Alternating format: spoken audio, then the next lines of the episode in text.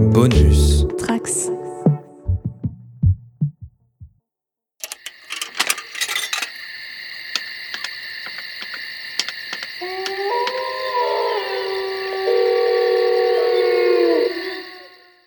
Salut, c'est Quentin et vous écoutez Le Coin Pop. Pour fêter les 10 ans du prix de la mise en scène du film Drive à Cannes, j'avais vraiment envie de revenir sur l'ensemble de la filmographie du réalisateur Nicolas Winding Refn, surtout après avoir vu et autant apprécié son dernier projet Too Old to Die Young il y a déjà deux ans. Et pour ça, je suis pas seul, j'ai avec moi bien évidemment Manu. Salut. Euh, Il y a aussi Clément qui est là. Salut tout le monde. Et euh, on a aussi euh, Jay. Salut. Jay, que je suis vraiment euh, content de, de retrouver en podcast, étant auditeur de, de Arts depuis très longtemps. Ça me fait plaisir d'être dans un podcast avec toi. Bah, merci bien, c'est devait- gentil. Ça faisait longtemps que j'avais pas fait de podcast aussi, c'est un plaisir. On devait normalement aussi avoir euh, Océane avec nous, euh, qui a eu un contretemps, qui arrivera peut-être euh, lors du podcast. On va faire comme on peut là-dessus. Le, but euh, du podcast n'est pas, euh, pas forcément de faire un listing euh, IMDb ou de lire la fiche wiki du, du- réalisateur, mais c'est vraiment d'essayer de, de revenir sur chacun de ces dix films et en- enfin de, de- de sa série, essayer de comprendre un peu son parcours. J'ai remarqué qu'il y avait pas ou très peu de, podcasts sur ce réalisateur, euh, au moins en, France, alors qu'il y a pas mal de podcasts sur d'autres réalisateurs un peu du même type, et ça m'embêtait. Et euh, du coup, le, but sera donc de revenir sur, sur chacun de ces films plus ou moins rapidement, selon euh, si on les a appréciés, qui les a vus, parce que chacun d'entre tout, le monde n'a pas vu forcément tous les films du réalisateur. Je ferai quand même un petit point euh, biographie et trivia avant qu'on commence avec son premier film euh, Pusher, mais avant ça, je voulais vous demander euh, comment vous aviez découvert le, cinéma du réalisateur et quel est votre rapport à, son œuvre? Ben Manu, est-ce que tu veux commencer?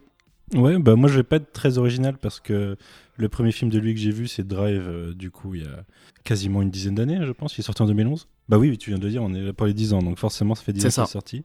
Euh, je l'ai pas vu au ciné à l'époque, je l'ai vu euh, en Blu-ray, je l'ai acheté en Blu-ray parce qu'il avait bonne presse et du coup comme je l'avais loupé, euh, je me suis jeté dessus, c'est un de mes rares steelbooks. Et, euh, et j'avais adoré, cependant, on m'avait bien dit que, attention, c'était pas forcément hyper caractéristique du réalisateur dans le, dans le, dans le ton. Et euh, quand Only God Forgives est sorti, euh, je suis pas un, un- un grand fan de films hyper violents, par exemple, ou de choses comme ça, enfin de, de, de, de gore explicite, de choses comme ça. On m'avait un peu refroidi. Je l'ai revu, je l'ai vu cette semaine du coup pour la première fois, Only God Forgives. Donc euh, euh, voilà, ça m'avait calmé pendant quelques années. Mais, euh, mais euh, en fait, jusqu'à cette semaine, je n'avais vu que deux films de lui, même si j'étais vraiment assez fan du style. Le deuxième que j'ai vu après, c'était The Neon Demon, que j'ai vu avec Jay ici même au ciné, à sa sortie, dans une petite salle nantaise au 14A. C'était assez intéressant comme séance et assez intense. Et, et voilà, depuis, en fait, il s'était retrouvé sur ma liste de trucs à voir. Et j'avais tenté Bronson avec ma femme il y a quelques années et on avait coupé en route parce que c'était, elle était pas du tout dans le truc. Euh, moi, euh, moi, j'aimais bien, tu vois, parce que je, je trouve, enfin, Tom Hardy euh, réalise une prestation extraordinaire dedans. On en reparlera tout à l'heure. Ouais. Du coup, c'est le premier que j'ai revu quand je m'y suis mis là. Et j'avais vraiment envie de voir Pusher parce que Jay me l'a pas mal vendu plusieurs fois. Mais le problème, c'est que Pusher, c'est assez compliqué à choper en France. Et du coup, euh, bah, j'ai fini par voir le premier, mais je suis toujours euh, en attente de voir les, les deux suivants. Voilà, donc-. Officiellement, j'ai vu la moitié de sa filmo, euh, moins Miss Marple, si on compte pas Miss Marple, bien sûr. Alors, et si pas on en compte pas la temps, série. pas en temps, parce que la série fait l'ensemble de sa filmo en, En temps, ouais. en temps. ouais, donc. Ouais. C'est vrai qu'en plus, c'est un réal qui. euh, J'en parlais à Jay cette semaine en, voy- en voyant les films, euh, qui est quelque chose qu'on a perdu, je trouve, euh, depuis quelques temps, qui fait des films d'une heure et demie. Et c'est quand même assez appréciable euh, de retrouver un, un cinéma d'une heure et demie qui, qui se prend pas la tête à rallonger certains trucs pour rien. Et c'est une caractéristique que j'aime beaucoup chez lui. Ok, d'accord. Donc forcément, quand tu fais des séries où chaque épisode fait une heure et demie, il se fout un peu de notre gueule. Ouais, c'est vrai. Euh, bah, du coup, on peut enchaîner avec, euh, avec toi, Jay. Ouais, alors moi en fait à l'époque j'avais téléchargé euh, par hasard la trilogie Pusher. Je vois une trilogie de gangsters de Copenhague, ça m'intéresse. Je télécharge, je regarde ça, j'étais complètement scotché par le gars, je me renseigne un peu et il s'avérait que je crois Branson est sorti, bon, je sais plus exactement exact- quand j'ai regardé ça, mais peut-être un an après. Dans ces eaux-là et je suis allé le voir directement au cinéma, euh, encore ce fameux 14A où je me suis, on a commencé la séance à 5 où j'ai fini tout seul. et euh, c'était une nouvelle claque. euh, j'ai enchaîné pareil, Va- Valhalla Rising, pareil, je me suis retrouvé tout seul au cinéma et puis bah, après voilà, Drive et compagnie, l'histoire qu'on connaît. Ok. On était plus que ça du coup pour The Neon Demon quand même. On, on a The Neon Demon, les gens avaient tenu étrangement. Ouais. Ouais, ils commençaient à être connus, les gens restent pour la fame. Et toi, Clément? Euh, alors, moi, la particularité, je pense, c'est que j'ai découvert ces films avant de, comment dire, avant de m'intéresser au réalisateur. J'ai- j'ai- C'était, euh, c'était à une période où j'étais plus dans la, une consommation frénétique de films, et c'est vrai que je, je me plongeais pas tout, forcément toujours dans, dans, dans, dans qui avait, euh, qui avait- qui était l'auteur du truc. Donc j'ai vu Pusher, ben, alors, pas à sa sortie, mais à sa sortie en, euh, et c'est là où vous allez réaliser que je suis vieux, mais ça sorti en cassette vidéo quasiment. Euh, non, pas quasiment, c'était carrément à l'époque des cassettes vidéo. Donc j'ai trouvé Pusher euh, en vidéo club. Je me souviens l'avoir vu et avoir été marqué, mais mais euh, bon déjà parce que c'était un film de gangster euh, euh, scandinave et qu'on en a, que c'était pas habituel, mais c'est surtout surtout pour moi la découverte de Matt Mikkelsen, Pusher. Euh, qui avait un peu occulté du coup le, le enfin, comment dire le, le réalisateur auquel je m'étais pas vraiment intéressé. Et, et il s'est passé la même chose en fait avec euh, avec euh, euh, Valhalla Rising. C'est-à-dire que je l'ai vu sans savoir que c'était euh, que c'était Nicolas Winding Refn.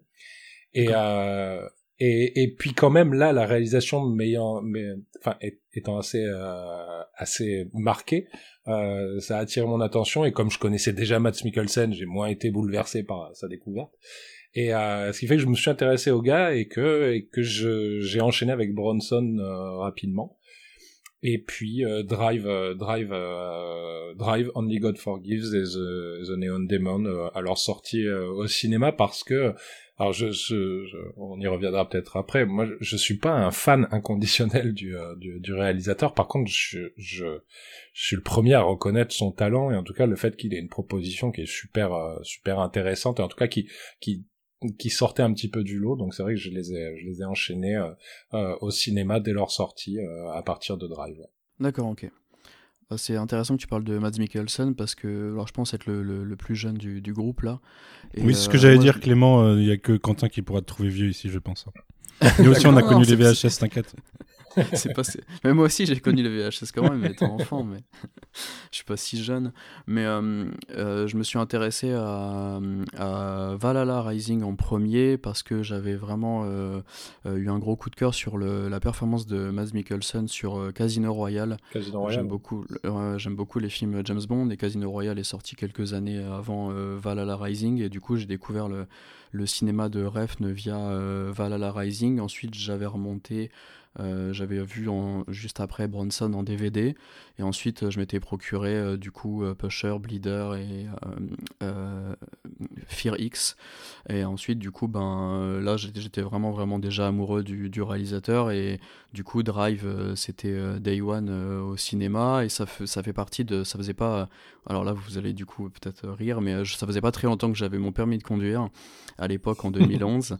et c'est un des, des- des premiers films que j'ai revu plusieurs fois en salle. euh, là, les années 2010, euh, c'est vraiment le début de. de de mon amour pour le cinéma où j'allais voir beaucoup beaucoup de films à l'époque euh, en salle et euh, du coup Drive ça fait partie de, de ces grandes claques de cinéma que, que j'ai revues quatre fois je crois et du coup depuis je suis chaque projet du, du réalisateur de, de très près dès que, dès que ça sort je pense que vous l'aurez compris je suis très très fan du, du monsieur même si je comprends vraiment qu'on puisse, qu'on puisse ne pas aimer euh, pourquoi on n'aime pas l'approche euh, etc donc avant de se lancer avec, euh, avec son premier film euh, Pusher, je voulais juste euh, rapidement préciser euh, quelques, quelques, petites, euh, quelques petites infos euh, et euh, expliquer un peu de, de où il vient avant d'arriver jusqu'à ce premier film à l'âge de 24 ans.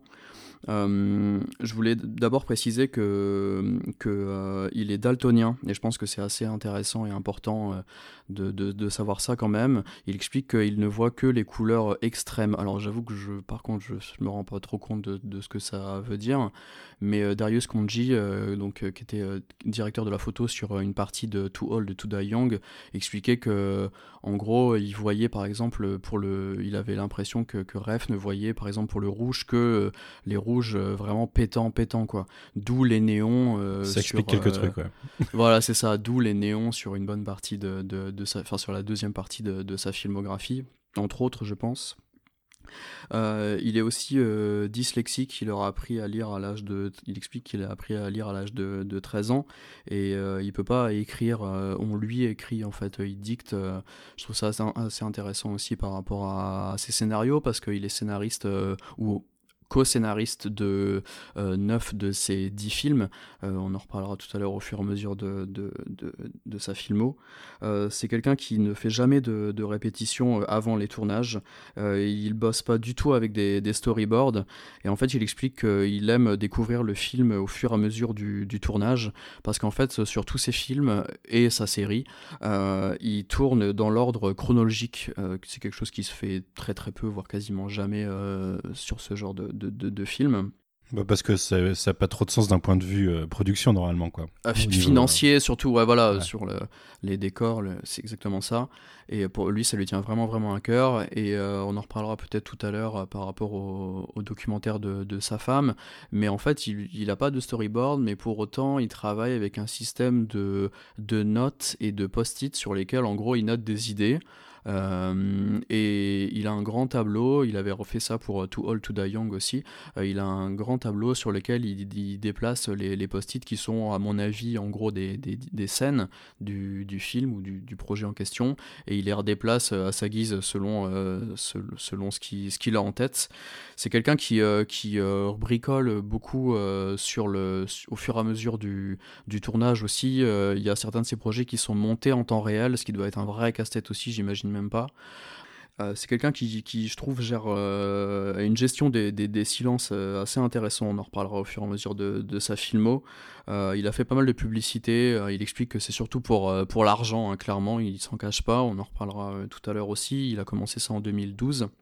Et il explique qu'il aime aller à l'encontre des, attentes pour réinventer sa créativité. Et ça, je pense qu'on en parlera surtout pour Ni God Forgives et l'après l'après Drive, parce que comme je le, précisais en, introduction, il a remporté le, prix de, la mise en scène au Festival de, Cannes pour, Drive. Euh, et je pense qu'on pourra identifier comme ça plusieurs parties de, sa filmographie, parce que lui explique qu'il voit vraiment deux parties à, son œuvre, et on en reparlera à ce moment-là. Et du coup, euh, pour recontextualiser un petit peu euh, avant euh, Pusher, donc Nicolas Winding est né à Copenhague en 1970. Il est né dans une famille qui est déjà très très portée cinéma. Son père c'est Anders Refn, qui est réalisateur lui-même et, et, monteur. Et sa mère c'est Vibeke Winding, qui est directrice photo à l'âge de 10 ans, ils vont euh, déménager à New York. Et euh, apparemment ça va être vraiment, euh, vraiment très très important dans, dans, dans, sa vie et dans, dans sa découverte de la télévision, du cinéma, etc. Euh, il explique qu'à 14 ans, il découvre Massacre à la tronçonneuse et que c'est vraiment le truc qui va, qui va changer, euh, qui va changer sa, sa, vie.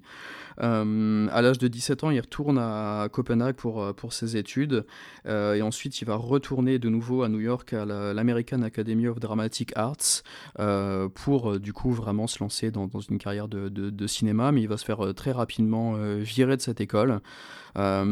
On en reparlera aussi, je pense, après, mais c'est quelqu'un qui a un, comportement euh, euh, peut-être un peu assez particulier quand même. C'est quelqu'un qui est euh, là. Je me suis je me suis fait pas mal de, masterclass et de Q&A, de vidéos comme ça, d'interviews pour préparer le podcast. Et c'est quelqu'un qui est quand même assez prétentieux, assez hautain. Et j'imagine que ça a pas dû pas dû bien passer. Et euh, du coup, il explique que quand il s'est fait virer de cette école, il a acheté une, une table euh, dans un mur et que ça lui a donné une idée pour, euh, pour une scènes de Bronson. Euh, Bronson qui dit être euh, quasiment une, une, autobiographie, on en reparlera tout à l'heure aussi. Euh, et du coup, il va retourner au Danemark à la Danish Film School, mais il va très très vite laisser tomber parce qu'en fait à, au même, à la même époque, il tourne un court métrage euh, qui va passer sur une chaîne euh, obscure à Copenhague, à la télévision. Et en fait, euh, il va se faire repérer là-dessus et on va lui offrir, alors j'ai noté 3,2 millions de couronnes danoises, c'est-à-dire à peu près 400 000 euros pour réaliser et écrire un long métrage à partir de, ce court métrage là, ce qui deviendra donc Pusher à l'âge de 24 ans. Euh, j'ai trouvé ce, court métrage euh, sur internet. Euh, mhm. C'est une toute petite version de, de, Pusher tout simplement, dans lequel Refn joue lui-même. C'est pareil, c'est ultra violent. c'est filmé caméra au point, un peu chez Kikam comme ça, le côté documentaire qu'on trouve sur, sur Pusher. Et du coup, on va lui offrir 6 millions de, de, couronnes, c'est-à-dire à peu près 800 000 euros. Pour, pour tourner ce, ce, premier film qui va donc réaliser et écrire. Donc c'est un film qui est vraiment extrêmement violent, euh, sans compromis, qui est devenu quand même euh, enfin qui a une petite aura mine de rien je trouve Pusher même s'il est il est euh, pas, facile d'accès je trouve qu'il y a quand même enfin on en parle un petit peu. Et ça lui a quand même valu déjà une, petite reconnaissance à, l'international parce que c'est un film qui, avait pu passer dans d'autres pays du monde aux États-Unis par exemple et euh, c'est euh, Henrik euh, Danstrup qui le, produit et qui va le repérer sur ce court métrage, qui restera son producteur jusqu'à Valhalla Rising en 2009. Donc là, on est en 96 et donc sort Pusher, donc écrit et par Refn principalement et réécrit en partie par Jens Dahl. c'est un film qui est découpé en 7 chapitres ça, on en reparlera aussi tout à l'heure par rapport à Valhalla Rising ou Too Old to Die Young. C'est sept chapitres qui représentent les sept jours de, de la semaine et qui, viennent rythmer le, film. Alors, c'est en gros l'histoire d'un trafiquant de, de, drogue qui devient de, euh, de plus en plus. Euh, alors, j'ai pas préparé de, de, petits synopsis, mais qui devient de plus en plus désespéré euh, après qu'un accord raté le laisse avec une énorme dette envers un autre baron de la drogue, en gros. Et donc dans ce film, sur ce film-là, on va suivre euh, donc le personnage de Frank, joué par euh, Kim, Bodnia, acteur qui rejouera ensuite juste après sur le second film de, de Refn. donc c'est vraiment le, héros de, ce premier film Pusher. On, a aussi Mads Mikkelsen, comme, on disait tout à l'heure, qui joue le personnage de Tony, qu'on retrouvera dans, sur le deuxième Pusher, et le personnage de Milo, joué par Zlatko Burnik, Burik, pardon, qui sera lui le héros du troisième film euh, Pusher. On a aussi euh, Refn qui joue euh, le personnage de Brian et on a Levino Jensen qui joue Mike qu'on retrouvera aussi sur Bleeder et sur les deux autres Pusher. Et pour finir sur le côté un peu fiche technique, il y a euh, Anne Osterud qui est au montage, qui va faire aussi le montage sur les quatre films suivants de, de Refn, et euh, Morten Soborg qui est le directeur photo sur les cinq films suivants de, de, Refn. Euh, on constatera tout au long du podcast qu'en fait il aime bosser avec les mêmes personnes. Je pense que quand il est en confiance, il aime rester avec les mêmes, les mêmes personnes aussi bien devant que, que derrière la caméra. Euh, j'ai pas mal parlé, je vais vous laisser me dire un peu ce que, ce que vous, vous avez pensé de, de Pusher. Euh, toi qui l'as découvert en premier, peut-être Clément euh.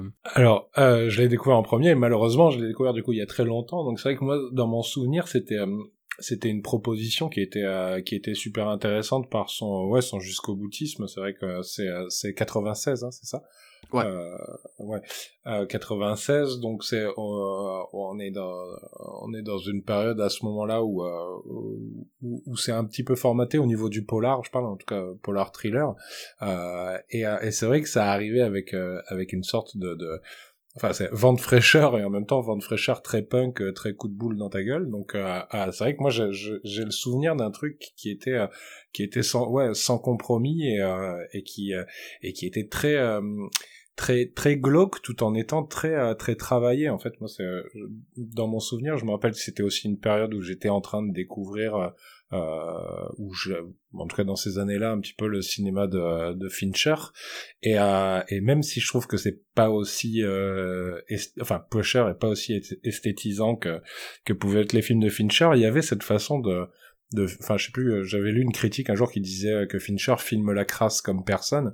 Et, euh, et, c'est vrai qu'il y avait moi j'ai eu ce côté c'est-à-dire qu'on sentait que c'était pas juste un, un film crapec euh, un film juste euh, dégueulasse en termes de grains ou quoi pour se donner un côté urbain mais mais c'était quelque chose qui était qui avait l'air enfin il y avait y avait vraiment un savoir-faire ou en tout cas une une maîtrise une maîtrise cinématographique derrière un film qui avait tout toutes les allures d'un film coup de poing. Donc c'est vrai que, que moi c'était ce qui m'avait marqué quoi.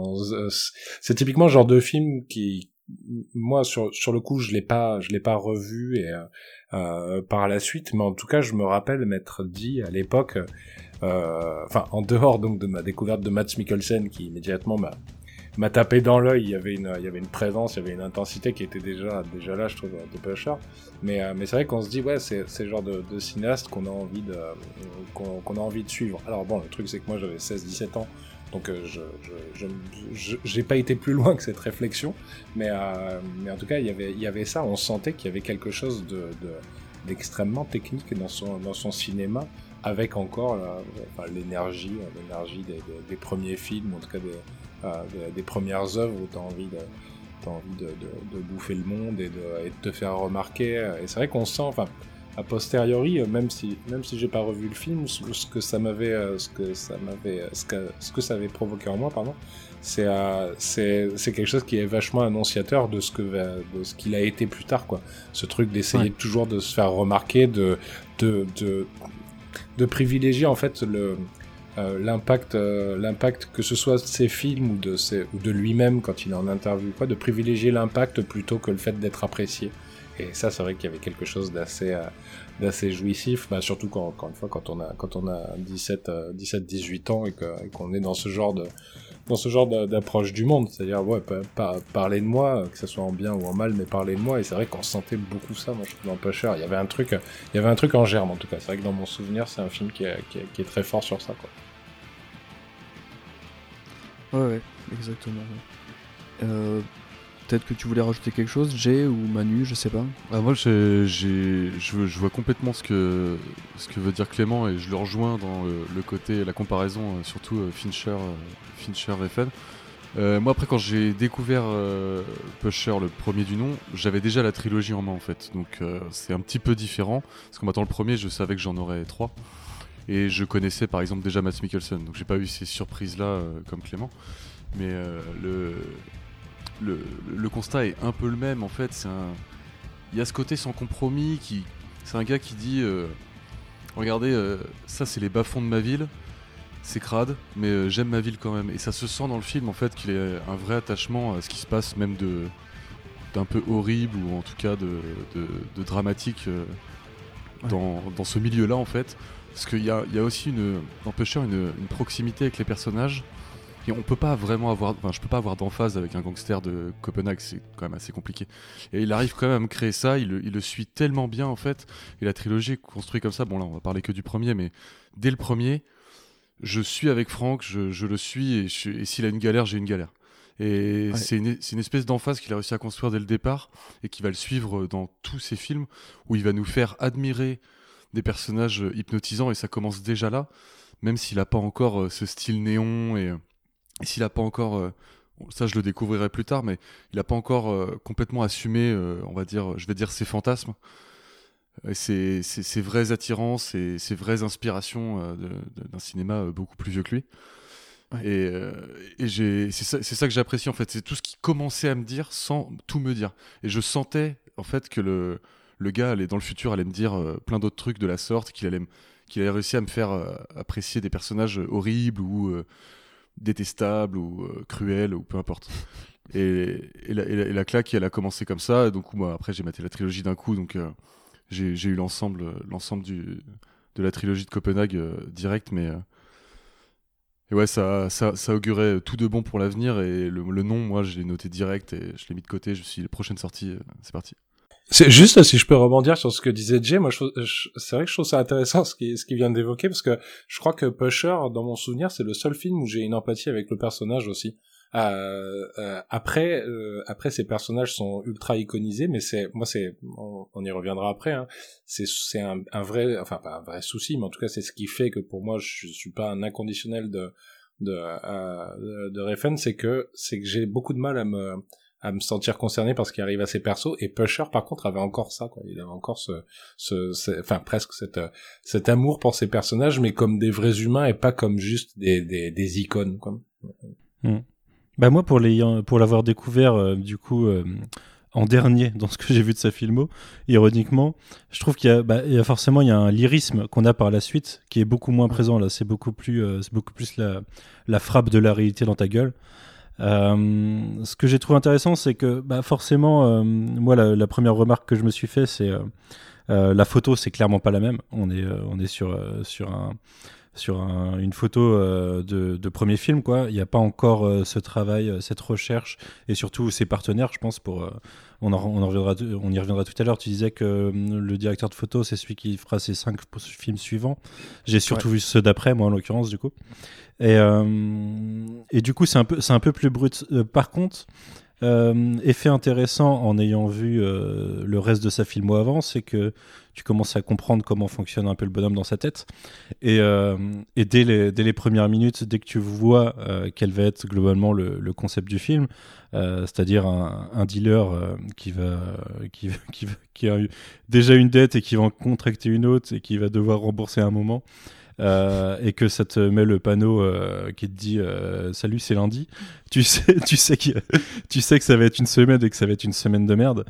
Et, ce que je trouve intéressant, alors Jay, tu disais que on a du mal, enfin c'est un peu compliqué d'avoir de l'emphase avec un, gangster, un gangster danois. cependant, en fait, quand tu les vois, c'est juste deux mecs que clairement, enfin, je sais pas, moi, dans ma vie, j'en ai croisé des mecs comme ça, peut-être pas aussi hardcore, mais juste des. Enfin, c'est des pushers, quoi. Ils sont là au milieu, au milieu du trafic, et ils essayent de se faire un peu de bif. Euh, c'est pas les gros méchants, et c'est pas ceux qui sont en bas de la chaîne. Et, euh, et ils dealent dans des appartes de. Euh, ça pourrait être l'appart de ton pote, quoi. Tu pourrais. Tu as fait des soirées déjà dans ce genre d'appart. Euh, et ils vivent des situations, enfin, une certaine insouciance que tu as pu voir dans, euh, chez certaines personnes qui, euh, qui, ont ce genre de situation. Et euh, je trouve que oui, en effet, c'est peut-être celui sur lequel tu as le plus d'empathie. Moi, en effet, Franck, dès le début, tu sais qu'il va en chier et à chaque fois qu'il est, qu'il est dans le mal, eh ben, tu, tu le ressens. Il, a une tête de gentil aussi. Comment Il a une tête de gentil. il a une tête de gentil. Je sais pas, il a une tête de, une tête de ce mec-là qui est là. Lui, il a pas envie d'aller casser des jambes, tu vois, pour récupérer ses thunes. Donc forcément, ça le fout de plus en plus dans la merde. Et, euh, et, tu sais que ça va mal finir pour lui. Tu le, sais depuis le début. Et quand, quand tu as vu tous les autres films de FN avant, bah, tu sais que ça va, va pas, être sympa. Et dès, ce film-là, d'ailleurs, il y a euh, cette espèce de, rébellion face à la structure classique d'un scénario qui veut qu'on te, on te montre tout jusqu'à la fin, tu vois. Et, euh, là, non, on, on, va te suggérer des choses et ça arrivera pas. Après, techniquement, euh, y a la, photo est pas encore là. Je trouve que par contre, au niveau de la caméra, il y a des trucs euh, qui, sont, euh, qui sont incroyablement faits sans que tu te rendes compte. Le deal sur le parking où Franck rentre dans la voiture, la caméra rentre dans la voiture, la voiture part, tout le monde ressort, la caméra continue de suivre. C'est en fait, si tu y fais pas attention, tu, enfin, si, si, si, tu cherches pas, tu pourrais ne pas faire gaffe à ça et ça rend la scène hyper vivante. Et euh, y a, après, il y a une vibe aussi, euh, du coup, dans le côté plus réaliste et de ce que j'ai cru comprendre qui se passe. Enfin, moi, je sais que dans le film d'après, on retrouve, euh, on retrouve Tony et qu'on retrouve Milo dans celui-là d'encore après. Il y a un côté, c'était pas encore sorti à l'époque, mais il y a un côté The Wire. Je sais pas si vous avez vu The Wire, mais dans cette toile qui se construit au fur et à mesure de tu, tu, découvres des, des, facettes un peu plus à chaque fois à, travers chaque film, tu explores des personnages qui, euh, qui, subissent le même genre de sort en plus dans The Wire. Hein, donc, euh, c'est, je, me demande limite si, euh, si David Simon n'a pas été un peu inspiré, s'il n'avait pas vu la trilogie et, que ça l'a pas un peu inspiré dans, sa, dans la création de la série. Mais moi j'y retrouvais ça un peu. Ce que je retrouve pas du tout dans, dans les autres films. Only God Forgives, c'est. On, y reviendra tout à l'heure, mais on est, on est plus dans le même dans la même strate de mafia ou de choses comme ça quoi. Ah non, non, clairement plus du tout. Mais de toute façon, pour euh, ce que vous disiez sur l'empathie, je trouve que ce, truc-là, on le retrouve vraiment sur, euh, sur ces quatre films-là, euh, Pusher, les trois Pushers et le, Bleeder du départ. Et c'est quelque chose qu'on va peut-être un peu perdre au fur et à mesure de sa filmographie. Et euh, pour, pour, ce que tu disais tout à l'heure, euh, Jay, ce côté authentique de Copenhague, lui expliquait que quand il était assez jeune, aussi bien à New York que, que à, Copenhague, il aimait bien traîner avec ce genre de personnes, il allait dans des clubs, etc. Et en fait, il explique que la trilogie Pusher, et à mon avis Bleeder aussi, c'est vraiment authentique à fond, à tel point que les drogues, c'est vraiment la cocaïne, c'est vraiment, de, vraiment des drogues. on en reparlera peut-être pour le deuxième, mais euh, il va chercher euh, des gens dans la rue qui ne sont pas du tout des acteurs pour jouer des scènes. Euh, sur le troisième, à un moment, il y a une réunion. Tu veux dire que c'est vraiment de la drogue qu'ils prennent à chaque fois qu'ils goûtent et tout? C'est ce qu'il dit. Après, est-ce que, que... bah alors, alors du coup, euh, je vais peut-être passer un peu le, pas sur le deuxième euh, pusher parce qu'en fait, à, l'époque du premier, il ne savait pas qu'il en ferait deux autres et euh, il s'entendait bien avec Kim Bodnia, donc l'acteur principal Frank.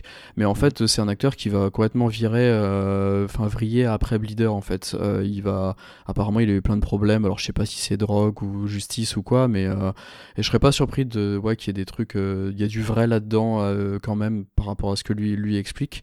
Dans le troisième euh, Pusher, il y a aussi une réunion de. Hum, du coup, c'est, pas alcoolique anonyme, mais c'est euh, d'anciens euh, drogués. Et c'est une vraie réunion en fait. et il explique que tout, tout, tout, ce qu'on voit, c'est, réel dans ces films-là. Tu parlais aussi de, d'inspiration tout à l'heure, euh, je crois que c'était Jay, et euh, moi je retrouve un petit peu euh, de, de, du Mean Streets de Scorsese là-dedans. Clairement, tout à fait. bon, on est d'accord. Et, et, d'ailleurs, il va réutiliser le, le, thème musical principal de, du film Casino sur l'ouverture de, de son film suivant, Bleeder. Et ça, je pense que c'est. Alors, je l'ai, l'ai jamais vu en parler clairement, mais je pense que, ce que Scorsese, c'est vraiment une de ses, de ses inspirations euh, euh, quand même, euh, jusqu'au plan final de Drive, clairement repris de, de, de, Taxi Driver. Bah, il, partage, cette passion de. Excuse-moi, je te coupe un petit. non, non, vas-y, vas-y. Il partage carrément cette passion de casser les codes à chaque film, de dire Vous croyez que vous connaissez mon cinéma? Non, vous le connaissez pas, je vais en faire un nouveau. À tous les films, quoi. Scorsese a ce talent-là aussi, et il fait. Bon, Scorsese, il le fait avec une maîtrise euh, qui est même plus à, souligner, mais euh, ouais, il y, a ça chez Refn aussi. Il y, a, y a quand même une particularité aussi, dis-moi si je dis si je dis de la merde, Quentin, mais euh, il me semble avoir entendu en, en, en interview Refn dire que chacun de ses films en fait s'appuie sur un film qui existe déjà et euh, c'est vrai que, que Pusher, que ça soit sa place dans sa filmographie, le sujet qu'il aborde, le type de personnage, enfin il y a, y a, tout qui renvoie à Mean Street. Quoi. Moi j'ai l'impression que c'est, il a voulu faire son Mean Street. Il, quand tu regardes même le, le récit en lui-même est hyper proche de ce qui arrive à Harvey Keitel et, euh, et De Niro. Enfin il y a euh, vu que moi j'ai réussi, j'arrive souvent à identifier euh, sur quel film il s'appuie principalement pour euh, beaucoup de ses films. Je savais pas sur Pusher, euh, mais c'est vrai que dans mon souvenir, ça, j'ai eu, j'ai eu le même rapport que, que Street, quoi. Ouais, carrément.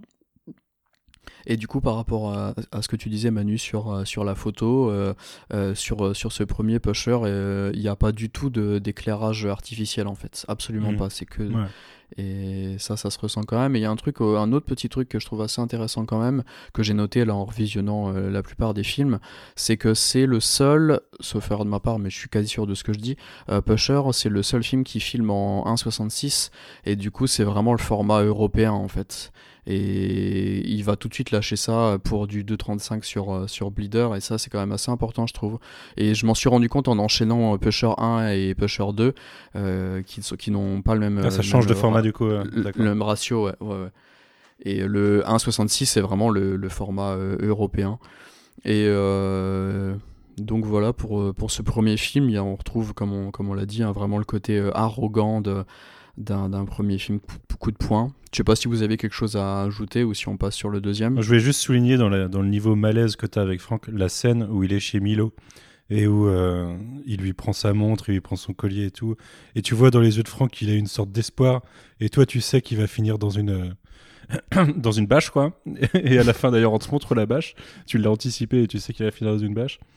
C'est euh, un des presque un plus grand malaise que de mater euh, The Non Demon Only God Forgives, quoi parce que c'est pas le même genre de violence là. C'est, on est vraiment dans la psychologie. Euh, tu sais que le personnage il continue de creuser alors qu'il est déjà euh, au fond de sa tombe et, et euh, ouais ouais ça, ça prend au trip je trouve. Et parce qu'on l'a peut-être pas assez précisé pour les gens qui connaîtraient peut-être pas ce, ce film, mais c'est extrêmement, c'est quand même extrêmement violent. Hein. je tiens à le préciser. en plus, c'est pas forcément le plus violent de tous, mais le premier. Mais ouais, ouais c'est quand même. Ah, clairement, visuellement, ça va, mais psychologiquement, il est pas sympa.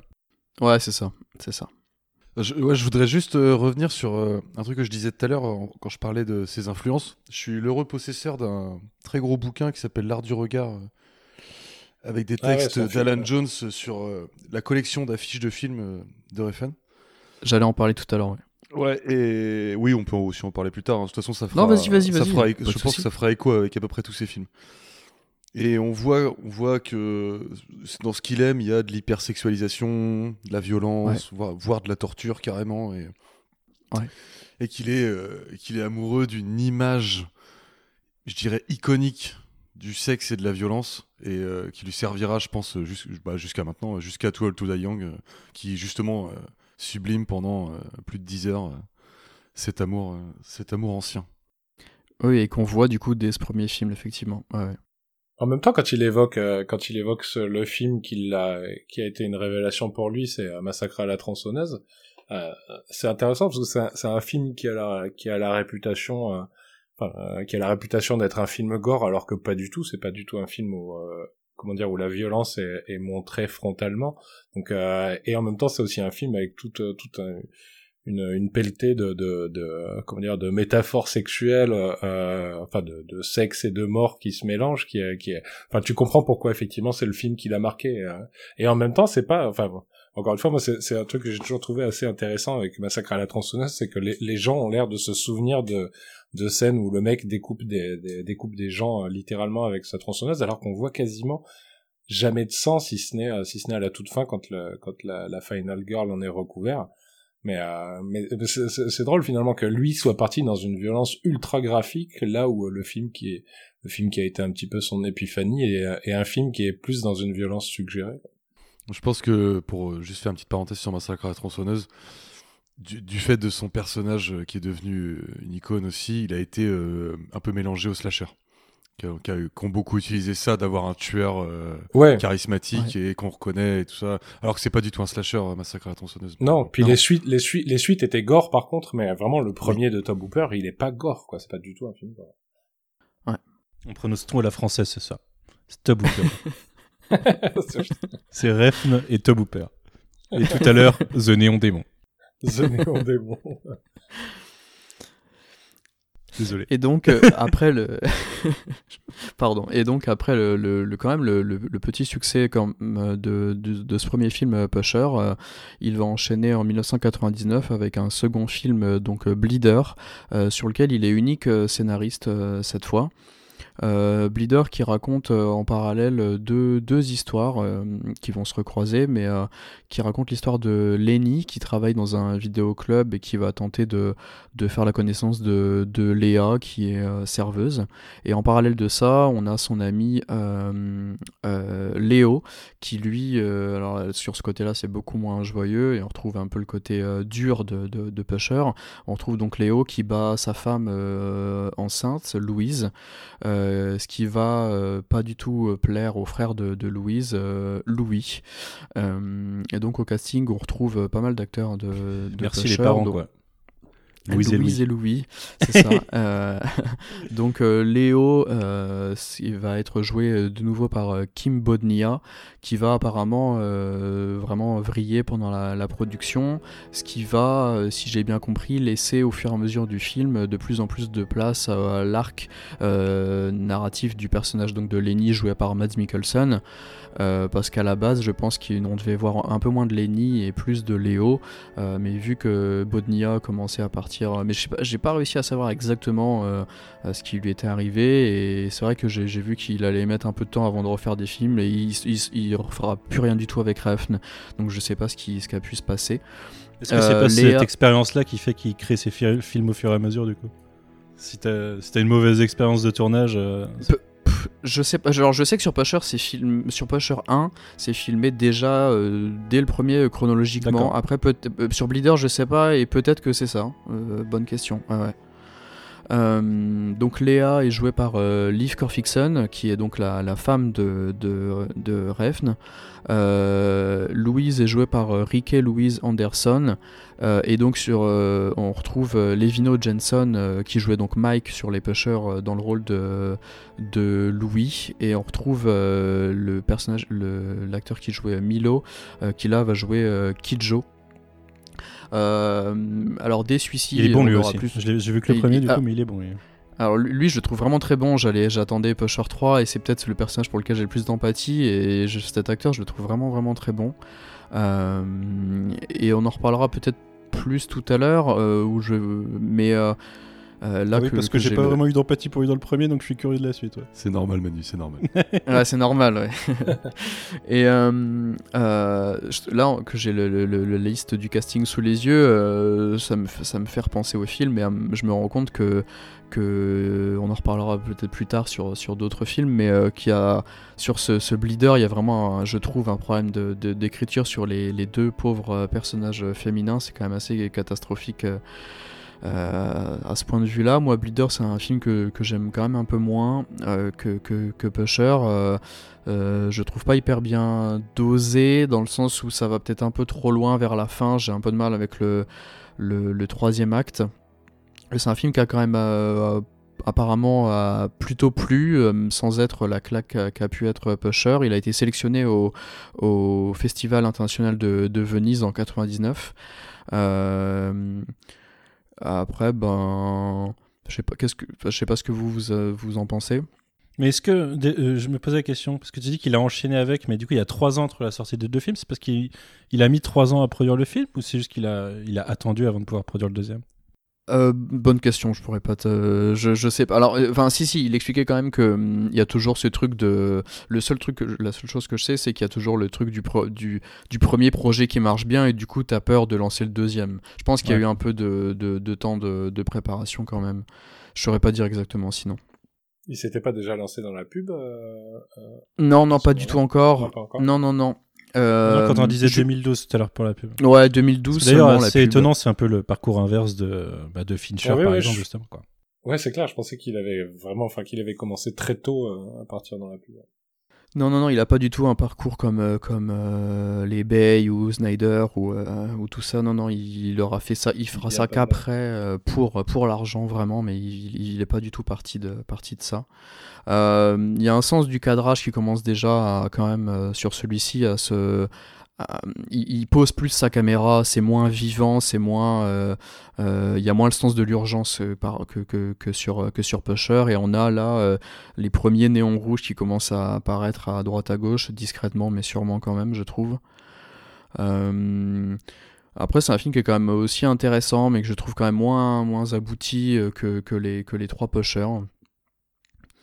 Euh, mais du coup, si je suis, le- je suis le seul à l'avoir vu, c'est ça. Hein? Ouais. Ouais. Ouais. Donc, euh, ben, je pense que euh, on peut enchaîner.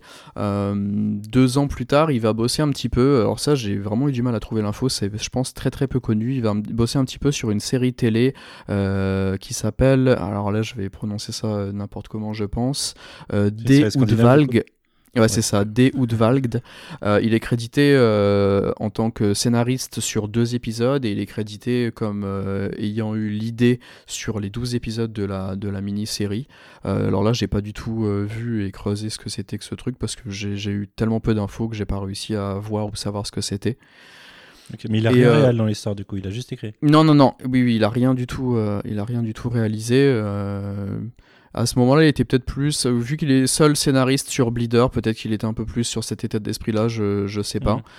Et euh, toujours est-il que ces deux films vont quand même euh, avoir une petite, euh, une petite retombée à l'international et, vont quand même plutôt bien marcher, ce qui va lui permettre de déménager à, à Los Angeles à ce moment-là avec, avec sa femme. Et du coup, là, on arrive en 2003, deux ans plus tard. Et là, il va, pour à mon avis, un peu faire son CV comme, comme tous ces réalisateurs-là, accepter de, de, de réaliser un gros film hollywoodien. Enfin, gros avec des guillemets, mais quand même avec euh, John Turturro, le film Inside Job, euh, aussi appelé Fear X. Alors euh, on trouve soit l'un soit l'autre, je sais pas trop pourquoi il y a, il y a ces deux titres. Parce que Inside Job, c'est aussi un autre film, non? C'est aussi un autre film, ouais. Inside Man, non? Plutôt, tu penses? Non, mais je crois qu'Inside Job, ça existe il y a aussi. aussi, Ah, ouais, c'est un, ouais, il y doc- a un un documentaire, je crois, non? C'est pas ça? Ah, peut-être. Alors il y a un autre film Inside Job, c'est sûr, donc peut-être que c'est que, que c'est Mm. pour ça, je, je je sais pas. Euh, et donc c'est écrit par Refn et par euh, Hubert Selby Jr. qui est euh, aussi scénariste sur le film Requiem for a Dream. C'est Refn lui-même qui va aller le, le chercher pour euh, lui lui demander de bosser sur les dialogues. Euh, parce que il explique euh, assez souvent quand même que comme l'anglais n'est pas sa, langue euh, natale, euh, il a quand même souvent besoin de quelqu'un qui, qui vient l'aider sur le- la partie dialogue, même s'il communique parfaitement en anglais. mais je pense que pour que ça fasse plus fluide, plus réel, plus peut-être américain tout simplement. À la base, il avait, il avait conçu le, film comme un film muet, mais ça avait forcément pas été accepté. Et c'est un projet qui gardera en tête, on en reparlera tout à l'heure pour Valhalla Rising. Sur Inside Job, il n'y a plus du tout le, côté entre guillemets documentaire, caméra au point, un peu shaky cam, tout ça. C'est un film qui est beaucoup plus posé. il est beaucoup moins énervé. Hein. Euh, il y a un gros côté, euh, alors je déteste euh, cet adjectif-là, mais là je trouve que ça, vaut le coup quand même. Il y a un gros côté lynchien, je trouve, avec ces, ces, bruits de fond comme ça tout du long, l'éclairage assez sombre. Je trouve que c'est son film le, pardon, le plus lynch et le moins refn. C'est un très très gros budget par rapport à ce qu'il ce qu'il avait fait avant. Là on est sur 6,6 millions de dollars, c'est énorme par rapport à ces deux productions euh, précédentes. Euh, il filme ça au, Canada et apparemment euh, sur, sur tout ce qui est production, tout, se passe, tout se passe très très bien, sauf qu'à un moment il doit mettre beaucoup d'argent sur, sur, sur la, en jeu lui-même avec une de ses boîtes de, production. à l'époque, il me semble que c'était, il a eu plusieurs boîtes de production sur l'ensemble de sa carrière, je m'y perds un petit peu, mais je crois que c'était sa boîte de prod Django Star, qui du coup n'aura pas duré très longtemps.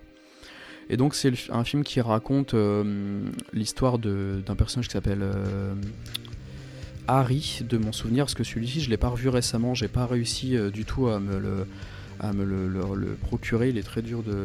On a vraiment du mal à l'avoir. Et c'est un film que même Refn, euh, il veut plus du tout en parler. Vous comprendrez pourquoi après.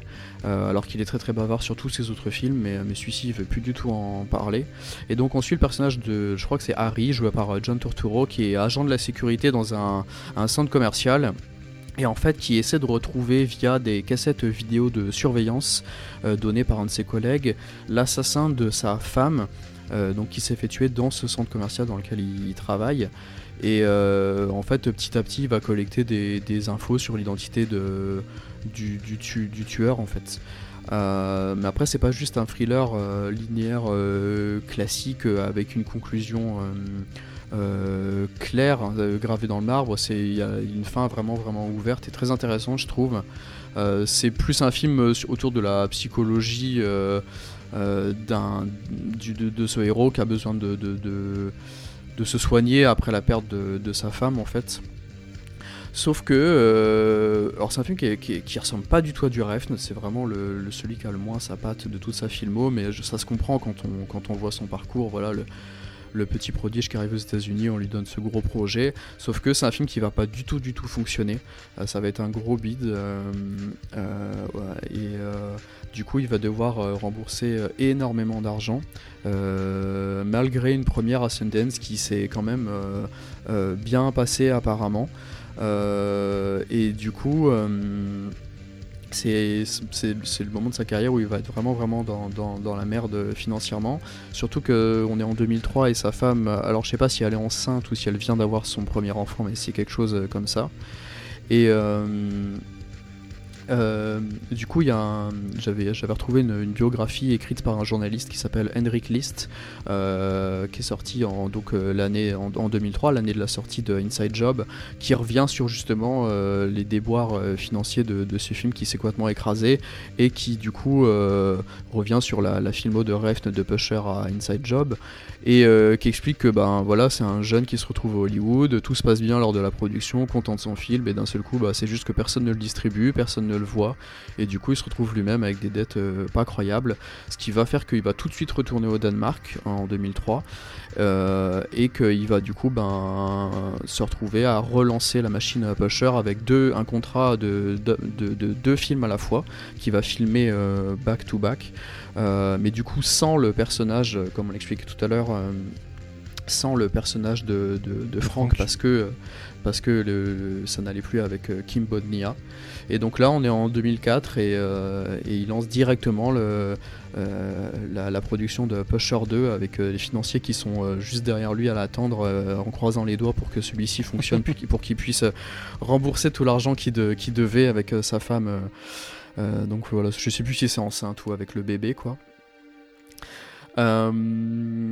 et du coup, Je sais pas si tu veux peut-être pitcher un peu ce deuxième film, euh, Jay, ou. Alors j'ai pas j'ai pas eu malheureusement euh, le temps de le revoir là euh, avant ce podcast. Et si je me souviens bien, euh, du coup on suit Mads Mikkelsen, euh, Tony. Tony. Tony, c'est ça. Je me souviens même plus du plot de départ. Je vais pas te mentir. Ah, alors, non, pas de, pas de souci. Euh, je me souviens un peu de scène, mais euh, ouais, j'ai plus les grandes lignes. Il- pas, pas de souci, il sort tout juste, euh, c'est juste pour pas trop monopoliser la parole, mais il sort tout juste de, de prison au tout début du film, parce qu'on l'avait laissé dans, euh, je veux pas trop spoiler, mais on l'avait laissé dans une, une assez mauvaise posture sur le premier pusher, euh, et euh, il sort Au tout sol. juste de prison. au, début de, de ce deuxième volet, et il va bosser pour, le, pour son père dans son, dans son garage et il va subir humiliation après humiliation jusqu'à ce que le personnage de Charlotte, euh, qui est joué par euh, Anne Sorensen, donc qui est vraiment une, une personne que Ref a trouvé littéralement dans la rue. Et je pense que s'il y avait un côté financier euh, où moins il dépensait d'argent et mieux c'était, je pense, pour ce deuxième film, euh, jusqu'à ce que donc ce personnage de Charlotte vienne voir euh, euh, Tony pour lui dire qu'elle est enceinte de lui. Euh, et du coup, bah après, forcément, comme, comme pour chaque pusher, euh, voilà, c'est la dégringolade. Euh, donc c'est un film qui, qui, quand même, qui marchera bien et qui va le, rabibocher avec, avec les critiques, qui va gagner pas mal de, petits prix au Danemark pour le Best Picture Awards, donc c'est un peu le, le- les Césars du Danemark. Il va gagner le prix du meilleur réal. Euh, Mads Mikkelsen va gagner le prix du meilleur acteur, meilleur montage, meilleure photo. Ça va vraiment rassurer les financiers pour le, troisième euh, pusher. Euh, on retrouve du coup euh, un tout petit passage, enfin on retrouve un tout petit peu de, une scène avec dans laquelle on retrouve Milo. Euh, et du coup, ce qui est vraiment marrant sur ce film, c'est que c'est lui il dit que son film autobiographique c'est vraiment Bronson et moi je trouve que ce deuxième pusher c'est à ce moment-là de sa, de sa filmo son film le plus autobiographique. C'est un mec qui est paumé, qui doit énormément d'argent, qui a un bébé sur les bras et tout le monde est derrière lui et lui dire alors ma thune, alors ma thune, t'en es où? Tu nous donnes l'argent, tu nous donnes l'argent et je pense que c'était juste son état d'esprit de, de, l'époque. Euh, il continue à peaufiner vraiment son. C'était super intéressant de, de- de revoir ces films dans, dans l'ordre parce que je me suis rendu compte que, que qu'il travaille vraiment de plus en plus les couleurs. Euh, J'ai une scène en tête, euh, je sais pas si vous vous souvenez, ça ne spoil rien, mais il y a une scène dans un tramway, un moment qui arrive, un moment précis du film, et il y a un effet de couleur qui veut dire des choses dans, dans, le film à ce moment-là. Je trouve très très intéressant. C'est la première fois il va y ajouter des musiques électro euh, qu'il va choisir lui-même, et ça on en reparlera plus tard aussi. Je pense que c'est intéressant. Euh, je trouve le montage vraiment très très bien euh, travaillé sur celui-ci. Après l'écriture, euh, elle me paraît peut-être. Alors c'est peut-être parce qu'il avait moins de temps. hein, il s'est tout de suite lancé dans la production un an après Inside Job, mais l'écriture je la trouve vraiment moins moins travaillée que, que sur le premier Pusher. Euh, voilà, je sais pas si vous vouliez rajouter quelque chose sur ce deuxième Pusher. Bah, c'est c'est l'avènement de Mikkelsen, quoi, déjà. Ouais, carrément par contre. Ouais, ouais. Donc là, là, on découvre un acteur euh, avec euh, pas mal de facettes, enfin une facette déjà de cet acteur-là. Et, euh, et c'est autrement, le rôle il est autrement possédé que avec euh, j'ai déjà oublié le nom de l'acteur que tu disais, Kim, je ne sais plus comment. L'acteur du- Bodnia. Kim Bodnia, l'acteur du premier, qui était, euh, je pense, euh, un acteur avec peut-être moins d'envergure à l'avenir. Ouais, ça, ça se sent le, le, le, côté qu'on qu'on évoquait tout à l'heure, un peu crade, un peu des gens un peu euh, dépassés par des trucs qui leur arrivent, tout ça, il est vachement mieux interprété par, euh, par Mikkelsen. Et bon, quand on le connaît sur ses autres rôles, en plus de le voir euh, chauve comme ça et tout, c'est ça lui fait vraiment une tête, une tête des bas-fonds. Quoi. Avec son gros tatouage dans, le- dans la nuque. Et pour autant, il a un vrai côté fragile aussi dans celui-ci. Il y a la double facette où il fait le bonhomme sur certains passages et où il est vraiment touché euh, et touchant sur d'autres. Euh, il y a carrément une longue scène où on voit qu'il a des problèmes sexuels et tout. On, est vraiment, on rentre vraiment dans le personnage. Et ouais, ouais, euh, très très grand Mads Mikkelsen. Du coup, si je dis pas de bêtises, deux ans avant Casino Royale en plus. Je, je crois que c'était 2006 Casino Royale. Et euh, j'avais j'avais vu que sur IMDb, j'avais vu que entre Pusher euh, 2 et Casino Royale, il avait euh, 7 ou 8 films, un truc comme ça. À l'époque, il, est- il était partout, le mec. Enfin, super impressionnant. D'ailleurs, euh, les trois films Pusher ont été tournés en très très peu de temps. hein. Euh, C'est vraiment l'histoire de quelques semaines. euh, ça allait très très vite. Et euh, du coup, bah, dans la foulée, euh, je pense qu'on peut passer à Pusher euh, 3, donc euh, en 2005. Euh, qui est le, le, le, film de la trilogie préférée de, de Refn. Il trouve que c'est le plus expérimental et le, le plus risqué. Je crois que c'est mon préféré aussi, des trois. Bah moi je pense que c'est mon préféré ouais. ouais. Moi je, crois que je l'ai peut-être déjà dit tout à l'heure mais euh, peut-être par le personnage de Milo ou peut-être parce qu'on a déjà vécu les deux histoires avant. Je pense que si c'était pas dans cet ordre là je l'aurais peut-être pas apprécié de cette façon là non plus. Euh, il faut je trouve vraiment le voir en troisième c'est pas du tout le même si c'est mon préféré c'est pas du tout celui que je conseillerais en premier pour quelqu'un qui n'aurait pas vu les deux autres. Ça donne de la euh. perspective sur un personnage qui était, qui était seulement le haut de la pyramide jusqu'ici. C'est ça. Même si on se doutait que lui-même répondait à d'autres euh, trafiquants et compagnie, dans l'univers qu'on explorait, il était au-dessus. Et de le voir justement avec ses, propres problèmes familiaux, euh, on va dire professionnels entre guillemets, c'est, ça donne une perspective super intéressante sur le personnage et qui apporte aussi, comme pour le 2, de la fragilité. Et, euh, une fois de plus, effectivement, comme tu disais, la, la dégringolade mais tu vois, c'est euh, sans les avoir vus, c'est exactement le, le ressenti euh, The Wire dont je parlais tout à l'heure. C'est vraiment, euh, même dès le premier, tu sais que si tu explores ce personnage, tu vas voir que. tu vas découvrir des couches que, que tu n'avais pas avant. Et, je trouve que ça, dès le premier, même si a priori, bon, il n'avait pas prévu de faire la suite, ça, ça, se ressent. Il l'a bien mis en place, je trouve. C'est drôle parce que quand vous en parlez, pardon Quentin. Non, non vas-y, vas-y. Mais mais quand vous en parlez, encore une fois, moi, je, je, je, je n'ai pas vu le 2 ni le 3, mais on dirait que c'est, euh, c'est un petit peu la même approche qu'on peut trouver dans Infernal Affairs, euh, euh ouais. non, qui, qui est un polar, euh, enfin, qui est un polar hongkongais. En plus, c'est drôle puisque, enfin, Infernal Affairs. C'est pas coréen? Euh, non, c'est hongkongais, je crois. Ah, pardon. Ouais, non, non, il y a, il y a Tony Lung et tout. Non, non, ouais, c'est c'est c'est euh, hongkongais, pardon. Euh, mais euh, mais c'est drôle d'ailleurs parce que le 2 euh, de Infernal Affairs, moi je trouve renvoie beaucoup au cinéma de Scorsese qui lui-même mhm. euh, est connecté à, à Refn. Mais euh, mais c'est vrai que ce, connecté ce côté à Infernal de... Affairs aussi du coup. Oui. ouais, voilà.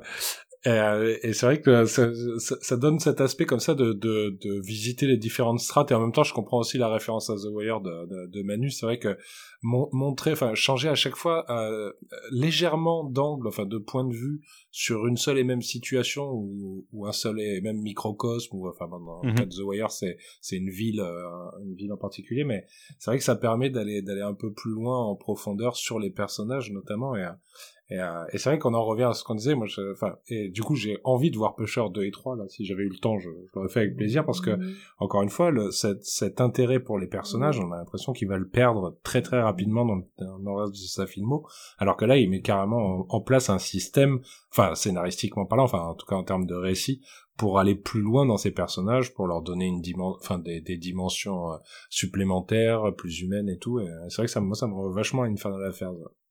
Salut Océane. Salut Océane. Bah t'es arrivé au bon moment, du coup on va juste finir sur Pusher 3 et c'est parfait. Quel timing. Euh, et donc du coup, juste rapidement, euh, pour, pour finir sur, sur Pusher 3, euh, donc celui-ci est, alors, tu disais, Manu, juste pour rebondir là-dessus, tu disais euh, qu'il n'avait pas prévu effectivement le, Pusher 2 et Pusher 3 et euh, à la base lors, de, lors du premier, et il sentait vraiment obligé de, de, revenir sur le 2. Je pense qu'il y allait un peu à contre-coeur.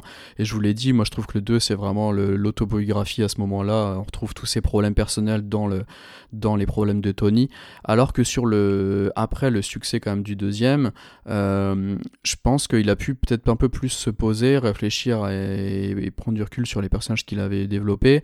Euh, et puis surtout que tout, bêtement, je pense que c'est peut-être aussi parce que le personnage de Milo est le plus âgé du, du, groupe de personnages qu'il a développé. Mais du coup, c'est celui avec lequel euh, moi j'arrive à développer le plus d'empathie. Et surtout que c'est alors, euh, c'est à la fois le film le moins violent et à la fois le plus violent dans le sens où, euh, sans rien dévoiler du tout, euh, il est très très soft dans l'ambiance, même si on est dans la drogue, clairement, hein, toujours, et dans, dans, dans, ce milieu criminel, mais il est très très soft sur les quasiment tout, tout, tout son déroulé. Il dure 1h45, celui-ci, je crois, et pendant 1h30, c'est très soft, et forcément, ça part dans tous les sens sur le dernier quart d'heure, jusqu'à une fin qui est très gore, ce qui correspond pas. Tout à l'heure, on parlait de Clément nous parlait de Massacre à tronçonneuse et euh, et du fait de, de, ne pas être si gore que ça et que Ref n'est pas là-dedans. Et là, en fait, euh, mini spoiler, Pusher 3 finit sur des boyaux et sur voilà. Et sur le quotidien de, de, de, la banalité en fait de la, de la vie de ces gangsters, euh, de ces gangsters là et de leur métier.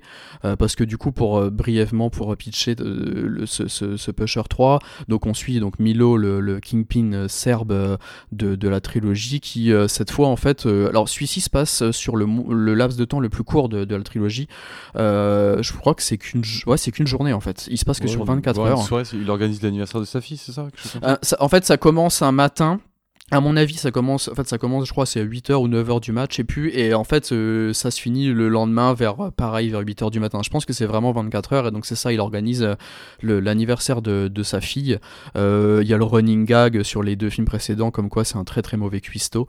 Et donc là, il doit cuisiner pour une cinquantaine d'invités, et on le voit, franchement, pendant au moins une demi-heure, préparé en salle des fêtes, en même temps qu'il appelle des gens pour vendre de la drogue, et, et qui se fait engueuler par sa fille et tout.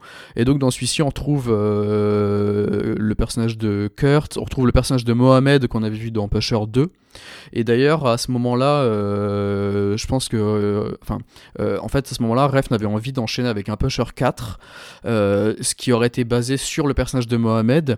Sauf que l'acteur qui joue Mohamed s'est retrouvé en prison juste à la fin du tournage de Pusher 3 quand je vous disais que tout à l'heure c'était des vrais euh, des vrais gangsters pour, pour certains je pense.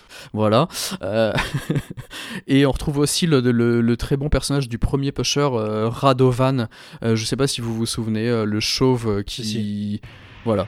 Euh, et on, le retrouve dans Pusher 3, ça me fait très plaisir. Euh, et donc euh, voilà, c'est une dernière fois la, tous ces gens voilà, normaux qu'on pourrait croiser qui ont des boulots horribles, vraiment. par contre, donc sur ce Pusher 3, il y a des critiques beaucoup plus mitigées que sur le, sur le deuxième. Et du coup, il laisse tomber son, son, projet de Pusher 4 à ce moment-là et il fait vœu de, de ne plus jamais tourner au Danemark à ce moment-là. J'avais demandé s'il avait, si il avait émis le, souhait depuis de, de, faire un peu 4, mais du coup non. Non, non, et justement, en fait, c'est les mauvaises critiques, enfin les plutôt mauvaises critiques du. Parce que c'est vrai qu'il est, il est vraiment plus lent, il est plus posé, euh, il y a beaucoup moins d'énergie sur, sur ce troisième film que sur le deuxième, et du coup, voilà, mauvaise critique, il a fait vœu de, de ne plus jamais tourner au Danemark. Et euh, il y a un, autre petit point, juste euh, pour finir là-dessus, que je trouve intéressant là, en ayant revu le film il y a quelques jours, c'est qu'il y a dans le thème comme, comme, comme trame de fond de, de ce film, pardon, il y a le problème de la langue et du dialogue, parce qu'en fait c'est un film qui va mélanger euh, du coup ben, euh, le polonais, le turc, euh, donc le, Milo est serbe, le danois bien évidemment, l'anglais, et il y a plein de personnages qui n'arrivent pas à se parler, et en fait, bon c'est peut-être un petit spoiler sur la fin du premier acte, mais en gros, il y a un deal qui va un peu pas très bien se, dérouler à cause d'un souci de langage en fait. Il y a quelqu'un qui doit traduire et ça se passe mal. Et je pense qu'à ce moment-là, de ce que j'ai pu euh, euh, voir de, des dernières interviews, masterclass, tout ça de, de Refn, il y a un moment de sa vie où c'était vraiment pesant et, dérangeant le fait que, que lui vienne du Danemark et et ce problème avec l'anglais et je pense qu'il a voulu mettre un peu de ça euh, intentionnellement ou pas je ne sais pas dans, dans ce troisième film en fait ouais. C'est aussi une thématique qu'on retrouve dans absolument tous ces films, le problème de communication, euh, la capacité à, à communiquer avec l'autre euh, quand on n'a pas la même façon de s'exprimer, euh, pas forcément que le langage, mais c'est vrai que c'est c'est omniprésent dans toute sa film. Ça. Ouais, ouais, ouais. Et du coup, avant d'enchaîner avec ce qu'il appelle lui la deuxième partie, la deuxième phase de sa filmographie, je vais juste revenir très rapidement. Euh, si vous avez l'occasion, je vous conseille du coup. Alors moi, j'ai pas réussi à le retrouver. Je l'ai vu il y a quelques années, euh, mais j'ai pas réussi à le revoir là. Le documentaire Gambler, euh, qui, avait été réalisé, bah, c'est un peu la même chose que le documentaire My Life directed by Refn que sa femme avait fait sur Only God Forgives. Et en fait, sauf que là, c'est sur, ça le suit vraiment dans son quotidien sur ses galères entre Inside Job et Pusher 3. Et ça rentre vraiment dans, tout ce côté euh, souci financier. Je le trouvais super intéressant ce documentaire-là, si vous avez l'occasion de, de, le trouver. Euh, si je peux revenir euh, vite fait sur Pusher 3, juste petite parenthèse. Ouais, J'avais été complètement traumatisé par une scène où Milo, pour pas prendre carrément de l'héros vraiment et pas être complètement drogué, décide de faire une espèce de technique avec la cigarette, de la tremper ah dans l'héros, de retourner le filtre ou je sais pas quoi. Et je vous jure, cette scène, elle m'a jamais quitté. Et je me dis, un mec qui décide de pas trop se droguer, prendre la cocaïne dans une clope, enfin, c'est. Et, alors, tu, je trouve ça psychologiquement hyper violent en fait d'en être là quoi. Je voulais parler de cette scène dans les toilettes là, mais en fait j'avais peur que ça spoil, mais bon tant pis, c'est pas grave. Ouais, mais tant pis, tant pis. Ouais, bon, on s'en fout de toute façon. tu t'en doutes dès le départ qu'il va retomber de toute façon. ça, ça n'explique pas le film, on sait qu'il Non, non, non, non. Mais oui, à un moment il.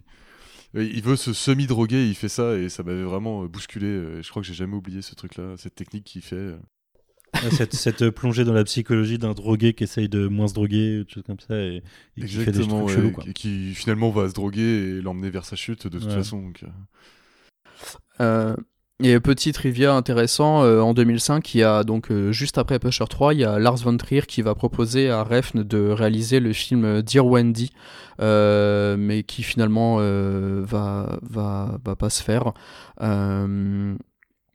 Euh, je, serais, je suis pas du tout étonné de savoir qu'ils auraient pu travailler ensemble. en fait, euh, en fait ils, avaient apparemment euh, pas mal bossé euh, là-dessus, sauf que en échange, il y avait encore un problème de, production de gros sous par rapport au rachat des droits du premier pusher. Et du coup, il a, tout, il a laissé tout tomber tout le projet Dear Wendy par rapport justement encore des. Il avait peur d'avoir une autre retombée financière. Et donc, et donc voilà, je voulais quand même le, mentionner à ce moment-là, même si Refn, c'est un mec qui se lance sur. Enfin, qui a plein, plein, plein de projets je vais pas à chaque fois les citer, et puis il en laisse tomber plein de toute façon, mais euh, il avait lancé plein de trucs. Euh, et du coup, euh, en 2007, je sais que Manu, tu voulais que j'en parle, euh, Refn va réaliser un épisode de la série british Miss Marple, tiré, tiré, de Nemesis de Agatha Christie, qu'on peut trouver légalement sur, sur, sur Internet. vous tapez Miss Marple Refn, vous allez tout de suite tomber sur l'épisode. parce que d'ailleurs, c'est quand même galère de voir certains de ses films de, du début de sa carrière quand même. Ouais, alors J'allais en parler à partir du suivant, mais euh, sur les quatre films dont on vient de parler, il y en a aucun qui est dispo légalement en France. Euh, il y a Bleeder en théorie. Bleeder en théorie qui est dispo sur Prime Video, je les avais carrément contactés par rapport à ça, mais en fait on clique dessus et ça n'ouvre pas du tout le, film. Ce serait pas mal si on connaissait quelqu'un qui bosse chez Prime. qui pourrait passer le message.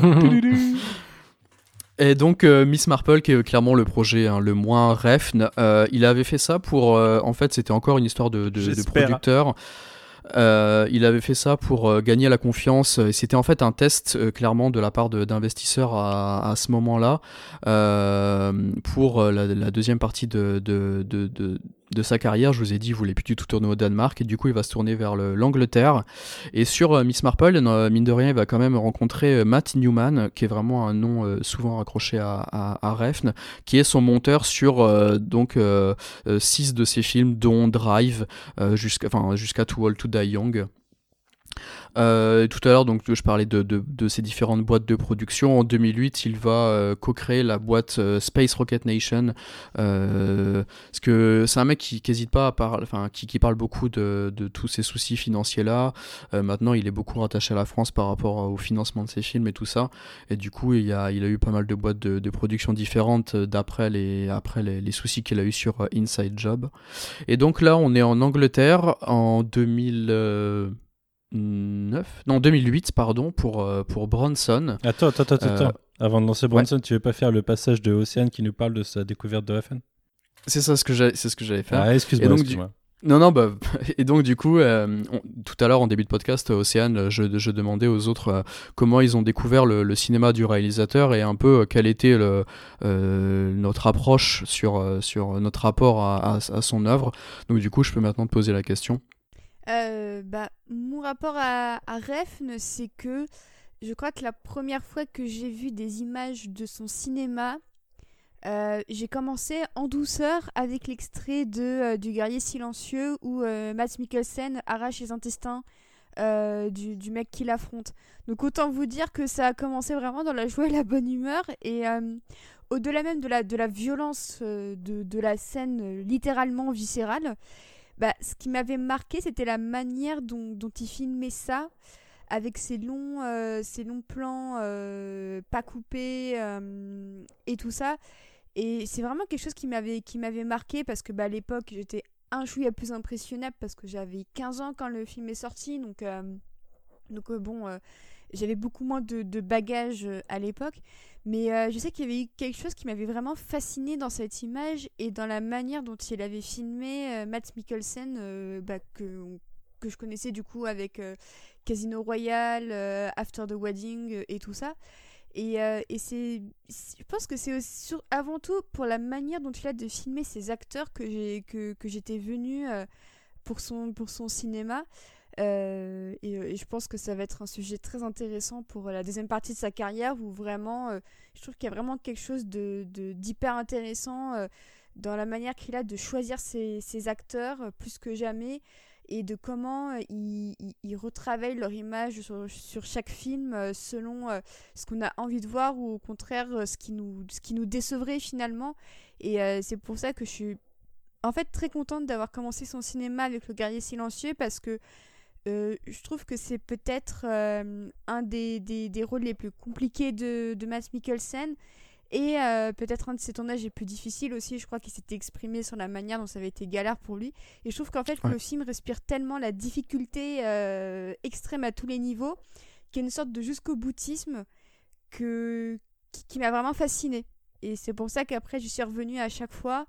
Euh, et que, euh, que pour le moment, euh, si ce n'est peut-être sa série télévisée, je trouve que sa démarche reste hyper, hyper fascinante et à tout point de vue très cohérente. Il faudra donc que tu essaies de, de voir les, ses premiers films dont on a parlé tout à l'heure, si tu peux. J'aurais aimé avoir le temps, mais travaillant pour la plateforme qui justement héberge la plupart de ces films, et eh ben, je n'ai même pas eu le temps. c'est donc ça l'ironie. Quelle ironie, oui. oui, parce que à partir de, donc de Bronson, euh, quasiment, je le, je le, mentionnerai tout à l'heure, mais quasiment tous les films dont on va parler sont disponibles sur euh, Prime Video euh, en France. du coup, rapidement, Bronson, donc écrit par Refn et par Brock Norman Brock, raconte. il s'appelle Brock Norman Brock? Bah, il me semble, je crois. Alors, c'est mes notes. Peut-être que j'ai fait une erreur, mais je suis quasi sûr, ouais. Ou alors j'ai écrit deux fois Brock, mais je pense pas. Euh, autant, autant, pour moi si je me suis trompé, mais je crois pas. Euh, j'espère pas. Franchement, j'espère que tu t'es pas trompé. je vérifierai après. Auquel cas, tu aurais créé euh, un personnage dans la tête de Manu là. Excuse-moi, je t'ai coupé, mais ça. Non, non, pas de souci. en plus, j'ai pas noté le de petit synopsis dessus et je l'ai pas revu. Honnêtement, Bronson, c'est pas forcément un, un, un, de ces films qui me qui me plaît le plus, même si c'est un super film. Je, euh, l'ai le pitch si tu veux. ah bah, bah vas-y, pour toujours, euh, pour parfait. Toute vie. Parfait. Euh, alors je sais plus son nom original, mais c'est l'histoire de du. C'est Pete Davidson. Ouais, merci. C'est pitché comme l'histoire du, du prisonnier le plus dangereux d'Angleterre, qui s'est donc auto surnommé Charles Bronson et qui va aller en prison en braquant un bureau, euh, parce qu'il aura braqué un bureau de poste pour une somme euh, modique que je, que je crois être quelque chose comme 36 livres ou un truc comme ça. Et euh, il va aller en prison, ça va très mal se passer et il va donc y rester. Et donc la majorité du film va se passer en prison, qui va suivre le, traitement que subit Branson et que Branson va faire subir aux autres pendant tout le film, je pense, hein, de toute façon. Je, ne crois pas avoir dit de bêtises. Si vous avez des compléments. Euh, non, bah en fait, c'est un mec euh, qui, euh, qui, qui, est, qui, est, globalement asocial, qui s'est retrouvé en prison et qui s'est dit. bah déjà, il voulait devenir célèbre. Du coup, une façon était d'être le président le plus violent. Et en plus, l'extérieur, ça l'intéressait pas trop. Quoi. Il, a, il a trouvé une routine, mais je pense que c'est quelque chose qui, qui touche beaucoup de prisonniers, hein, réellement, de, cette presque peur de, du monde extérieur et de dire que le, le monde, ce monde restreint dans lequel t'es, bah, c'est plutôt pas mal.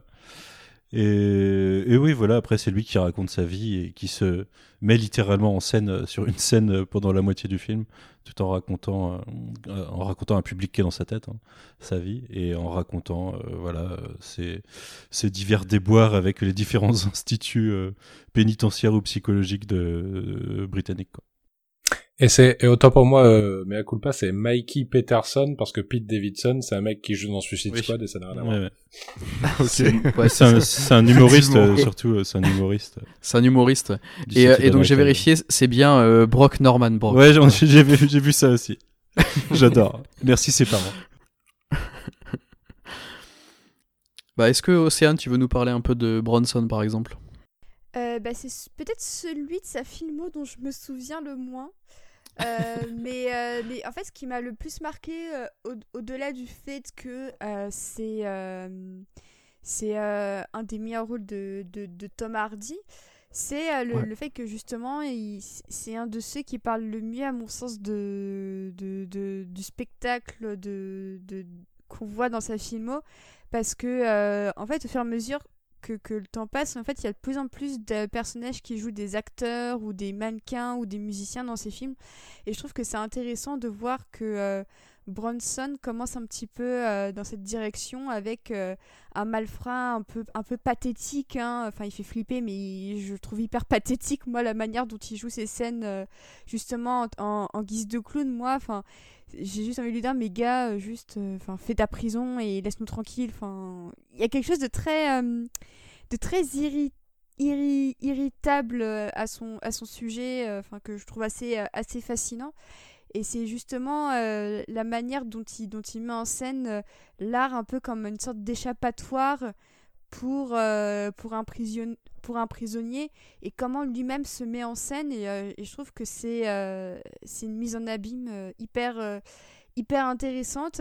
Et surtout en fait je m'attendais pas à ce que Ref ne fasse un biopic. Je trouve que ça lui ressemble pas et, et que c'est c'est peut-être un de un des films de sa filmo qui est à mon sens un des plus bizarres c'est que on sent que cette fois en fait il puise dans, dans le réel et, et en fait, j'ai l'impression que ça, ça se traduit vachement dans son script euh, qui est beaucoup plus euh, euh, strict, justement, qui est peut-être plus sous contrainte. Alors, je sais pas si Clément, tu as, ressenti ça aussi en tant que scénariste, mais j'ai eu l'impression que par moment, en fait, il osait pas aller là où il aurait pu aller. J'ai en fait, j'ai l'impression que si Bronson n'avait pas été un vrai prisonnier, que ça avait été un personnage de fiction, il aurait pu se permettre encore plus de choses et qu'il canalise cette frustration en faisant de lui un comédien, une sorte de clown qui raconte ses exploits sur scène euh, comme une sorte de un peu de, de, compensation vis-à-vis de ce qu'il peut pas euh, raconter.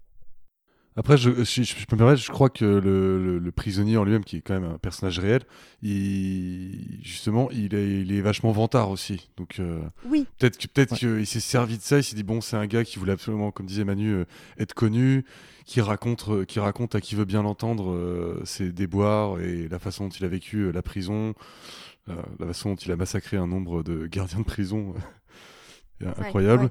Et peut-être qu'il y, a un peu de ça aussi. Le, comment, comment, comment transformer mon personnage euh, qu'on va voir en fait euh, évoluer, on va voir euh, réellement, on va dire, évoluer. Quelle est sa version à lui de ce qui se passe à l'écran, un peu comme un confessionnal de télé-réalité, on va dire, et qui du coup va se, va se mettre en scène lui-même. Ouais.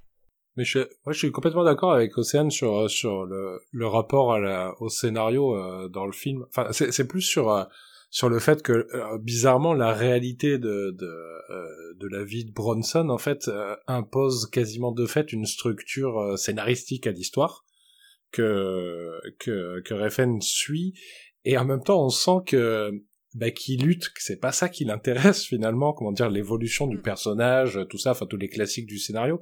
On voit que bon, ça, ça, enfin, en tout cas, je trouve sur ce film, on sent que ça l'emmerde un peu, et, euh, mm. et je trouve qu'on dirait que le, il y a, y a un film à l'intérieur du film qui lutte pour euh, pour sortir, enfin, bah d'ailleurs comme, c'est ça, enfin comme, comme Bronson qui est une bête enfermée en cage, là t'as t'as t'as le futur euh, le futur Refn qui qui euh, il y a des il y a des jaillissements à certains moments la scène dans la boîte de nuit ou quoi enfin des des vraiment des jaillissements de ce que va être son cinéma après.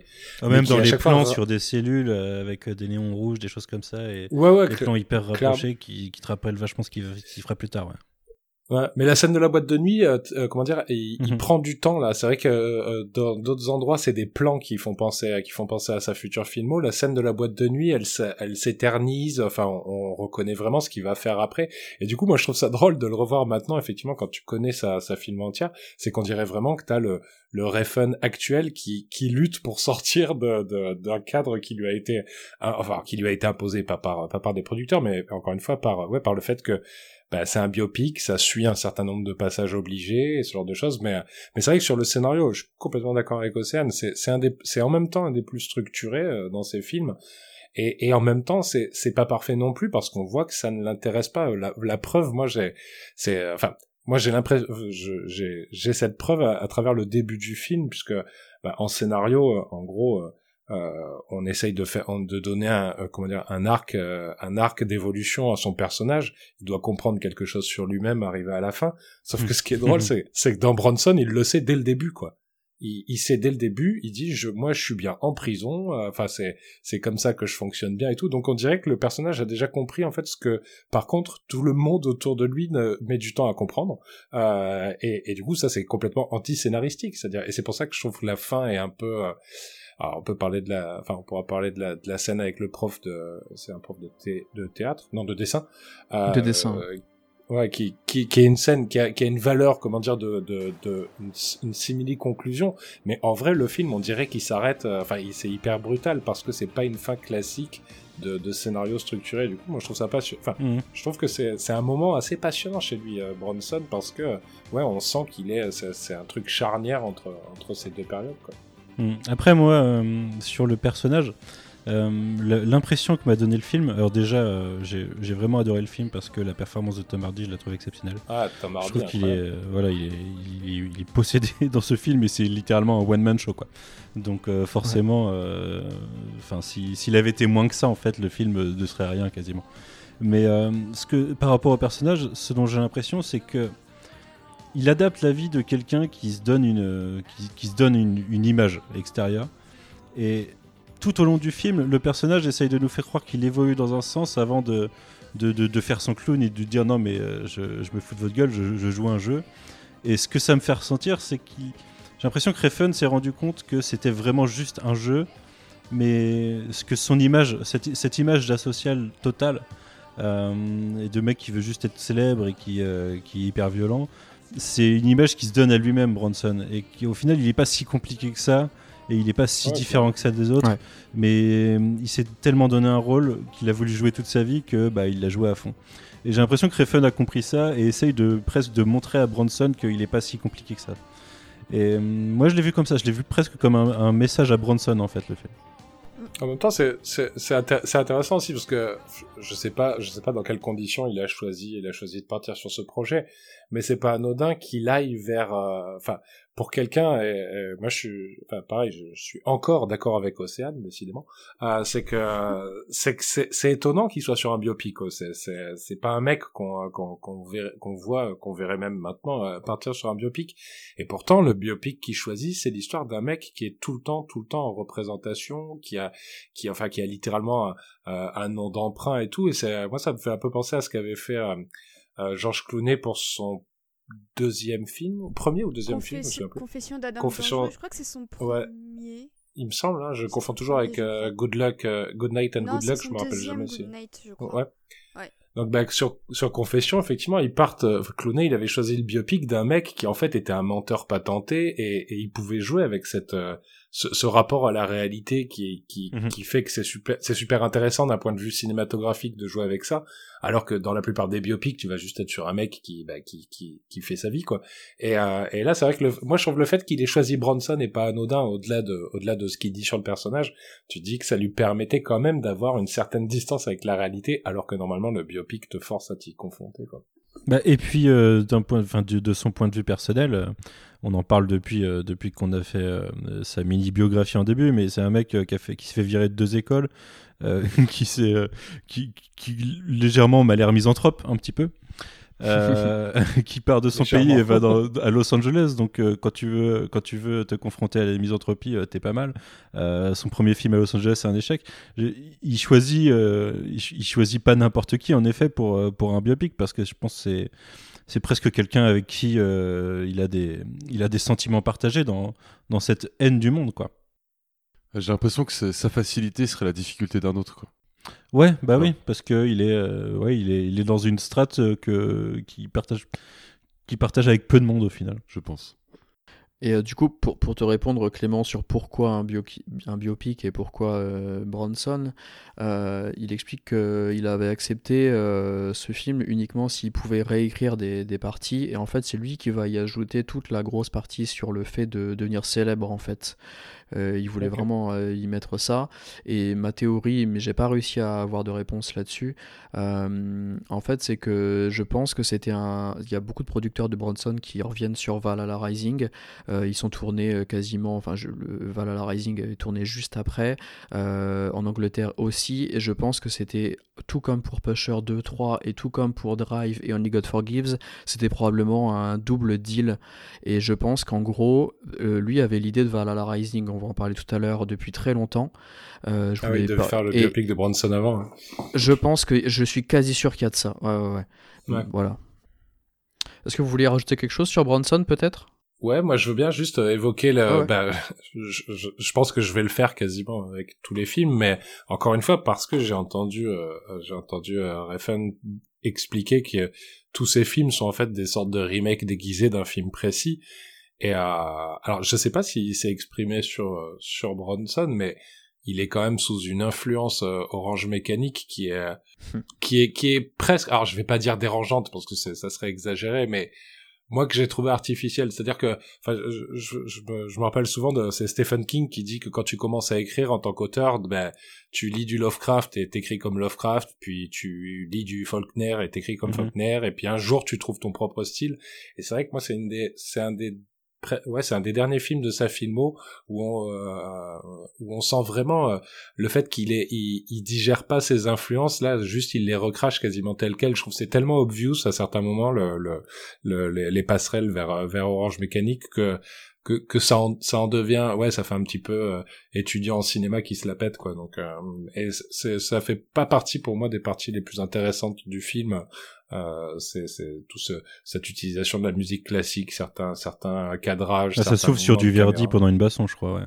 Mm, Ouais, ouais, ouais, c'est, c'est vrai que ça, c'est, c'est, c'est, vraiment là où je trouve le film le plus faible, quoi. C'est, euh, en plus, il y a un truc hyper arrogant quand même, euh, même s'il a, il a déjà quand même pas mal de films derrière lui. Euh, on voit déjà l'arrogance de, de, de ce gars qui dit, bon, bah, si je choisis de faire une référence, je vais aller faire une référence à, enfin, euh, pas une référence, mais un film référence. Bah, ma référence, ça sera Kubrick, quoi. On voit que, il, se- il se mouche pas du coude, comme on dit. euh, il cherche quand même, il va vers les, vers les grands maîtres. Après, euh, je pense qu'il l'a mieux fait que beaucoup de gens. Mais, euh, mais pour revenir sur, euh, sur le film, il y a- moi je, je pense que c'est un celui qui, que j'ai le plus apprécié. Bonjour le chat. Comment? Oui, il y a un chat, oui. je pense que c'est chez Océane. C'est Ah, quoique Bobo non. qui arrête pas de Ouais. gueuler, je suis désolée. mais Bonjour, euh, oui. Ouais, c'est c'est un de ceux que j'ai le plus apprécié euh, de la performance de Tom Hardy, mais de son côté one man show, euh, moi les, les, les scènes sur, enfin le tout ce qui est sur scène, euh, Tom Hardy, je le trouve ouf, et même dans la, dans la façon de filmer, cette, cette scène où il fait le dialogue de la femme et de lui, où il est peint à moitié d'un côté femme, et, et à chaque fois il se Ouais. retourne. Mais dans la façon dont c'est filmé, c'est parfait, quoi. Dans la façon, je sais pas si, je sais pas combien de temps ils ont mis à le faire, mais quand il se retourne, c'est hyper fluide. T'as pas, un, truc qui dépasse, t'as pas un bout de l'autre personnage que tu vois ou autre. Et, et Tom Hardy se change instantanément. Et, euh, et, et ouais, moi, cette scène-là, elle m'a, elle m'a tué. Quoi. Je, je trouve que cinématographiquement, c'est, c'est juste une scène, en fait, c'est juste du théâtre, mais euh, c'est incroyablement Ouais, bien c'est fait. c'est le côté fantasque de Tom Hardy qu'on n'a pas finalement euh, dans sa filmo tout entière euh, si souvent que ça. Ouais. J'ai un peu retrouvé dans son rôle dans Peaky Blinders. Mhm. Je trouve un peu plus fantasque, un peu plus amusant comme ça. J'ai pas vu Tabou aussi, mais ça m'a inspiré ce genre de Tabou choses. euh, moins fantasque. En Ouais, fait, il reprend Ouais. plutôt le rôle de Killian Murphy dans Peaky Blinders. C'est Ouais, un peu miroir comme série. enfin, bref, on va pas, pas faire un, un podcast sur Tabou. Je pense qu'il n'y aurait pas, il y aurait pas grand chose à dire, mais et ouais, et ce, ce, ce Tom Hardy là, il est finalement assez peu là. Il le distille toujours un peu dans ses rôles. Son Bane est un peu, un peu comme ça aussi. Mais euh, ouais, c'est Son, son Venom aussi. Oh. Non, non monsieur, non monsieur, vous ne Le pouvez pas. Taisez-vous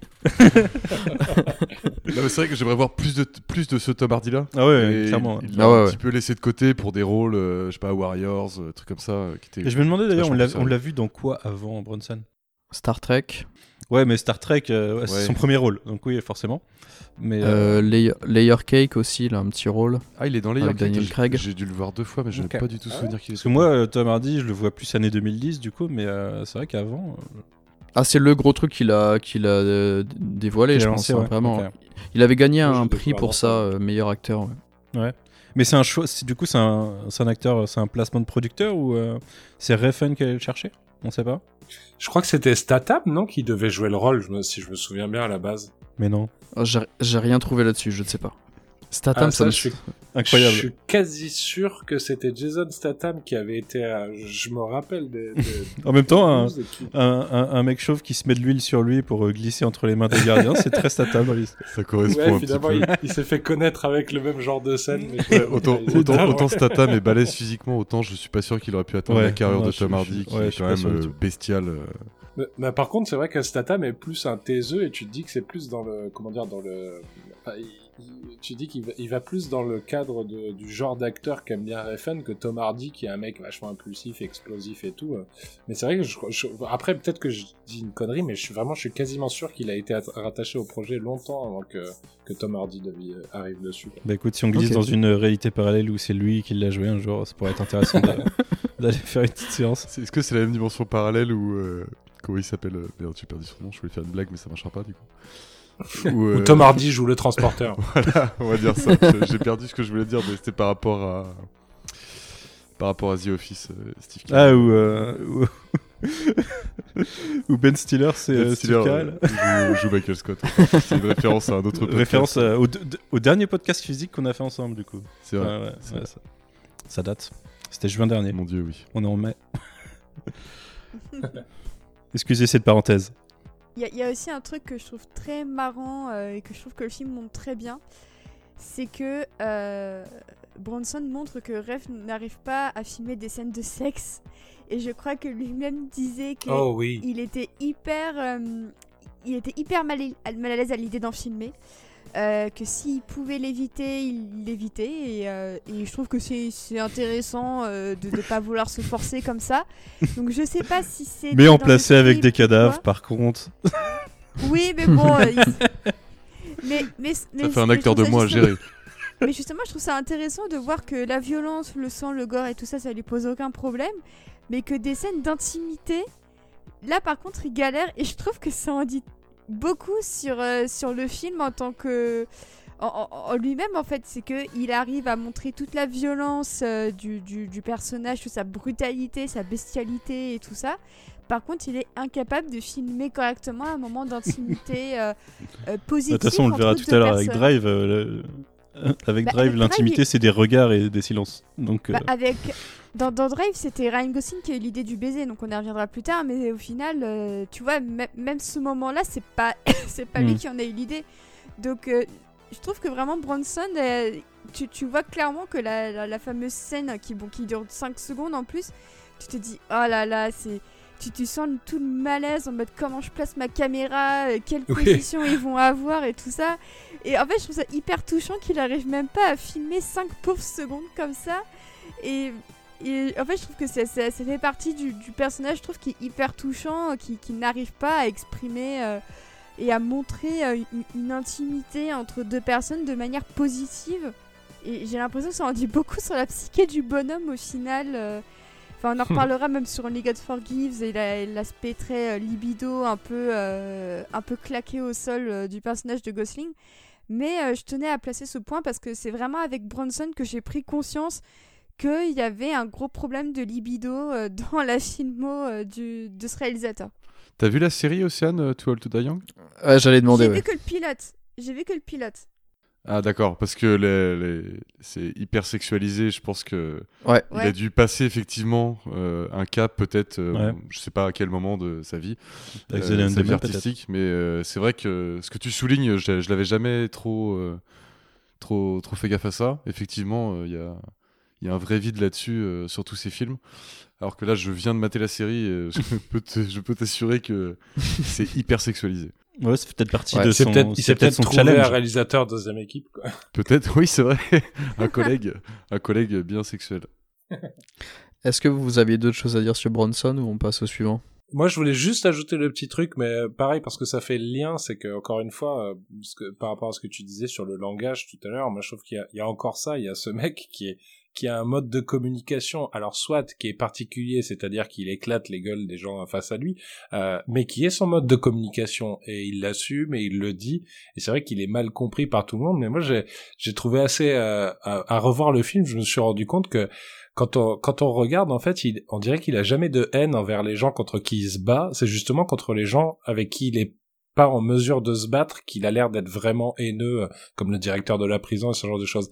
Alors que dès que c'est, dès que c'est des, des fights avec les gardiens ou autres, bah c'est plutôt ludique. Enfin, on voit qu'il est pas dans une. Euh, enfin, on voit. J'aimerais pas être le, le, le, gardien euh, tout seul dans sa cellule quand il décide que que ça va partir en couille, quoi.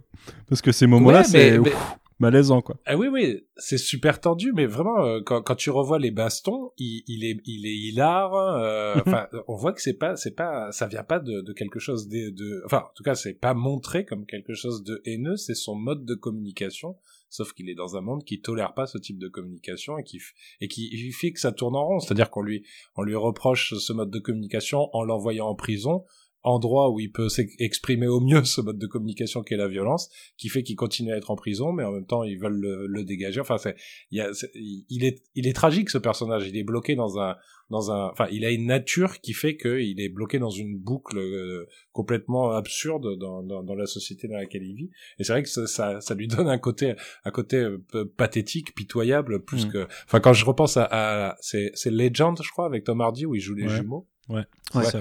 Euh, où, là il, joue quand même des gangsters supra badass, euh, iconisés à mort et tout, et euh, alors que là, non, il, est lamentable, il fait plus rire qu'autre chose quoi. Enfin, mm. Et ça, c'est ça recoupe tous les tous ces héros avec des problèmes de communication qu'on va avoir par la suite. Sauf que celui-là parle beaucoup. Mm. il aura quand même une, une scène euh, magnifique où il lutte contre personne, mais les médicaments qu'on lui a fait ingérer. où il va tenter de s'échapper d'une salle de danse euh, sur du Pet Shop Boys. Je pense à marquer ça, Ça, je pense que c'est les prémices de les prémices de Venom. ah, tu crois? Ouais, dans son combat intérieur. Peut-être. Mais t'as raison Clément, je pense en effet que le gardien c'est un personnage face à lui, alors que, enfin le, le, chef de la prison, alors que les gardiens c'est juste un outil pour, euh, pour quand il a besoin de se, défouler ou de vouloir changer de prison. Quoi. Et donc euh, Bronson, euh, qui va quand même bien, bien plaire et bien marcher, euh, qui aura eu quelques prix, dont le, prix du, un prix pour le meilleur acteur pour, pour Tom Hardy. Il aura même été nominé pour le prix du, grand jury de, Sundance en 2008. Et donc, comme je le précisais tout à l'heure, seulement un an plus tard, parce que mine de rien euh, il a quand même réalisé 10 films en seulement 20 ans, euh, et donc seulement un an plus tard, euh, il va réaliser le film Valhalla Rising, euh, Le guerrier silencieux, également disponible sur, sur Prime Video, et donc toujours toujours en Angleterre, qui ressemble du coup pas du tout à, Bronson. Je trouve ça super intéressant d'enchaîner ces, deux films-là. Toujours écrit par Refn, mais aussi par cette fois Roy Jacobson, qui est peut-être un de ses, on va en parler, mais qui est sûrement un de ses films les plus, les, plus expérimentales, qui est son premier film filmé en digital, donc il y a une autre approche encore, je trouve, de la photo et du cadrage pour, pour celui-ci, ça apporte vraiment quelque chose de différent. Euh, qui est apparemment inspiré d'une histoire que sa mère lui, lui racontait quand il, qu'il était enfant. Alors je sais pas exactement ce que c'est que cette histoire.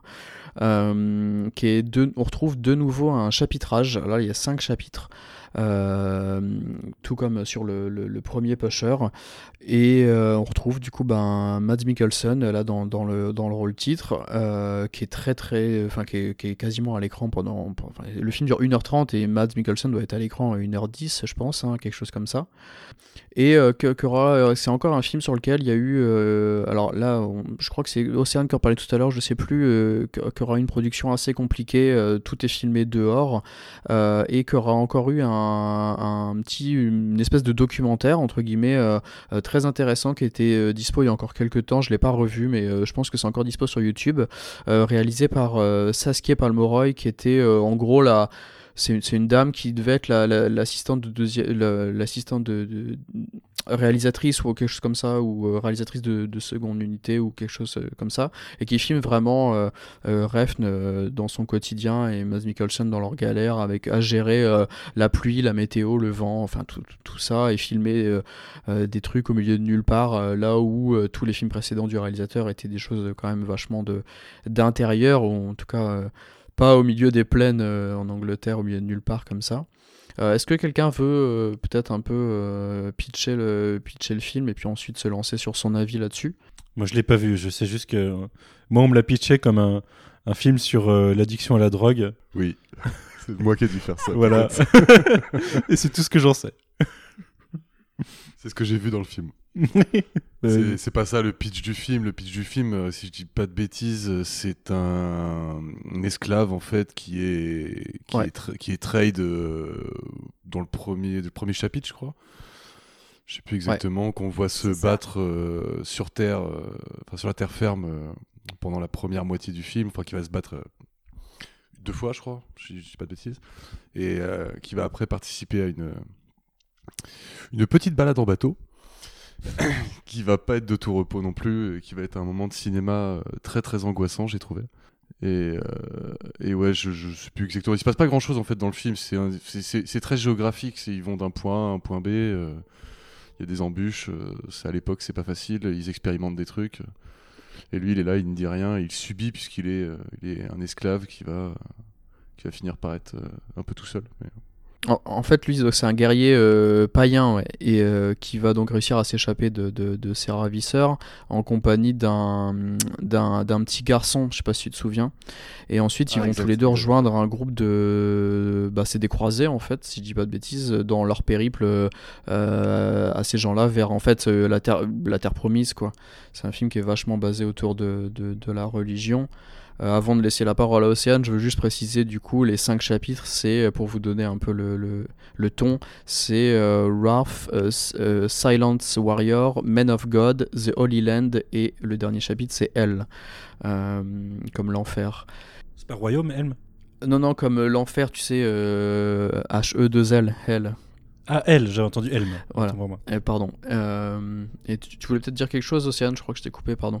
Bah, en fait, ce que je trouve marrant, c'est que euh, euh, le guerrier silencieux, du coup, bah, il, est muet. Et, je trouve ça marrant que le contraste entre Bronson, qui est une pipelette qui n'arrête jamais de parler, euh, il, enchaîne avec un film où euh, l'homme est muet. Et en fait, c'est. En fait, je trouve que c'est hyper reposant si tu enchaînes les deux de passer d'un film qui est hyper bavard et qui est sûrement le, le film avec le plus de dialogue et de, et de, de, de, répliques sûrement de, la carrière de, de Refn, et de passer soudainement à quelque chose d'aussi épuré avec un héros qui en plus est muet. Et, euh, et je trouve qu'il y a un contraste vraiment euh, saisissant et je trouve qu'effectivement en tant que, que double feature en fait c'est du jour et la nuit et que les deux arrivent à, à livrer euh, que Matt Mikkelsen et Tom Hardy ils ont des rôles totalement différents et c'est là qu'on voit que Refn il arrive à tirer des choses hyper différente euh, de, de ces acteurs. Et c'est ça que je trouve euh, incroyable, quoi. Est-ce que, est que le personnage est vraiment muet ou est-ce que c'est encore une histoire de communication? Il parle pas la langue et du coup il comprend rien et il parle pas parce qu'il y a personne là qui parlait Ou est-ce qu'on sait pas tout simplement? Alors je sais pas s'il est vraiment techniquement muet, mais en tout cas il dit pas un seul mot et en fait. Dans les synopsis, c'est dit qu'il est muet. Ah, c'est vraiment d'accord, ok. Est-ce qu'il y a peut-être un peu. J'allais révéler un truc, mais ah, bon, non, bah, tant pis, je vais pas le spoiler, ce serait dommage. Euh, parce qu'il il, arrive quand même à, à, s'exprimer si on veut. Voilà. Voilà. En fait, il chante à la fin. non, non, non. donc Clément et comment n'a pas vu le film, donc euh, c'est pas un spoil. non, pas non, non, non, puis ce serait dommage, vraiment. Euh, donc, non, non, je, je dirais rien d'autre là-dessus. C'est vraiment, comme, comme l'expliquait Jay, c'est vraiment un un, voyage un peu. C'est un film qui, enfin, faut se laisser porter, je trouve. Euh, euh, c'est rythmé de façon assez particulière avec ces cinq chapitres. Il n'y a pas vraiment de trois actes bien définis, je trouve. Euh, il y a toute cette partie en bateau, un peu où on s'endort un peu volontairement. Il y a des moments où c'est super violent d'un coup. il y a finalement pas beaucoup de dialogue. Mais ça, c'est caractéristique de toute sa deuxième moitié de carrière, parce qu'après, euh, ouais, ouais, ouais, la plupart de, ses films, tout passe par l'image. Je, je, crois que c'est un peu sa volonté aussi. Ouais, c'est ça. C'est toi, Quentin, qui disait ça au tout début, euh, le, de la gestion du silence, qui est un, élément clé de son cinéma aussi. Ouais, ouais. Mais je me, je me demande justement si euh, l'expérience Bronson, qui était quand même très dans les clous, ne l'a pas un peu aussi vacciné d'avoir des, des, scénarios aussi euh, élaborés et écrits. Euh, je, me pose la question en fait parce que le contraste entre Le Guerrier silencieux qui est vraiment un film hyper sensoriel et qui m'a en fait qui m'avait fait penser à l'époque à du Terrence Malick. Voilà, je, Ouais, il y a un peu de ça. Hein. Si si. Et pour moi, c'est vraiment voilà, pour moi c'est vraiment le dernier grand film de Viking avant peut-être celui de Robert Eggers qui arrive l'an prochain. Mais mais justement en fait pour moi, il y a vraiment eu, je pense, un, avant et un après Bronson dans sa, dans sa carrière, dans sa manière de d'écrire des scénarios, dans sa manière de se servir de l'image comme, euh, comme narration. Il utilisait déjà le, chapitrage, mais là j'ai l'impression que qu'il avait encore atteint un stade supérieur et qu'il avait envie de, de communiquer des, des, choses dans ses films avec d'autres euh, outils et une, nouvelle grammaire. Et euh, en fait, ce qui est intéressant, c'est qu'à la fois Bronson, on peut le voir comme un, dernier, euh, un, une dernière pièce d'héritage de sa première partie de, carrière dans sa manière de, d'être scénarisé, euh, dans euh, l'utilisation de la, de la pellicule et tout ça avant de passer au digital. Et en même temps, bah, c'est son premier film tourné en Europe avec un casting européen et tout enfin européen pas du tout. Un casting peut-être plus anglophone et tout ça. Enfin, je sais pas, je trouve qu'il y aurait peut-être quelque chose à creuser sur ce qui s'est passé entre, les, entre les deux films, parce que c'est probablement euh, l'un des points de rupture les plus spectaculaires du cinéma, ou comment un réal il passe de, de, d'un, truc écrit, peut-être parfois un peu trop écrit comme Bronson, à quelque chose qui n'est pas pas forcément écrit euh, comme, euh, comme Le Guerrier Silencieux.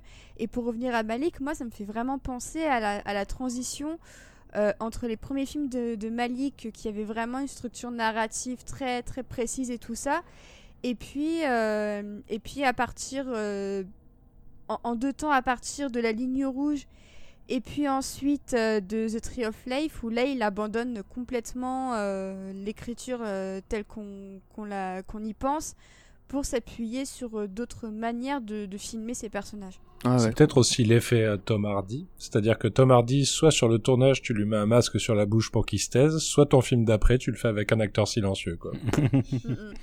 Mais d'ailleurs, est-ce que c'est pas là que ça devient important de d'avoir un rapport assez proche avec ces acteurs? Parce que j'imagine que bah enfin c'est quoi c'est peut-être la cinquième collaboration du coup avec euh, Mads Mikkelsen à ce moment-là sur Valhalla Rising si on compte les trois non, deux pushers. Euh, quatrième, quatrième. deux pushers, euh, bleeder, euh, quatrième, ouais.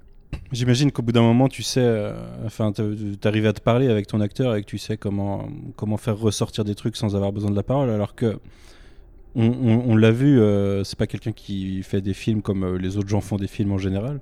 Euh, peut-être que pour lui, euh, les dialogues, le fait d'être un acteur qui craque son dialogue, euh, t'es obligé de refaire ta scène. Peut-être que c'est juste plus simple de juste faire passer des émotions, que c'est plus efficace pour lui de passer juste par l'image et de, de, de, te reposer sur le fait que ton acteur il va réussir à te faire ressentir quelque chose juste à travers, à travers son physique plutôt qu'à travers des paroles. quoi.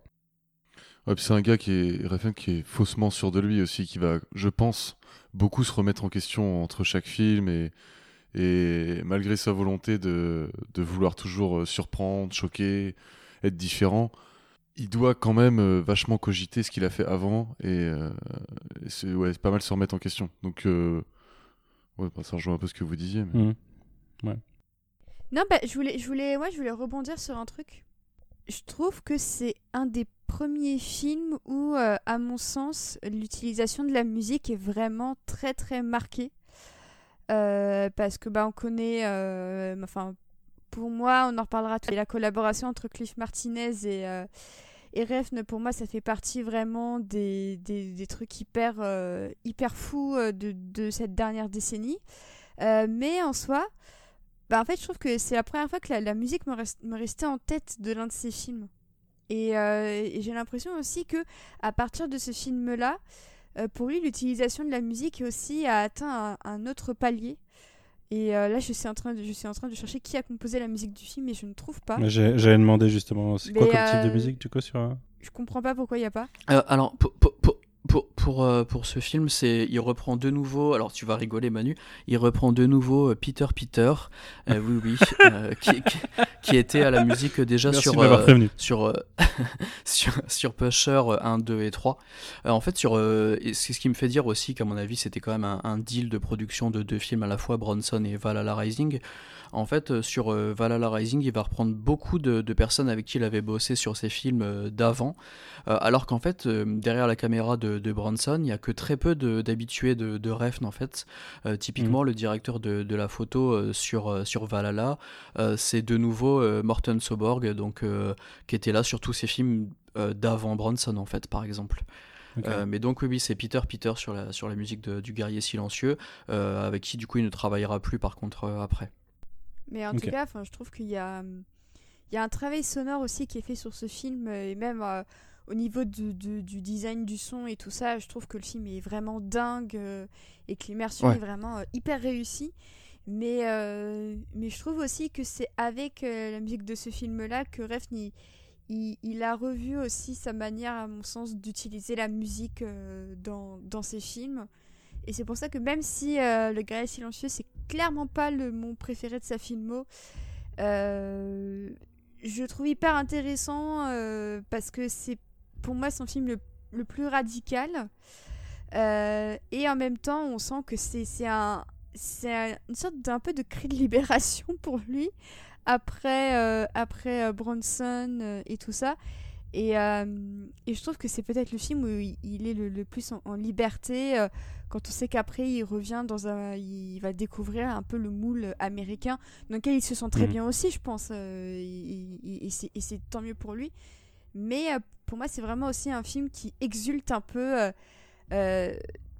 toute sa frustration qui peut enfin ne plus contenir et, et qui peut totalement se décharger de, de, de plein de choses, quoi. Mm. Ah bah et, et ça on le voit vraiment beaucoup dans les dans, dans les petites euh, dans les petites vidéos documentaires euh, sur YouTube. Effectivement, euh, il était peut-être même un peu trop euh, libre en fait, je pense sur sur celui-ci. Complètement. À mon avis, il y avait comme en plus il était déjà géographiquement au milieu de nulle part, euh, je pense que puis on le voit réécrire, repenser des trucs et tout. Il me semble que c'est dommage, je l'ai pas revu, mais il me semble qu'au départ le chapitrage c'était pas ça du tout. Il a tout bricolé une partie, euh, le voyage ça devait pas se passer à ce moment-là. Enfin je sais plus trop, mais quelque chose comme ça. Et euh, en fait il y a des moments où je pense qu'il est vraiment tout seul. il, ça mériterait peut-être d'avoir un producteur qui qui le qui le redirige un peu plus.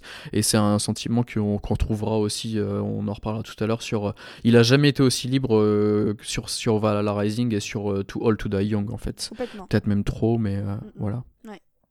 Et au niveau de, la musique et de, du sound design, je trouve que c'est intéressant d'enchaîner euh, Bronson et, Valhalla parce que euh, il va vraiment s'éclater, peut-être même un peu trop, je trouve, euh, sur le côté fourre-tout musical avec plein de chansons sur Bronson, là où on a vraiment des nappes et des ambiances qui, qui appuient le récit et qui amènent une ambiance sur Valhalla et qui réutilisera après avec Martinez. Je pense qu'on a fait plutôt le tour de, on a fait, Hmm. on a fait pas mal le tour de celui-ci. On va passer à Alors, j'ai- pas trouvé par contre le, le chemin du, de l'addict dans, dans, dans cette euh, façon de raconter le film, mais C'est c'est une interprétation de la partie en bateau. Je vais pas trop raconter parce que c'est un peu spoil déjà. Bon, Mm. c'est qu'ils sont en bateau, c'est déjà beaucoup. Il y a pas mal d'éclairages aussi qui peuvent donner l'impression que. Oui. Voilà. C'est à ça que tu fais référence, je pense. Je suis- je suis curieux, en il y a- tout cas. Il y, a- il y a de ça, il y a tout, tout, tout, le, tout le discours autour de l'eau euh, Ouais. qui est interprétable. euh, C'est c'est une, c'est une très, je trouve que c'est une, une immense scène de cinéma. Je, je crois que c'est toi Clément qui disais tout à l'heure que c'était une scène où on s'endormait. Non, Clément, il l'a pas vu, Ah oui, Non, pardon, moi. c- c'était Quentin, ouais. Qui est... Et je- moi, j'ai pas du tout dormi pendant cette scène. Je trouve que c'est peut-être, euh, enfin, je vais pas dire ma scène préférée de Tour Eiffel, mais c'est une qui m'a le plus marqué. Mm. Et je sais pas, je trouve qu'elle parle à bien des aspects. Elle est très ouverte sur euh, bien des psychologies. Et je pense peut-être même l'interpréter un peu comme on veut, mais Ouais. c'est vrai que c'est très religieux aussi. Et après, voilà, la religion amène une- un côté, euh, un côté spirituel euh, qui est aussi lié à la drogue. enfin, c'est un voyage intérieur, quoi. On va dire ça comme ça. Ouais, ok. Ouais, et puis c'est son, c'est sur- c'est son film le moins ancré dans le réel. Il y a, enfin, euh, il y a une partie un peu quand même, ouais, vachement. On n'est pas sur de la fantaisie non plus, mais euh, euh, je sais pas exactement quel, quel adjectif utiliser, mais euh, Ouais, il y a, ouais, il y a C'est qu'il est onirique, qui nous transporte. Ouais, c'est ça, mystique, ouais, mystique, voilà, ouais. c'est ça. Après, on est, c'est le mysticisme que transportent ces personnages qui transpirent dans le film. Le, le film Ouais. explique pas qu'il y a des choses, euh, qu'il y a des choses euh, au-delà du réel. C'est simplement Mm. que les personnages, euh, sans le dire, on voit bien en quoi ils croient à peu près et tout ce que ça peut apporter comme, euh, comme peur euh, de, de l'inconnu, de ou des, des, des créations divines ou je, je ne sais quoi. Mm. Et oui, ça, va, ça, ça transpire beaucoup dans le film. Ouais, et moi j'aimerais vraiment, je sais que c'est c'est un fantasme de longue date, mais j'aimerais vraiment qu'ils en tournent la, la suite euh, à Tokyo euh, de nos jours. Ce serait tellement bien. Un guerrier silencieux aussi? Je crois que c'était ça. c'est-à-dire? Je crois que c'était Refn qui avait ce projet-là. euh, et qui- Enfin, c'est lui qui en avait parlé, si je dis pas de bêtises. Et, euh, et j'imagine tellement euh, Mads en, en guerrier silencieux se balader dans Tokyo avec tous ces néons. euh. C'est- c'est du Ah bah. Ah, C'est ah, pas- C'est pas bien, Océane, je ne vais penser plus qu'à ça maintenant. Je suis désolée. Non, je ne suis pas désolée. Je trouve étrange que personne ne trouve étrange cette proposition. Ça me donne super envie de voir le film. Parce que si vous trouvez normal d'imaginer la suite Mais au pourquoi Japon pas de nos jours. Alors, Pourquoi euh, j'avais jamais, j'avais jamais entendu parler de, de, de ce projet, mais comme je le disais tout à l'heure, il a eu tellement de projets que j'ai pas tout recensé.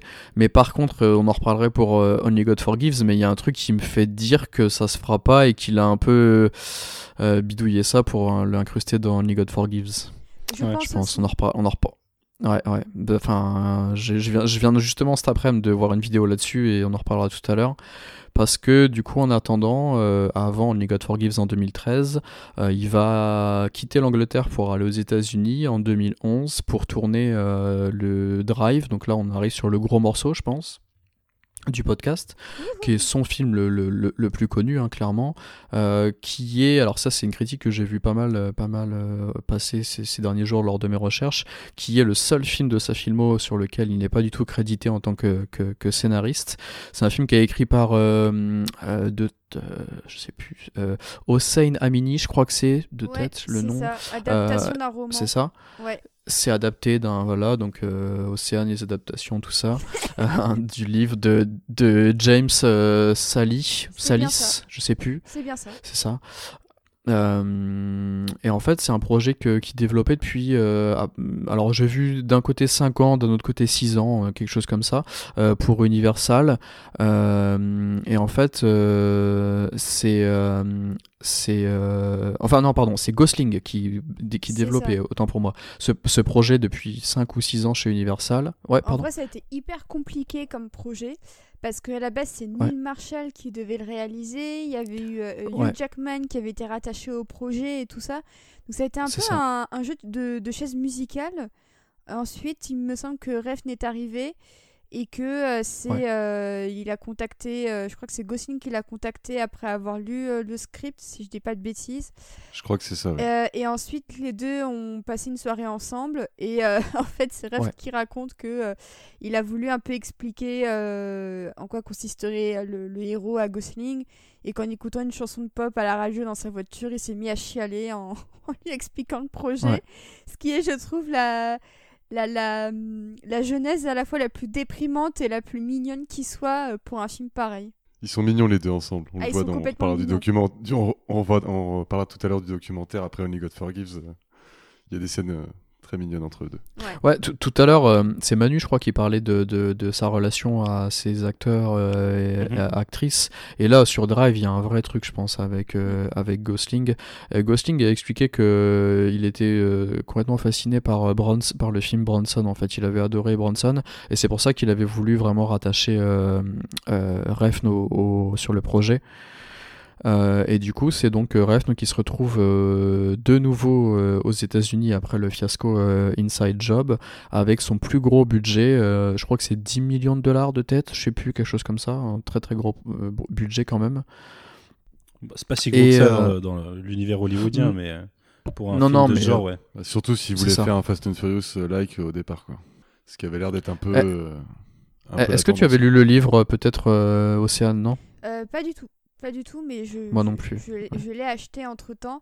Et le budget, c'est 13 millions de dollars. Donc, euh, effectivement, on n'est pas loin des, des 10 millions dont tu parlais. Euh, bah, Est-ce que quelqu'un veut pitcher le film et puis après on va en parler? Euh, bah, du coup, donc c'est l'histoire d'un, d'un, d'un, chauffeur euh, qui vit à Los Angeles, qui est cascadeur euh, pour le cinéma le jour et qui est chauffeur pour, pour des braqueurs la nuit et qui va se, se lier un jour avec, avec sa voisine dont le mari sort de prison et à la suite d'un casse qui, qui foire avec notamment le mari de sa voisine. Euh, et ben il, va, il va se retrouver dans de, sacrés, euh, dans de sacrées emmerdes et il va devoir euh, dénouer un énorme, un, énorme bordel mafieux à Los Angeles, impliquant notamment des gens comme Brian Cranston, Ron Perlman ou même Albert Brooks, ce qui est pas si mal. Et un marteau. Albert Brooks, Albert Brooks dans un rôle sérieux, parce que je pense que je connais pas trop trop le, monsieur, mais je pense qu'il est quand même beaucoup plus caractérisé, beaucoup plus habitué à, à, des choses plus, plus légère, des comédies, ouais, ouais. Et là, il joue carrément le, le, vilain, quoi. Exactement. Euh, ce que j'avais lu par rapport à, au, livre, c'est que là, en fait, les, les seconds rôles, les, les, les, autres personnages sont beaucoup plus développés et sont, euh, sont plus profonds, en fait. Euh, apparemment, le personnage de, de, Oscar Isaac, par exemple, sur le bouquin, c'est vraiment juste un archétype. Hein. Il n'est pas aussi développé que ça, par exemple. Mm. Et, et c'est une des forces du, du, film, je trouve, de, de développer tous ces persos, tous ces autres personnages-là. Euh, c'est tellement un gros morceau que j'avoue que je sais même pas trop par où commencer pour Drive. ouais, en, fait, je, suis, je suis d'accord avec Quentin, c'est que je trouve que c'est, c'est, vraiment, je trouve, c'est un film hyper attachant parce que il euh, n'y a pas que sur le héros que tu peux compter. Euh, par rapport à d'autres films un peu de ce genre où c'est le héros et puis le reste ils sont transparents, ils ont deux répliques et basta. En fait, je trouve que chaque personnage, même hyper évasif comme Christina Hendricks qui euh, se fait euh, exploser euh, le crâne au bout de deux scènes, la pauvre, bah, chacun apporte quelque chose à l'intrigue, mais ils ont quand même une personnalité, ils ont quand même un look, ils ont quand même chacun un peu une caractéristique qui les rend un peu plus humains. Euh, même le personnage de Brian Cranston, qui est un petit peu son, le, mentor de, Gosling et tout ça, qui a la patte qui traîne, euh, qui, qui, ne prend que des mauvaises euh, décisions, bah, au final, c'est, un c'est, lui aussi un loser, mais qui est hyper attachant, parce que déjà, il, t'as l'impression que c'est comme si c'était Al de Malcolm qui avait fini par plaquer Loïs pour finalement se lancer dans les voitures automobiles et que ça avait foiré. Et c'est bizarrement l'un des rôles les plus bienveillants de Brian Cranston au cinéma. Euh, parce qu'après Breaking Bad, il a enchaîné les rôles de méchants et un petit peu d'anti-héros et tout ça. Mais ici, en fait, c'est. en fait, c'est vraiment une figure un peu attachante. Genre, c'est un peu, voilà, c'est un peu le papa euh, que, que n'a pas euh, le, personnage de Gosling. Et en fait, je trouve que c'est ce supplément d'âme qui fait que aussi on retient le film, c'est que bah on se souvient aussi de son gros rôle. Et euh, je pense notamment bah, à Oscar Isaac qui commençait à, à exploser après euh, aussi le, le Robin des Bois de, Ridley Scott, euh, Agora de Amenabar et tout ça. et en fait, j'ai l'impression que c'est le film où Refn il a su le mieux caster des gens dont on connaissait la tête, mais qui attendaient une explosion de leur carrière et en fait, pour euh, beaucoup d'entre eux, ça n'a pas loupé parce que même Carey Mulligan, euh, bah, Cranston qui était en plein Breaking Bad, mais, euh, mais voilà, il était. Est-ce qu'elle avait déjà fait Shame ah, C'était avant ou après Carey Mulligan bah, C'est la même année. Ah. Elle, après, elle avait aussi fait Orgueil et Préjugés et Never Let Me Go, mais c'est quand même un des, un des seconds rôles les plus solides de sa carrière. Et euh, je pense aussi. J'ai euh, découvert dans Doctor Who, moi, personnellement. Ah là, c'est Doctor Who Drive. Non, non pas cet épisode, non. mais... Il est très bien cet épisode.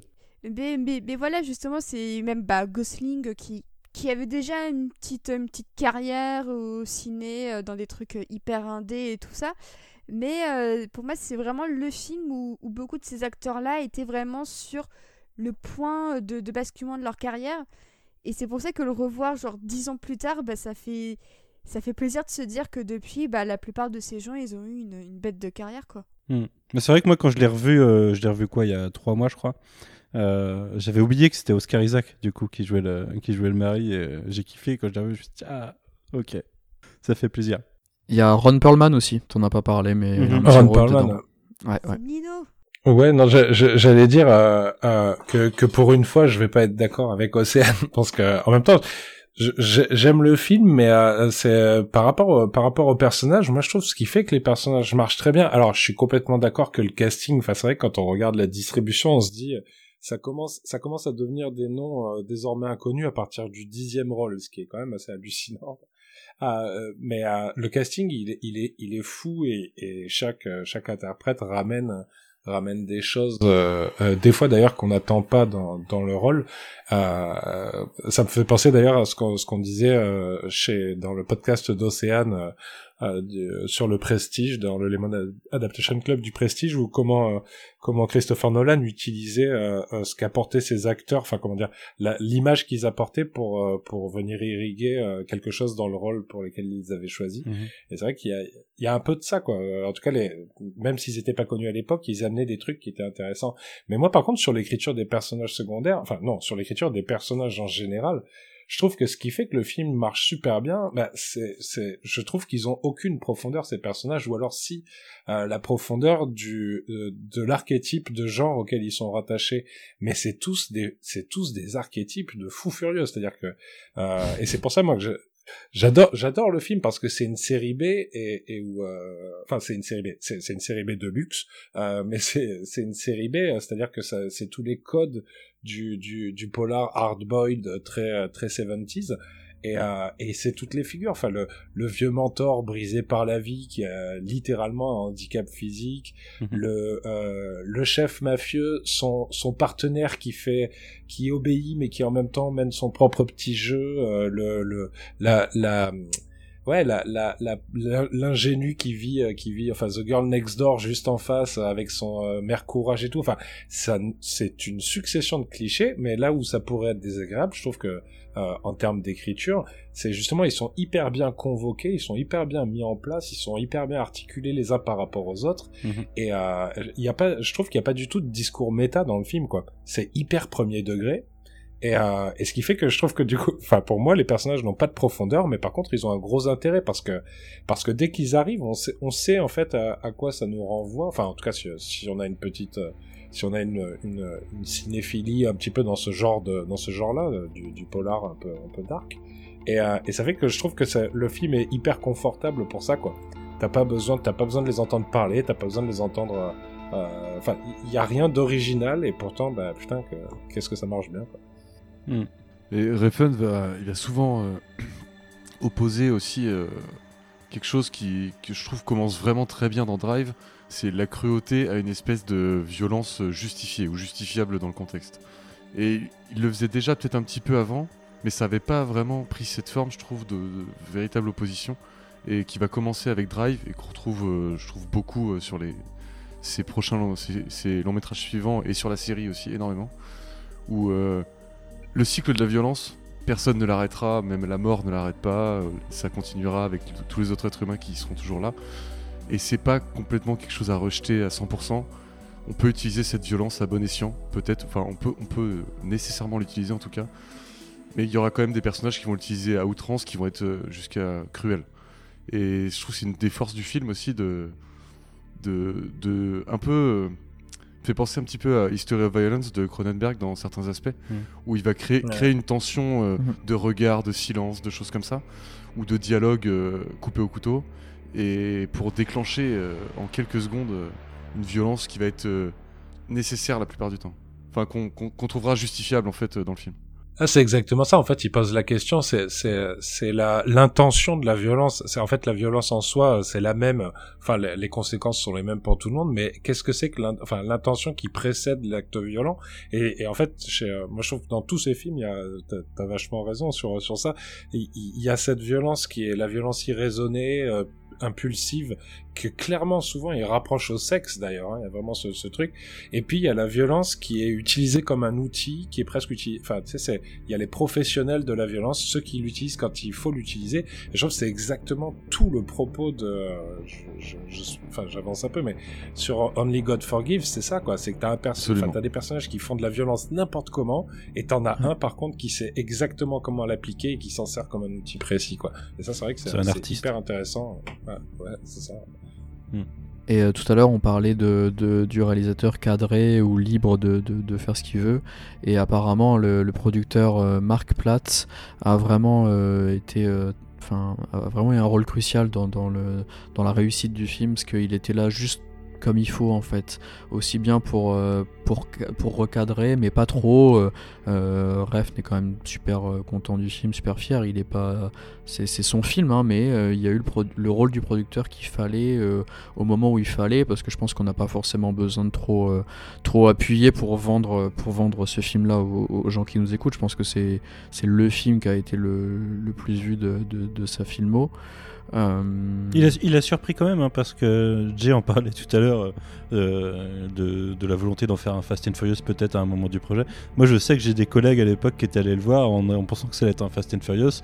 Euh, ils en sont sortis pas hyper satisfaits du coup parce que Ouais, ouais, ils ont ils ont pas eu ce qui, ce qui, ce qui était vendu quoi. Bah, la promo, Alors la que- Il y a eu promo un procès aussi- aux États-Unis. ouais. La promo a été vraiment hyper, euh, hyper mensongère à, à ce niveau-là. Euh, et c'est vrai que je crois que c'est même aux États-Unis, il y avait une nana qui euh, était allée voir Un le procès, film, était ouais. ressortie en demandant un remboursement parce que c'était pas comme du Fast and Furious. Donc au-delà de la débilité de, de cette demande à elle, en fait le problème c'est que tu regardes les bandes annonces, tu regardes les affiches, tu te dis bah effectivement en fait c'est c'est un film avec un mec en voiture et avec des tutures et ça va aller vite. Et je repense même à la, à la jaquette française, à l'affiche française, qui est un peu floue, où tu le vois conduire avec des effets de flou pour accentuer la vitesse, et tu te dis, bah, il va Mhm. conduire à fond les ballons pendant tout le film. Et au final, j'avais plein de gens aussi autour de moi qui étaient hyper déçus que ce soit pas ça. Et en fait, au-delà du fait qu'ils aient pas apprécié le film parce que c'était pas un Fast and Furious, mais euh, si t'arrives pas à en voir les qualités, bah après c'est ton problème, c'est pas le mien. Je trouve vraiment que c'est un des, des- meilleurs exemples de promo raté pour un film parce que euh, parce qu'au final bah, c'est pas du tout un Fast and Furious parce que euh, bah c'est une autre franchise euh, et tout ça. Et, et en fait je trouve ça hyper dommage qu'il se soit limite planté euh, une balle dans le pied avec cette promo parce qu'en se disant bah on va attirer ce public avec la même imagerie bah au final t'as surtout eu beaucoup de gens déçus et je, en fait je me Après t'es rarement maître de ta promo en tant que réalisateur. hein. Si Ah c'est pas sa faute. Ah oui, c'est pas sa, mais je- c'est pas sa faute, ouais, Ah c'est non, clair. non, moi, je, à aucun moment je blâme euh, Ref. Non, je pense que, que au contraire, euh, il, il a effectivement regardé ça d'un peu loin et que il a pas l'influence d'un Fincher qui est capable de, de mettre dans son contrat. Il y a que moi qui m'occupe de la promo et personne d'autre. Ref, il a pas encore ce niveau de pouvoir, mais moi, franchement, j'avais un peu les boules euh, par rapport aux, producteurs et même aux distributeurs qui, qui ont vraiment vendu le film comme un, comme un actionneur euh, simple, entre guillemets, parce qu'il n'y a, pas de- a pas de simplicité à faire un actionneur, hein, euh, qu'on soit bien d'accord. Mais pour moi, ça a été vraiment une approche qui a, qui a, sur le moment, en tout cas, blessé le film. Après, on est dix ans plus tard et effectivement, le, le film n'a plus rien à prouver. Mais c'est vrai que sur le moment, euh, je, je conseillais le film à tous mes amis. Ils étaient en mode, euh, bah ouais, mais enfin, on m'a dit que c'était chiant, que c'était euh, pas Fast and Furious et tout ça. Bah, c'était compliqué à défendre, quoi. C'était, c'est, c'est, c'est, c'est chiant de devoir rattraper ces, ces, ces, ces techniques-là, quoi. Hmm. Et petite En termes de promo euh, mensongère, euh, ouais. Non, non, vas-y, excuse-moi. Pardon. Euh, lors d'un de en salle, je crois que c'était la deuxième ou troisième fois que je l'ai vu, je sais plus. Il y avait pas mal de monde dans la salle. Il y avait tout un groupe de, de jeunes, euh, de jeunes filles, et enfin, de, de, je sais pas, de peut-être que 15 ans, quelque chose comme ça. Elle devait être au moins 10. Et à partir du moment où il y a eu la scène où ça part un peu dans tous les sens, où ça tire, euh, il y a le, le Mm. sang sur le visage de Gosling et tout. Elles se sont mises à hurler. Elles sont toutes parties d'un coup. et je me rappellerai toute ma vie. Voilà, c'est tout. Mais J'espère Elles qu'elles sont pas allées voir Only God. Forgives du coup. C'est l'effet Refn, ça, Moi qui je, était me la salle, souviens, clairement. moi, je me souviens qu'à ma, à ma première séance de drive, euh, il y avait eu des, des ouf comme ça dans la salle. Effectivement, bah pareil, au même moment, euh, je pense Quentin, euh, quand euh, il y a le sang qui gicle de la tête de Christina Hendricks. Et à un moment donné, au moment de la Il y a la scène- tête qui gicle tout simplement. c'est ça, mais en fait, au, au moment, je crois, au moment de la scène de, de, de la fourchette dans l'œil, que je ne peux pas regarder, je suis- j'en suis physiquement incapable. euh, je me cachais un peu les yeux, mais en essayant quand même de voir les sous-titres pour comprendre ce qui se passait. Et ma voisine se cachait les yeux avec sa bouteille d'eau. Donc au- au-delà du fait que c'est pas vraiment efficace vu qu'une bouteille d'eau est transparente et qu'elle voyait quand même l'écran, elle me disait euh, "Excusez-moi mademoiselle, est-ce que vous pourrez me dire quand ce sera fini la scène parce que je peux pas regarder?"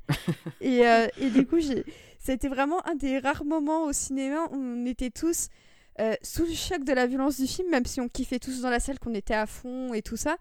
Mais les éclairs de violence, je m'en souviens très bien parce que ils avaient vraiment marqué, je pense. Enfin, parce que en soi, en fait, Drive, c'est vraiment l'histoire. euh, Enfin, c'est une romance, en fait.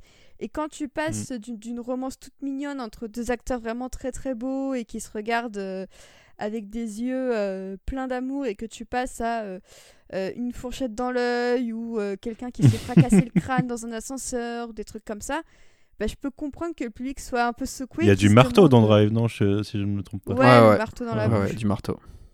Mais je peux comprendre que les gens soient un peu choqués. Mais c'est pour ça que je trouve que c'est que c'est cool. Ouais, mais moi, on en reparlera tout à l'heure, mais le, le, le silence le plus assourdissant que j'ai vécu au cinéma, c'est The Neon Demon, je pense.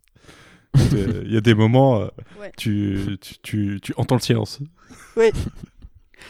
Et euh, à l'inverse de ça, on n'en a pas parlé, mais euh, je pense que ce qui a pu plaire sur les gens qui ont aimé, euh, qui ont aimé ce film, c'est aussi peut-être beaucoup la, la musique, parce que c'est vraiment, j'en parlais juste avant, c'est vraiment la parfaite balance, je trouve, par rapport aux deux films précédents, entre Mm. euh, les musiques d'ambiance, les nappes, tout le boulot de, de Cliff Martinez. Je sais pas si on dit Martinez ou Martinez, je. Euh, et euh, les, les choix musicaux avec les chansons. C'est marrant que la tu fameuse- commences à te poser des questions maintenant de Ah. comment on prononce les noms. Désolé. Et, euh, et, et, Parce qu'on et a les deux choix heures de ref derrière nous là. et les, les choix, les choix musicaux de, de vraiment de chansons, on, on se, on se souvient tous de, de, de Kavinsky, euh, Mhm. euh, qu'il avait commencé à vraiment beaucoup expérimenter sur, euh, sur Bronson. Et euh, je sais qu'il y a beaucoup de gens qui, le, qu'on- qu'on- qui, qui réécoutent souvent la musique, qui ont le, qui ont le vinyle chez eux. Et je pense que c'est Ah bon aussi, ça fait aussi beaucoup dans, dans la réussite de, de, de, de ce film, à mon avis aussi. Ah oui, Bah, et puis dans le, dans, le, dans le choc du changement de scène, euh, quand, quand Ouais. Océane euh, parlait tout à l'heure de justement des, des scènes toutes mignonnes euh, entre Carey Mulligan et, et Ryan Gosling et la violence derrière, mais tu as aussi la musique dans, dans ces scènes-là qui est euh, incroyablement euh, belle, éthérée, euh, qui est... Tu vois, ça te soulève un peu. Et puis derrière, tu, tu plonges dans la violence. Et en effet, je pense que la, la musique décuple l'effet là-dedans. Ouais, ouais, ouais. En plus, je crois que c'était la première fois que je voyais un film avec un score de, de Martinez, sachant qu'il avait beaucoup Ouais. collaboré avec Soderbergh notamment. Euh, et euh, franchement, euh, ça avait été une, une très bonne surprise. Après, je me souviens que je m'étais vraiment totalement plongée dans ce qu'il avait fait, euh, Contagion, Solaris et tout ça. Et, Ouais. et j'avais vraiment aimé son univers. bah, effectivement composé de nappes, hyper, hyper mélancolique, hyper un peu vaporwave en fait. Enfin franchement, euh, c'est, pour moi c'était vraiment le choix parfait euh, et, je pense que Martinez avec, son, le score de Drive, il a vraiment contribué à, tout cet univers composé de nappes qu'on entend aujourd'hui, euh, un peu différent de ce que font Reznor et, Ross de, de leur côté, avec aussi beaucoup de nappes électro et tout ça.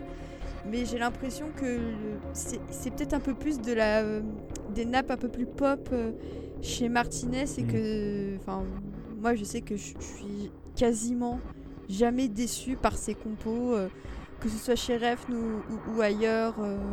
en général, il y a toujours quelque chose qui fait que, que je vais m'accrocher. Et par exemple, pour le travail, j'avais dû regarder une série Prime Video qui s'appelle The Wilds. Et en fait, la musique, c'est des nappes. Ou alors c'est du pink. Il n'y a pas d'entre-deux. Et, euh, et je me souviens que Waouh! et je me souviens qu'en en, en regardant le générique, j'ai vu son nom parce que du coup, il a composé la musique de cette série. Et je me suis dit, ah, mais, mais c'est oui, mais en fait, c'est évident, c'est pour ça que la musique me paraissait si familière, c'est parce que c'est les nappes de Martinez. Et c'est pour ça que je trouve que ça reste un compositeur vraiment hyper intéressant. Et, euh, et c'est pour ça que moi, je, je réitère, pour moi, le, le duo Martinez-Refn, c'est c'est un des meilleurs trucs qui soit arrivé euh, aux bandes originales de films dans, euh, et de, bah, de séries, du coup, maintenant, dans les années 2010. Pour moi, ils ont vraiment euh, créé une esthétique à eux deux qui est beaucoup copiée, mais euh, très peu égalée euh, depuis bientôt 10 ans. Ouais. C'est lui aussi, surtout Alto Young, du coup? Ah, j'a- Ouais. J'adore son score sur euh, Et- Young, j'adore. Et il a beaucoup de place du coup sur euh, To All To Die Young. Il y a vraiment beaucoup de musique. euh, il a vraiment de Il quoi expérimenter. Ouais. Il y a le temps, voilà.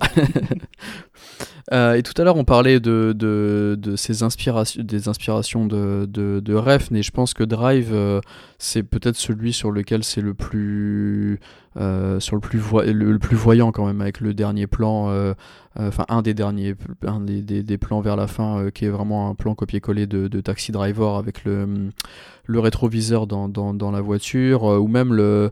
Euh, ça, je l'ai découvert qu'après, moi je ne connaissais pas, mais euh, il y a en fait tout le côté mécanique, le, le, la tête, le, le physique du, du, du personnage principal qui est vraiment directement inspiré du, de Custom Car Commandos, de, j'ai dû encore massacrer le nom, je pense, de Kenneth Unger, où la veste, qui est, la veste par exemple, avec le scorpion, ça c'est pareil, c'est super iconique comme truc, mais ça c'est juste directement repris de d'un des d'un des cours d'un des courts métrages de de, de Kenneth Angers aussi, Scorpio Rising, ouais. Euh, et, et, c'est vraiment même le, tout le côté un peu Steve McQueen du, du, du personnage de, de, Driver, tout ça. Enfin, c'est peut-être celui dans lequel euh, c'est un peu son film somme, je trouve. Euh, Drive et c'est peut-être celui dans lequel on voit le plus tout à l'heure c'est Clément qui parlait de ça ces différentes inspirations.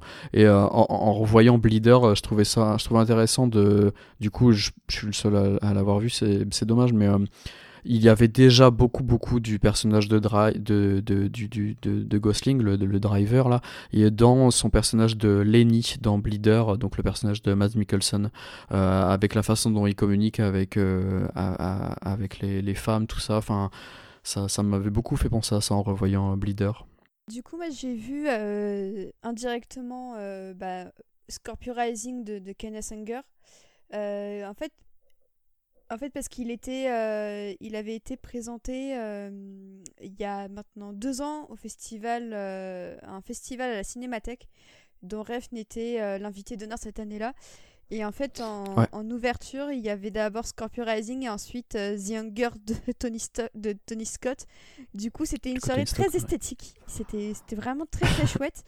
Et en fait, justement, dans Scorpio Rising, tu as déjà bah, la fameuse euh, veste euh, scorpion et, tout ça, mais aussi la manière dont Kenneth Anger a de filmer son héros en le rendant vraiment très, euh, très désirable, hyper sexy, en, en, insistant vachement sur sa masculinité, parce que le héros de Scorpio Rising, il me semble, fait partie d'une sorte de gang de bikers et tout ça, mais avec une esthétique très très sexy. On n'est pas, on pas franchement dans Sons of Anarchy, euh, si ce n'est pour la veste en cuir. Mais euh, il y a vraiment quelque chose de hyper, euh, hyper gay, en fait, dans, dans ce court-métrage. Et, ce qui est intéressant, c'est que j'ai l'impression aussi qu'au-delà de, de l'hommage évident de la veste et du, avec le scorpion, c'est qu'il a vraiment voulu rendre un hommage tout simplement aussi à, à Ryan Gosling et au physique de Gosling. Et c'est fait d'une manière différente ce qui se passe avec, euh, avec euh, Matt Mikkelsen et avec Tom Hardy?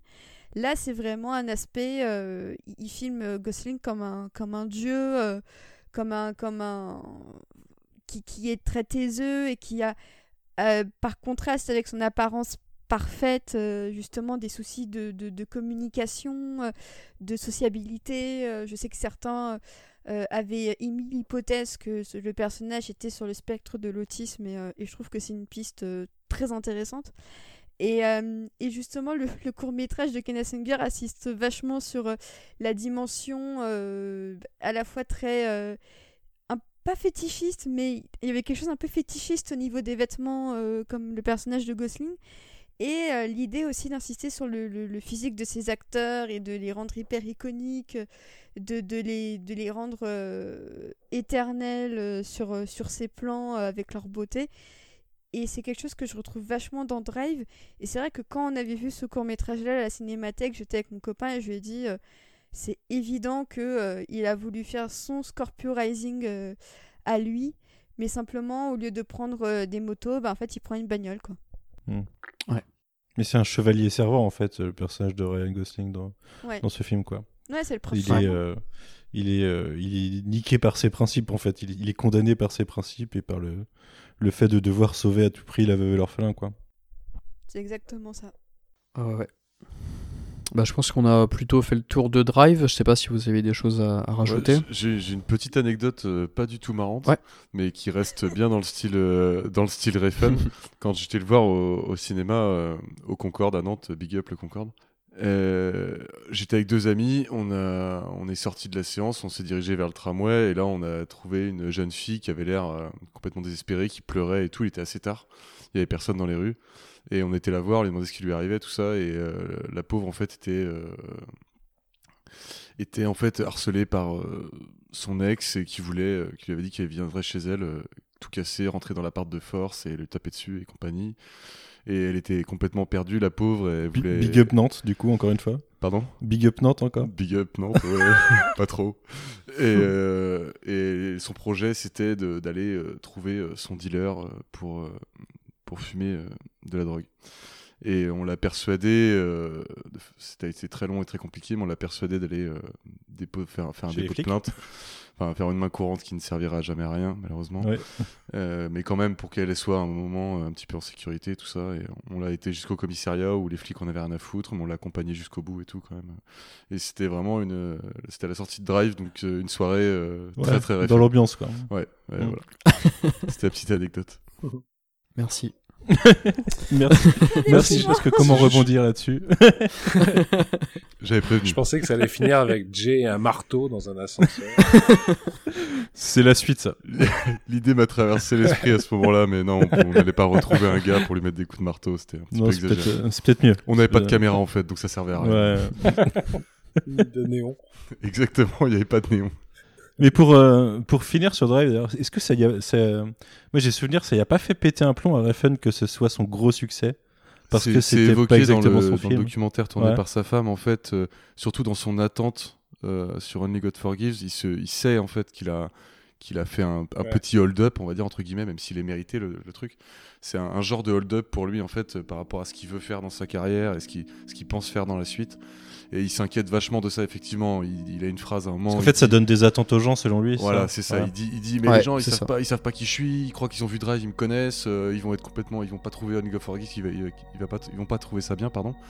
Et voilà, il, il s'inquiète, il se gueule, il se gueule à lui-même en fait des trucs euh, pour, euh, pour se convaincre. Mais oui, oui, Mm. il y a un, un petit peu de ça. C'est pour ça tout à l'heure quand tu disais que c'était un, un mec euh, faussement sûr de lui, moi je, je le, je le voyais de ce, ce point de vue-là. Pour moi, il est jamais sûr de lui en vrai. Mais euh, Justement, sur ce, sur ce qui vient d'être dit, bah, parce que, euh, moi, si, si je peux évoquer un tout petit peu Drive, parce que le problème, c'est que je vois, je vois arriver Only God Forgives et je sais que je vais devenir moins sympathique par la suite. Et, euh, et, et c'est vrai que Drive, moi, je, je le trouve super intéressant. Moi, ce que ce que j'adore, en fait, dans Drive, c'est que euh, ça prouve, alors là, vous- forcément, c'est ma corporation qui va parler, enfin, c'est c'est mon côté scénariste qui va parler, mais je trouve que c'est c'est super agréable de le voir avec un scénario structuré qui mais lui trouve les espaces les interstices dans lesquels s'exprimer euh, parce qu'en plus je pense qu'il coécrit hein, si je dis pas de bêtises enfin en tout Non, cas, il est, pas il du est tout. écrit- non il est pas du tout euh, crédité à la, à la coécriture ok Et ce que disait euh, Quentin, en c'est le moi, je- seul sur lequel il est pas du tout C'est le crédité. seul, ouais. Ouais. oui, c'est vrai, ouais. ouais. Et euh... mais c'est vrai que moi, ce que je trouve génial, c'est que le, le film est extrêmement bien écrit. Enfin, je trouve qu'il est plus malin au-delà de ce que je disais sur les sur les personnages. Par exemple, le fait qu'il mélange deux genres, à savoir le polar hardboiled et, et comme disait Océane, la comédie romantique, ça fait qu'on est le film est dans un état de tension qui est constant parce que en fait, on est en tant que spectateur, on est habitué, euh, on- euh, même si on connaît pas le déroulement précis de de- de- de- d'un d'un genre de film, on sait on sait les grands les grands moments et on sait par exemple que dans la comédie romantique si on exclut euh, 500 jours ensemble et, et quelques exceptions euh, tu finis ils, ils finissent ensemble à la fin c'est c'est quand même le principe de base quoi Oh, le et, spoiler. euh, et là 500 jours ensemble je pense qu'il y a prescription là ça. C'est pas grave parce qu'après Ah, l'été, il y a euh, l'automne. Ah c'est vrai. Mais euh, euh, du coup, ce, qui, on, est sur cette comédie romantique où on sait que ça doit bien finir, mais on est aussi sur ce polar euh, hard-boiled, euh, enfin noir, qui fait qu'on on se dit que ça va mal finir. Donc on est en tension, on est déstabilisé. C'est exactement, je, pareil sur sur ce que vous disiez quand, quand vous évoquiez le film. C'est, euh, enfin, je, je crois que c'est Océane disait des éclairs de violence. Ouais, c'est ça. C'est vraiment des jaillissements ce qui ça aussi nous déstabilise parce que du coup on, on sait jamais euh, on est en tension sur des scènes qui devraient être euh, de, des, des scènes de d'intimité ou des scènes de romance ah, et on est déjà en tension parce que une fois qu'on a passé, euh, notamment, je pense que effectivement le, le passage avec euh, le visage de Christina Hendricks qui se répand, euh, qui se répand littéralement sur sur l'écran, ça ça nous ça nous fait nous dire, ok, d'accord, je je commence à comprendre dans quoi je suis. ça va pas être comme comme tous les autres films et enfin comme tous les, les, les films de genre très très très codifiés et, et et dès que cette violence elle arrive, après on est toujours en anticipation de qu'est-ce qui va se passer. Moi je me rappelle la scène du marteau, elle est violente mais ce que je trouve plus intéressant, c'est comment il fait durer le temps avant que ça, arrive. Justement, c'est le seul moment où euh, il y a, y a un jaillissement, il y a des jaillissements de violence à plein de moments. Celui-là, il te le fait durer et tu sais vers quoi tu vas et du coup, tu, tu commences à stresser avant même que, que comment dire, que la violence graphique euh, commence. Et bref, ce qui fait que je trouve que c'est super intéressant, euh, encore une fois, ce mélange des deux genres et ce mélange des deux tonalités, violence, violence et, et, moments très aériens et donc love story, comédie romantique et, et polar. Et, euh, et je trouve c'est génial parce qu'il a su s'en saisir. Et moi, ça me fait dire que, ben, en fait, j'aime bien quand il quand il est avec un scénariste qui est pas lui, quoi. Et ça me fait ça avec plein plein mm. de, de, réalisateurs que je trouve géniaux. Mais dès qu'ils se mettent à, enfin, dès qu'ils écrivent tout seuls, c'est ça, devient ça devient un petit peu vain ou un petit peu creux, où ils arrivent pas à avoir de la distance avec eux-mêmes et du coup t'as des trucs prétentieux. Euh, et là, je suis clairement en train de commencer à parler dans God Forgives. Mais voilà, moi c'est c'est c'est c'est ça qui m'a que j'ai adoré Drive, c'est ce moment où tu dis, bah voilà, en fait, c'est peut-être que tu as besoin de quelqu'un, euh, après alterner ou pas faire tout le temps ça, mais que si tu peux faire des films en, t'appuyant sur quelqu'un qui écrit euh, de manière beaucoup plus classique, c'est vrai, mais, mais, mais ça te permet encore une fois d'avoir des, des, des, des, des espaces dans lesquels exprimer une créativité qui va être plus plus accessible en tout cas pour le grand public d'un côté, mais bon, ça à la limite, on, s'en fiche si on aime le, film, on peut l'aimer même si personne n'aime. Mais même ça donne, ça donne. Moi, c'est Drive est celui que que je revois là où euh, les autres films, je les revois pas, je revois des morceaux quoi. Mmh. Et, euh, et c'est donc pour, pour moi, ça confirme le fait que ben euh, réalisateur c'est un métier, scénariste c'est un métier, et il y a des gens ils ont pas ils ont pas la maîtrise des deux euh, tout le temps, et c'est pas un problème quoi. Tu peux trouver des gens qui mm. qui vont compenser tes faiblesses euh, et toi leur apporter quelque chose d'énorme. Quoi. Mais tu vois sur la tension, moi, moi, je trouve que dans ce film, bien avant la scène de Christina Hendricks, et t'en parlais tout à l'heure, il, utilise des archétypes tellement efficacement que dès, la, dès que le personnage d'Oscar Isaac entre en jeu, euh, moi, pour moi, c'est là que la tension monte parce que tu connais le perso tu connais le type de personnage. Oui. Et tu sais que forcément, qui, ce qui va se passer, qui rapporte les emmerdes. Voilà, ça va, ça, ça, à partir de lui, ça va mal se passer. Et du coup, je trouve que dès la première scène d'Oscar Isaac, euh, c'est, tu, tu, commences à sentir le malaise qui, euh, qui monte et le, complètement, le, la suite du film qui va commencer à se découler devant toi. C'est un peu. Euh, c'est un élément perturbateur classique qui est très bien utilisé à l'image. Mmh. Bah surtout qu'il est utilisé dans les deux genres, c'est-à-dire que c'est d'un côté l'archétype du mec qui ramène le mec, euh, enfin la fouine qui ramène les, les, les plans foireux et qui fait que tout va dégénérer, ça c'est le côté polar, et c'est aussi l'archétype du de l'ancien copain ou du copain actuel mhm. dans les comédies romantiques qui vient s'interposer entre les entre les deux protagonistes. Donc c'est vrai que ça marche super bien, mais mais c'est moi je trouve vraiment Drive il a souvent été euh, on l'a souvent critiqué comme un film euh, euh, pas écrit ou peu écrit. Moi, je trouve qu'il est très bien écrit. C'est juste qu'il il assume complètement. Il la même chose sur Mad Max rappelle-toi. Oui, c'est ouais, c'est ouais, c'est exact. Putain, c'est exactement le même, effectivement, le même débat que cette histoire de. Oui, mais ils reviennent, euh, ils reviennent vers le début à la fin. Tu dis, mais putain, mais c'est ça qui est génial. Ça a du sens. C'est, c'est, écrit. Quoi. Pardon, je m'énerve. mais ce qui est beau, c'est que t'as beau, euh, t'as beau sentir le truc et savoir que ça va se passer. C'est comme j'en parlais dans Pusher tout à l'heure. Dès, dès le début, tu sais que ça va mal finir et tu sais comment ça va évoluer en fait. Mais en fait ça enlève rien ça enlève rien au film. Ça rajoute cette tension ça euh, la tension est tellement bien gérée que euh, ça t'accompagne tout le long et que ça crée une expérience en plus quoi ça crée quelque chose qui, euh, qui n'est pas ça te gâche le truc parce que dans, dans 90% des blockbusters tu, tu, captes des trucs au début et tu, tu sais que ça va pas être subtilement utilisé par la suite donc ça te fait chier parce que tu as capté des trucs et, et euh, t'as plus que du spectacle derrière. Là, non, ça, ça, ça, joue vraiment dans la narration en fait. Ah, vous parliez du prestige euh, tout à l'heure, euh, il utilise aussi très bien les choses que tu, que tu devines. Il te dit tout le long quel est le propos du film, donc ouais, Exactement. Eh ben cette fois-ci, je pense que ça va être bon pour, pour Drive, le gros morceau. Et avant de passer euh, sur euh, Only God Forgives, euh, donc Drive c'était 2011 et à partir de 2012, alors peut-être dû, je l'ai précisé en intro, mais donc peut-être dû, je sais pas, à, à son prix de, de, la mise en scène à, à Cannes cette année-là ou ou ouais quelque chose comme ça je sais pas. Il va se lancer Refn va se, lancer dans, la publicité. Alors, je vous l'avais précisé tout à l'heure il explique clairement que c'est vraiment ça lui rapporte énormément d'argent et qu'il aime faire ça pour l'aspect financier il va se lancer dans la publicité. Alors, j'en profiter juste pour faire une toute petite parenthèse là-dessus. En 2012, avec deux, deux pubs. Euh, une pub Yves Saint Laurent avec euh, Jessica Chastain.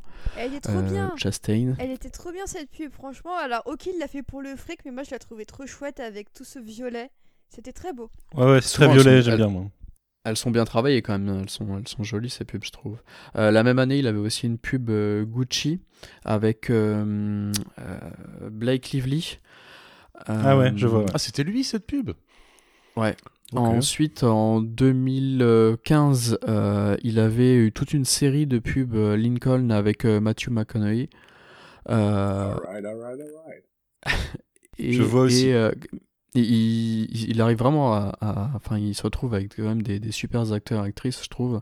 Euh, il avait aussi fait une pub pour, euh, pour une, euh, une vodka cette même année-là. en 2016, il, il avait retrouvé Blake Lively pour une pub. C'était pour du cognac, je crois. Hennessy, ça s'appelle. qui est tout en une pub tout, tout en or là en couleur or c'est un plan séquence? en 2000 Ouais, il me semble, ouais. Oh, je crois, je l'ai pas revu. Quand j'ai vu en Angleterre, cette pub, elle passait tout le temps avant mes films. en 2016, ouais, 2016. Ouais, ouais, bah ça doit être ah, ça. C'est, en fait, c'est, un, c'est, une pub où en fait, t'as un verre qui est transporté par différentes personnes euh, au fur et à mesure dans une pièce. Et à la fin, en fait, ça arrive euh, chez McConaughey et il y a une sorte de voix off et il fait euh, All right, all right. Et je me tapais cette pub absolument à chaque fois. Mais je savais pas que c'était lui qui l'avait fait, tiens. Ouais, ouais, Et ensuite, euh, il avait fait une pub pour une marque française, 24 euh, Sèvres, je crois que c'est du rouge à lèvres, en 2017. Et enfin, euh, la dernière qu'il qui est, faite, c'était pour un jeu vidéo, The Division 2, en 2019, pour Ubisoft. je donc, voilà. Bah, si ça, je me souviens que c'était lui, je me souviens de ça. On retrouve sa patte en plus, vraiment, je trouve, sur, sur toutes ces différentes publicités-là depuis 10 ans. Donc euh, voilà, je trouvais ça intéressant de placer ça là, surtout pour, euh, pour son approche euh, par rapport aux différents acteurs, actrices. et donc, c'est marrant au début quand tu nous as dit qu'il s'était mis à la pub pour l'argent. Bah, tu vois, ça peut être, enfin, ça peut paraître très cupide dans, dans l'idée, mais en fait, quand tu retraces ces déboires financiers de prod, c'est pas déconnant à un moment de d'avoir envie de se donner une sécurité financière pour pour continuer à produire tes trucs, quoi. Ah, puis il en parle aisément, hein. c'est pas un truc que j'ai trouvé sur internet ou quoi. Hein. Enfin, il le dit à quasiment chaque, euh, chaque interview, ah, chaque il en parle tout le temps, ouais. Hein. Ouais. On a dû lui conseiller vivement, je pense, de faire de la pub une fois arrivé euh, avec un succès à, à Hollywood. Je pense, ouais. Et donc, euh, j'en parlais tout à l'heure, euh, Drive, c'était un, un, deal euh, de, de, deux films avec, donc, liés avec Only God Forgives par le, la boîte de production française Wild Bunch. C'est quelqu'un qui est quand même vraiment très proche de, de la France pour tout ce, genre de, de, questions financières de, production. Un peu comme Lynch, d'ailleurs. Un peu comme Lynch, exactement, c'est ça. Et d'ailleurs, il l'avait déjà mentionné plusieurs fois sur des, des masterclass. Ouais, ouais. C'est aussi, aussi la force de Wild Bunch d'aller chercher tout le monde. Ouais, je pense aussi, ouais. Euh, et en fait, sauf que là, c'était un peu un, coup de bluff de, sa part. Alors lui, il se vante un peu de ça maintenant. Je sais pas si à l'époque c'était vraiment ça, mais il raconte que euh, autant pour Drive, c'était très clair et très défini ce qu'ils allaient faire. Autant pour le deuxième film, en gros, euh, il a eu une réunion où on lui a dit bah ouais, mais du coup, c'est quoi qu'est-ce que tu vas nous proposer comme comme deuxième film? Et il a dit comme ça, apparemment comme sorti de nulle part, ce sera un Asian western. Alors je vois pas du tout le côté western, enfin pas vraiment le côté western là-dedans.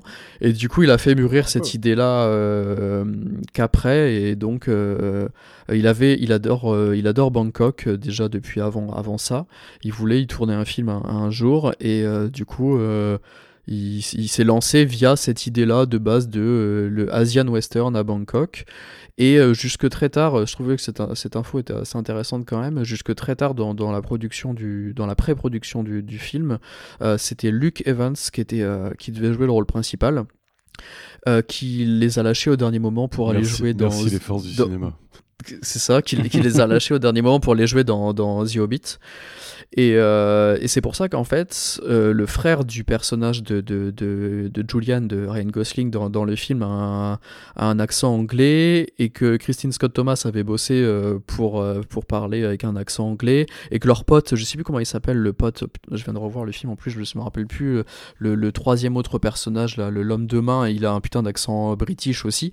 C'est qu'en fait, ça devait être une famille et des, des personnages vraiment venus d'Angleterre. Sauf que quand, quand au dernier moment ils se sont retrouvés euh, euh, sans acteur et que du coup il est retourné voir euh, son, son, pote et sa, muse Gosling, ils, ont ils ont retourné ça en, en étant américain finalement, et donc c'est pour ça qu'il y a des personnages et british et américains là-dedans. Mais donc voilà, et donc c'est vraiment. frère ressemble plus à Luke Evans du coup dans le film en effet. Et son frère, c'est ça maintenant que je le sais. en fait, son frère ressemble carrément à Luke Evans. Hein. Il a le même, les mêmes genres de, de cheveux, de carrure. C'était casté pour à l'époque en fait. Et donc, euh, ben, est-ce qu'il y a quelqu'un qui veut, quelqu'un d'entre vous qui aimerait pitcher euh, rapidement Only God Forgives? Oh, bah, je... je... propose Clément, sinon qui n'a pas aimé le film. Moi, je veux bien. Vas-y, vas-y. Mais j'ai. Vas-y. Euh...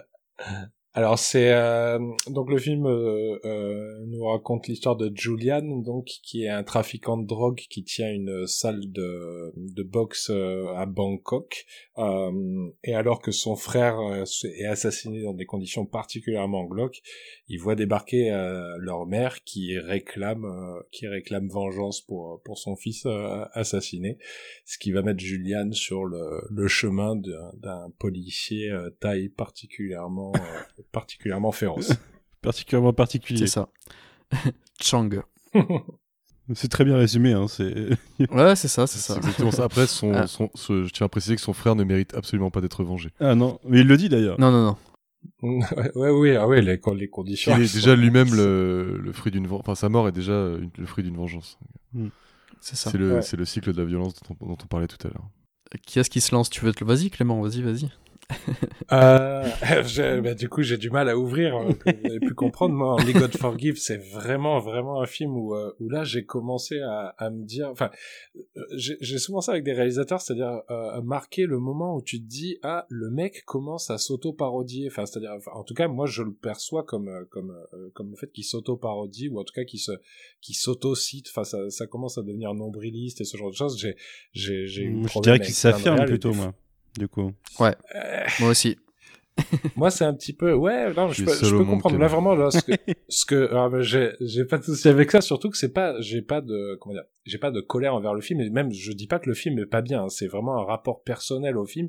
C'est-à-dire qu'à un moment, j'attends, euh, ça m'avait fait ça avec Tarantino, par exemple, sur, euh, sur Boulevard de la Mort, euh, enfin, sur Death où, où, où, le mec, tu te dis, mais en fait, t'as plus rien à dire. Si, si tu commences à, à, à citer tes propres films, c'est que, c'est que tu tournes en rond. Et puis, il s'est relancé, donc c'est pas non plus des condamnations enfin de ma part, c'est pas une condamnation ad vitam, mais c'est vrai que là, Only God Forgives, moi je trouve que le euh, le, sujet intéressant, le côté du western asiatique, euh, moi je, l'entends complètement le, concept, mais mais c'est un film qui a, c'est un film qui qui se, enfin il se regarde en train de filmer pour moi. C'est, je, trouve que le film est, très creux, ne dit pas grand chose d'original, a des personnages qui sont qui sont assez convenus, même si encore une fois il a il a accès à des super comédiens. Christine Scott Thomas, tu te dis bon bah super, elle est, elle, elle est fabuleuse dedans, elle est glaçante. Et en même temps, enfin moi je, je me rappelais quelques années auparavant, il y avait un film, forcément euh, le titre va pas me revenir, mais qui se passe, euh, qui se passe en Australie et qui suit une famille. Bah c'est avec Ben Mendelsohn d'ailleurs, un des, un des, films qu'il a fait, euh, qu'il a fait connaître. Merci Animal Kingdom, merci beaucoup. Où il y a un rôle de mère comme ça, de matriarche criminelle qui est incroyable. Mais je, je l'ai vu plein de fois avant ça. Euh, et, et donc elle arrive, alors elle a ce petit côté vulgos en plus qui fait que c'est original. Mais moi, tu sais quoi, dans le dans le style, quand elle est arrivée, j'avais l'impression de voir Gemma de Sons of Anarchy. Dans la matriarche, euh, tu vois, euh, avec, son, avec vraiment ce style euh, mère, de, mère de famille mafieuse, quoi. C'est ça, Margot Martindale aussi dans Justified. Enfin, il y en a Mhm. plein, quoi. Et, et du coup, c'est pas original. Et, euh, et, et moi, le film m'a vraiment, à chaque fois, je trouve que le, le, le film s'avance vers un propos qui commence à être un petit peu profond. Bah, il s'arrête. Il fait une scène où, euh, où, euh, où Ryan regarde l'extrémité de la pièce avec un regard vide. Et puis, euh, et puis il y a un bel éclairage, une belle musique qui part et on passe à autre chose. Et je trouve que le film vraiment dit rien, si ce n'est que, bah, que la violence engendre la violence. Mais même encore une fois, ça non seulement, bon ben, si t'as déjà vu trois films dans ta vie, tu le sais. Euh, enfin, en tout cas, t'as été confronté à la, au, au propos. Et surtout, si tu regardes le, ce réalisateur depuis depuis le début, c'est un propos où tu dis, mais enfin, moi, ça m'intéresserait d'avoir justement son son avis un petit peu plus développé sur sur euh, enfin sur autre chose que la violence, ou alors qu'il aille plus loin dans sa réflexion sur la violence. Mais là, je trouve que le film est quand même vachement stérile. Après, encore une fois, je c'est vraiment un, un, un, un comment dire, une relation que j'ai au film. Techniquement, le film il est splendide, c'est euh, magnifique, c'est c'est hyper bien éclairé. Bangkok est filmé d'une manière qu'on voit quasiment jamais dans les films occidentaux, euh, même si c'est un Bangkok idéalisé. Hein. Je je dis pas que c'est un Bangkok réaliste, mais mais en tout cas il y a y a une vraie originalité. Il y a il y a il y a toujours ce, ce rapport à la violence cette fois juste graphique qui est glaçant. Enfin moi la, la, la double scène d'horreur dans la dans la chambre de, de la prostituée enfin déjà découvrir le premier corps puis après découvrir le deuxième Mhm. corps Ouais, ouais. c'est Ouais. ça ça reste des scènes qui sont super enfin qui s'impriment dans ton cerveau Mais est-ce que euh, c'est plus je- glaçant que quand Ouais. il demande euh, est-ce que vous avez une fille euh, Je vous donne 15 000, euh, je Bah, sais plus quoi. euh. ouais mais mais elle est elle est elle est plein je trouve le Ouais. film est plein de par contre de répliques comme ça qui sont qui sont beaucoup plus violentes que ce qu'il pourrait montrer Mhm. Notamment euh, euh, il, il a violé une gamine de 16 ans il l'a assassinée et sa mère elle lui répond il avait sûrement une bonne raison enfin je peux voir je, je peux trouver des bonnes raisons à plein de choses mais le fait de Mhm. violer d'assassiner une fille de 16 ans non il peut pas y en avoir une seule donc euh, enfin et tu dis que c'est la c'est sa mère qui dit ça et après mais après voilà c'est En même temps, sa mère est particulière. Voilà, mais j'allais dire ça c'est fin et, et à côté de ça t'as des trucs, enfin quand elle se frotte contre lui et tout, tu dis bon j'ai compris le concept de relation incestueuse entre elle et lui. Est-ce est-ce que c'est possible de faire un tout petit peu plus subtil? Je trouve que le film est vraiment pas fin en fait. C'est ça que je Mm. lui reproche. J'ai vraiment hâte qu'on arrive Je à la désolé parce qu'après vraiment j'ai j'ai adoré plein de choses.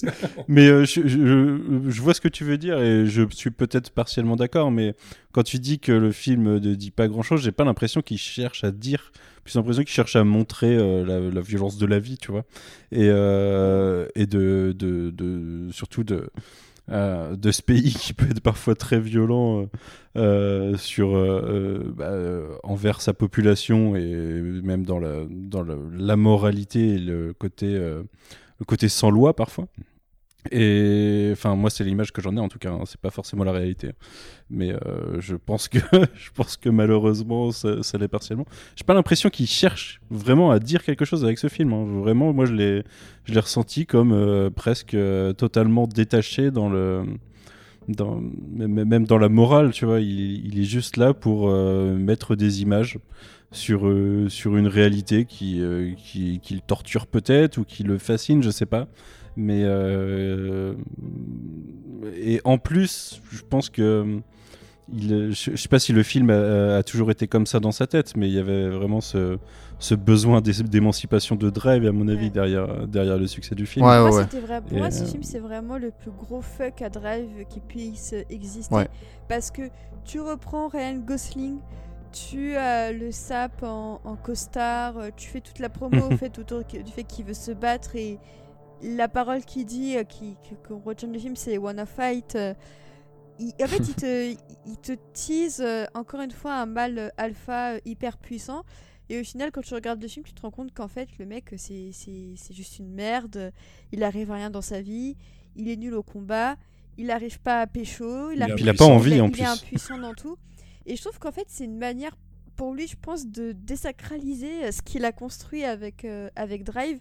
Et c'est pour ça que peut-être que de sa trilogie cinématographique américaine, si je puis dire, même si ça se passe à Bangkok, euh, il y a quand même quelque chose un peu américain dans le film. Mais Mhm. je trouve que c'est peut-être le plus faible des trois.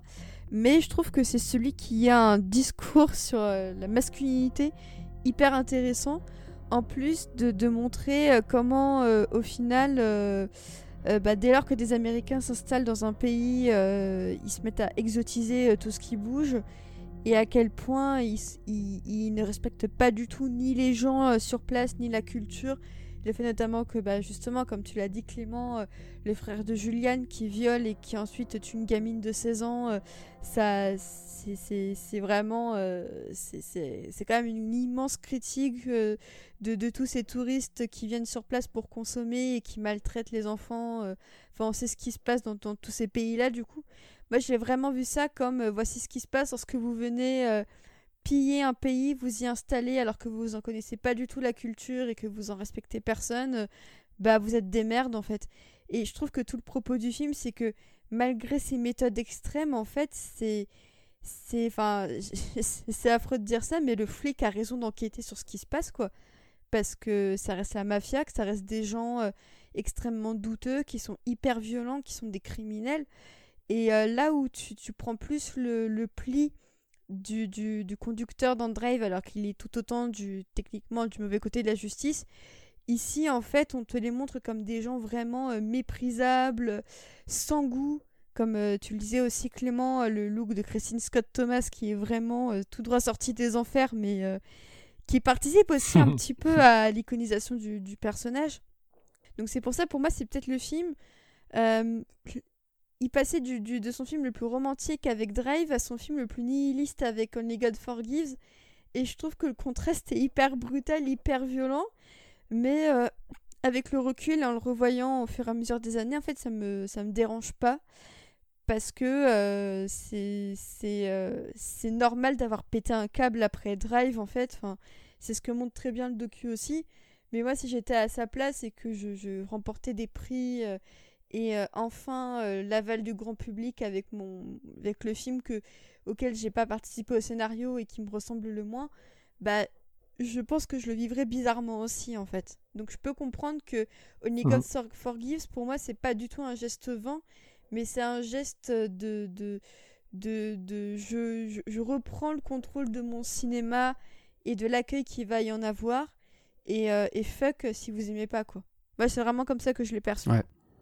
C'est quand même des démarches à chaque fois extrêmement nombrilistes parce que tu vois ce que tu dis. Euh, non mais c'est vrai, le mec parle que de lui. Euh, bon, en même temps, tous les artistes parlent que d'eux. Hein, je, je, je, l'entends bien, mais par ce que tu disais par rapport euh, à, à, la, à, la, représentation de la toxicité masculine, moi, je, je, je, suis moyen d'accord parce que d'un côté, je suis d'accord avec le personnage de, de Ryan Gosling, mais justement, en fait, il parle pas de la toxicité masculine. Enfin, il parle pas de de l'homme, il parle de Ryan Gosling, euh, l'acteur qui a joué dans Drive à ce moment-là, donc c'est très précis. Parce que par exemple tout, tout ce truc sur le sur le tourisme sexuel, je trouve que le personnage de sa enfin de la prostituée qui fréquente, je crois que c'est May si je me rappelle bien le, ouais c'est ça. c'est ça. Euh, euh, je trouve qu'il y a une romantisation de la relation euh, client prostituée qui que je bah, pas qui me dérange, mais que je trouve très cliché et très beau ah. et, et qui et, et qui s'inscrit quand même dans un, enfin encore une fois, on est dans un pays qui a un problème endémique de, de, de prostitution et, et, et, il te montre ça de manière, euh, il la romantise même s'il est montré de manière, enfin de manière négative ah et qu'elle est clairement plus forte que lui et tout. Ouais ouais, mais n'empêche, c'est romantisé. Il y a un truc de, de cet ordre-là. Donc déjà sur la sur la critique générale de de la de, de l'homme, je trouve que finalement elle est très particulière. Encore une fois, à cette histoire de, de, de Ryan Gosling dans Drive et sur ce que disait sur ce que disait Manu, c'est est-ce que le film a pas grand enfin est-ce que le film a pas grand chose à dire et l'assume? Euh, ouais le problème c'est que moi j'ai aucun souci avec ça. Effectivement tu peux ne pas avoir envie d'avoir des, des, des, réflexions profondes sur, euh, sur sur quoi que ce soit dans un, dans une œuvre. Sauf que euh, là on a un réalisateur qui pratique euh, qui pratique la métaphore visuelle et euh, et la et le symbolisme à tous les étages. Sauf que c'est au service de rien quoi. C'est vraiment c'est un mec qui s'achète une Ferrari et qui roule à 30 tout le long. C'est étrange non, non, non, non, je, je, suis absolument pas d'accord avec cette vision. Je, je rejoins assez Océane dans pour le pour le personnage d'Eran Gosling et Manu pour le, le, le propos du film. euh, après, quand j'ai vu ce film, j'avais été à Bangkok euh, deux fois déjà, et je peux vous jurer que j'ai traîné la nuit dans des endroits où j'aurais pas dû être. Et il se passe des choses euh, qui vous marquent à jamais, et qui, notamment, pour revenir là-dessus, vous marquent dans votre masculinité, ce que vous croyez, votre rapport aux femmes et tout, que ça, ça bouscule vachement ça. Et moi, ce que j'ai adoré ce film, déjà, je peux, commencer par dire ça. C'est peut-être pas mon préféré, mais je, vraiment, je, je l'aime beaucoup. Et j'aime bien l'image que. Enfin, le fait que par l'image, on comprend que la ville va écraser ces gens-là. qu'ils ont le droit d'être là, ils ont le droit de venir, ils ont le droit d'être là, ils ont le droit de faire les trucs que le pays, même si c'est ultra douteux au niveau de la morale, que le pays propose. Le pays, c'est pas le pays qui va se remettre en question dans ce film de toute façon. Le, pays va écraser les gens qui dépassent les règles qui étaient, qui étaient établies au départ. Ces gens-là sont des mafieux anglais, ils pensent qu'ils peuvent se comporter comme des mafieux anglais. Ils sont rects. Pardon? Et ils se font rects. ouais, ils se font rects, ouais. Ils vont se faire écraser et on voit bien que le, le flic va rentrer sans rien faire, sans rien dire quasiment, va rentrer dans la tête de Ryan Gosling. Il pourra plus s'en échapper. Dans sa tête, il a déjà plus ses bras avant de plus avoir ses bras, mais bon, pardon pour le spoil. C'est comme si, en fait, c'est comme si les Anglais étaient une sorte de, de, de pas de, de, virus ou de maladie, mais que Exactement. le flic était une sorte de, de remède euh, au, au, mal qui infeste euh, Bangkok et que euh, sa mission à lui, bah, c'est d'éliminer ce qui rend la ville malade tout simplement. Mm. Il prend peut-être un peu trop de plaisir, mais. Euh, ah oui, non, mais. Ah, parce, qu'il est la figure de. Il est la figure cliché de l'asiatique sage qui, qui a une vraie réflexion et une vraie approche du monde zen et tout. il y a quand même un, côté un petit peu peut-être. Ah ben, non, justement, je trouve qu'il y a, y a pas plus à, à, avoir sur ce personnage que le fait qu'il détienne la vérité à chaque fois. Il a une forme de justice. Moi, j'ai rien d'autre. Il y a une forme de justice, oui. Je dirais pas qu'il détient la vérité. Que ça, ouais. bah, le, truc, c'est que en, en, fait, le flic fait son boulot et il a sa philosophie. Mais en soi, euh, moi je pense que Ref il méprise vraiment. Euh, pour moi, Ref ne méprise vraiment euh, Juliane, le, frère et la mère. Pour moi, il, il méprise vraiment ces gens-là.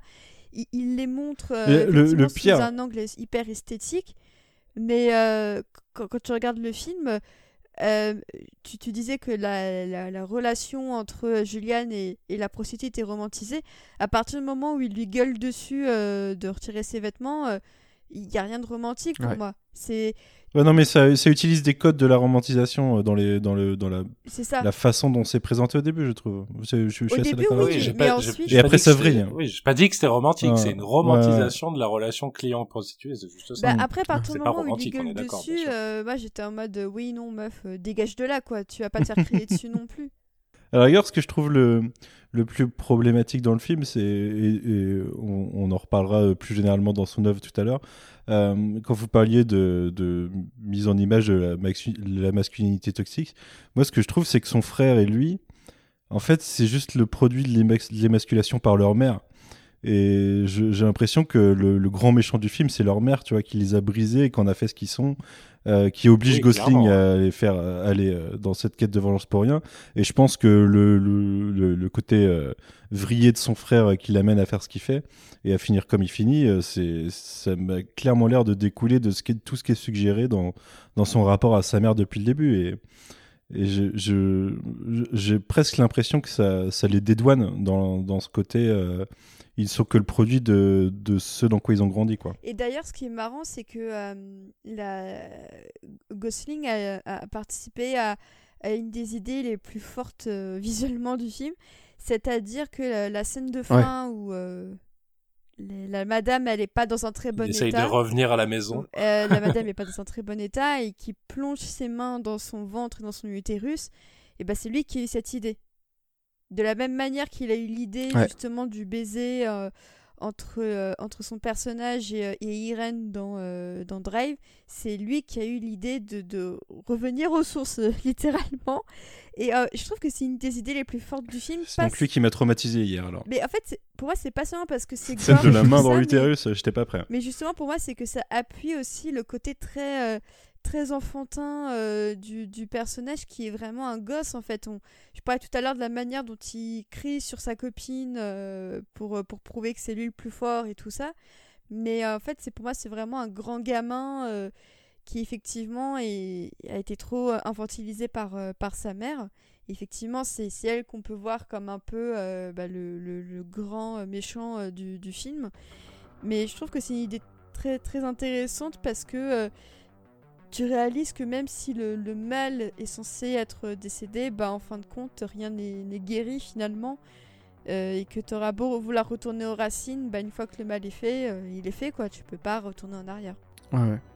Et euh, une, chose intéressante, vous avez dit, vous avez dit plein de choses euh, intéressantes, mais euh, un truc que je voulais rajouter quand même là-dessus et qui n'est pas forcément mentionné dans le, dans le documentaire de, sa femme, mais que j'ai vu sur une masterclass juste après la sortie de Only God Forgives, c'est que à ce moment-là, donc euh, je crois que je, on l'avait pas précisé, mais vous avez dû le comprendre. Donc Ref n'est le seul euh, à l'écriture sur ce film.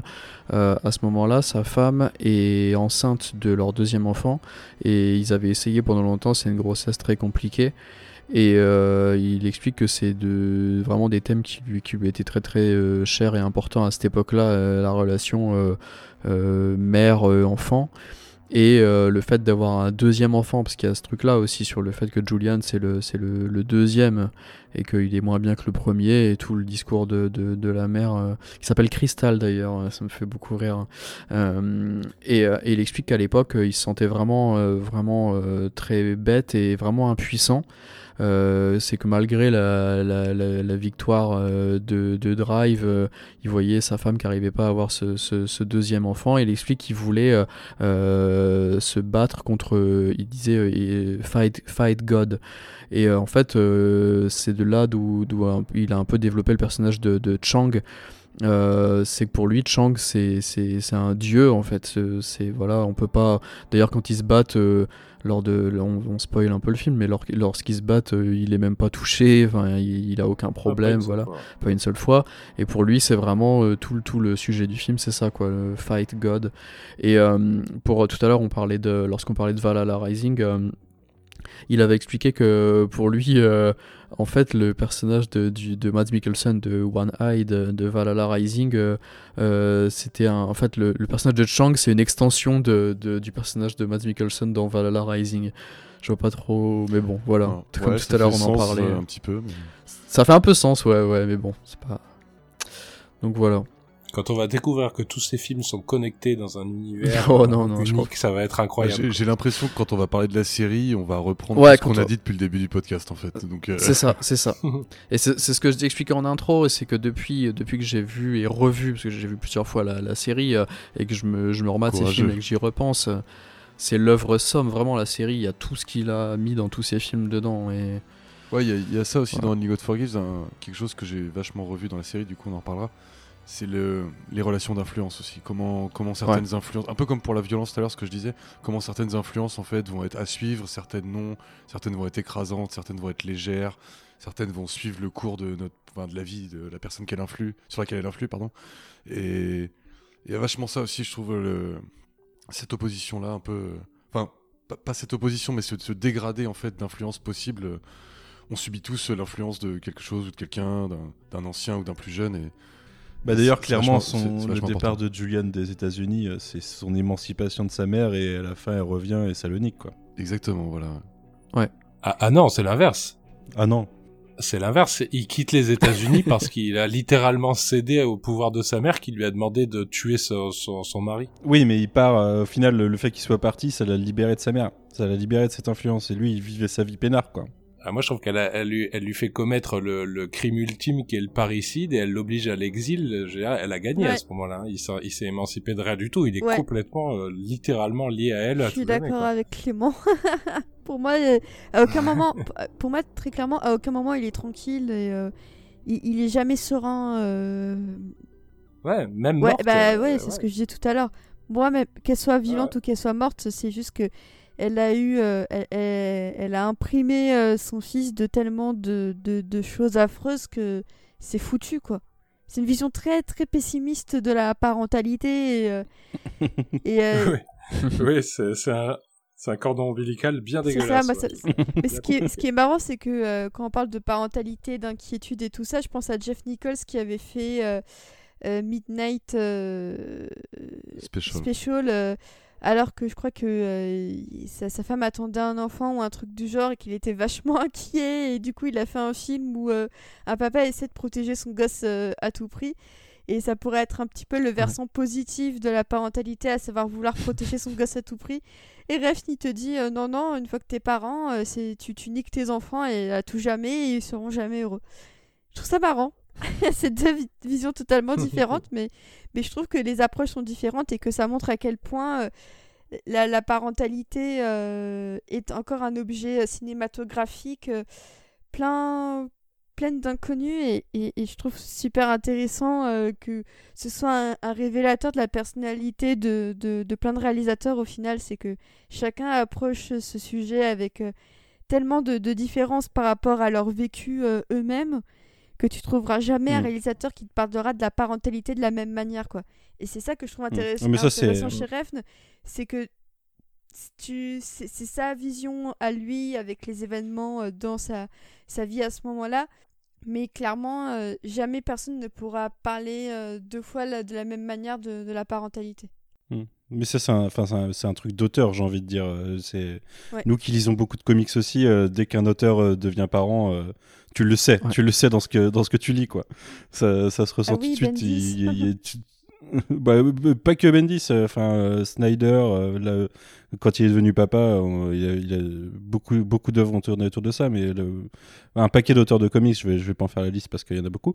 Mais ouais, je pense que c'est un, truc. aussi beaucoup. Comment? Remender aussi. Remender, peut-être, je sais pas à quel moment il est devenu sur papa. Black Science. Ouais, sur, Black Science, c'est juste avant ça, c'est possible. En effet, ouais. Ça, oui, en, effet, ça, ça, joue beaucoup. Mais euh, qu'est-ce que je veux dire? Oui, bah, de toute façon, Clément, tu le disais tout à l'heure, les auteurs ne parlent que d'eux, et euh, oui, ça, ça, se ressent énormément. Mais je l'avais, euh, étrangement, je l'avais pas interprété comme ça, tu vois. J'avais pas cette vision-là parce que j'avais pas cette info-là, je pense, sur FN. Mais, mais ouais, maintenant que vous, vous le dites, ça, ça ressort pas mal. Bah, je pense qu'on a plutôt fait le tour de, de Only God Forgives. Euh, on a, enfin, vous avez beaucoup parlé. Non, j'ai encore des choses à dire. ah bah, j'ai une nouvelle anecdote. attention, attention. Vous avez beaucoup parlé de, de du, fond et je trouve que dans la forme, c'est vraiment. Euh, alors, euh, comme Jay, moi j'aime vraiment beaucoup Only God Forgives, c'est un, un, de ces films que j'aime le plus. Mais au niveau de la forme, c'est je trouve vraiment vraiment super réussi aussi. Il y a un sens de la composition, du cadrage. Il y a des idées de montage qui sont super intéressantes, euh, des toutes petites choses. Hein, c'est pas des, des, fulgurances qui t'en mettent plein les yeux, mais des choses super intéressantes. Euh, il y a tout ce côté aussi avec euh, tous les dialogues qu'on n'entend pas. Il y a plein de scènes comme ça où soit il y a du silence, ou soit il y a de la musique, du bruit, peu importe, et on n'entend mhm. pas certains dialogues. Et, et c'est vraiment un film que je trouve très, bah, très, bien le, le, karaoké de Chang, tu l'entends qu'à la fin. Alors que tu le vois deux ou trois fois pendant le film et tu, euh, tu, tu, pas le son et tu l'entends qu'à la fin. Et, et, justement, finir sur euh, voilà, le karaoké avec les, les crédits, euh, la façon dont, le film se ferme là-dessus. Enfin, je trouve qu'il est, c'est, il est très très bien.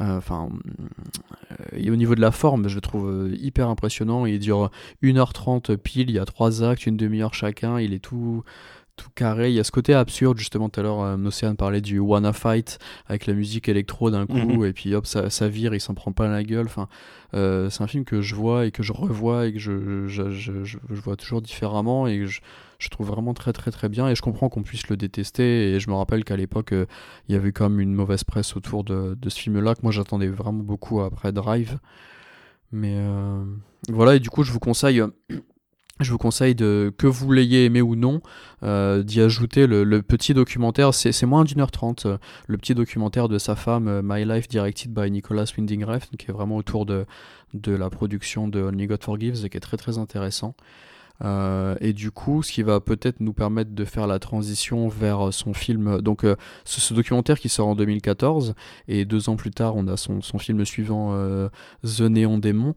Euh, Merci. Et du coup, euh, qui est, qui est, qui est, qui est euh, son, son, le, premier film dans lequel il va mettre en scène autant de personnages féminins et je trouve ça intéressant peut-être de je sais pas si Océane ou si quelqu'un d'autre a, quelque chose à rajouter là-dessus par rapport au documentaire parce que il y a un shift qui se fait d'un coup parce que bon je l'avais précisé au tout départ par rapport à Bleeder où ça m'avait vraiment choqué mais euh, pour l'instant l'écriture de ces personnages féminins enfin c'est qu'on voit quasiment que dans Valhalla Rising il y a aucun personnage féminin typiquement euh. même dans Bronson je suis pas sûr qu'il y ait beaucoup de femmes et, là il y a un gros shift qui s'effectue euh, d'un seul coup avec avec Néon Démon en, en 2016 et d'ailleurs euh, il est accompagné, si je dis pas de bêtises, de souvenirs de, de, de, deux femmes euh, à l'écriture euh, sur, ce film-là. Et, c'est un tournant qui est assez important, je, pense, là-dessus, dans, son approche, surtout après tout ce côté mascu dont, on parlait, avec tous ces hommes au premier plan comme ça. Est-ce que quelqu'un du coup veut, se lancer pour, pitcher un peu ce film-là? Bah, C'est une jeune actrice qui interprétée par Elle Fanning qui arrive à Los Angeles et qui bah, du coup qui veut, qui veut devenir actrice à succès et qui va évoluer dans un monde de, requins euh, globalement et, euh, et qui va qui va avoir une légère ascension jusqu'à ce qu'elle soit rattrapée par euh, par le, le, monde dans lequel elle vit et la jalousie de, de ceux et celles qui l'entourent. Et voilà, c'est globalement le pitch. Hein. Il n'y a pas beaucoup de choses à rajouter parce qu'après on arrive presque dans le spoil. Mais euh, c'est une top modèle, hein, par contre, pas une actrice. Oui, c'est une top modèle, ouais, pour moi. Top modèle, ouais, ouais. Bah, euh, vas-y, vas Manu, du coup, si toi qui venais de, de, de voir le film euh, très récemment.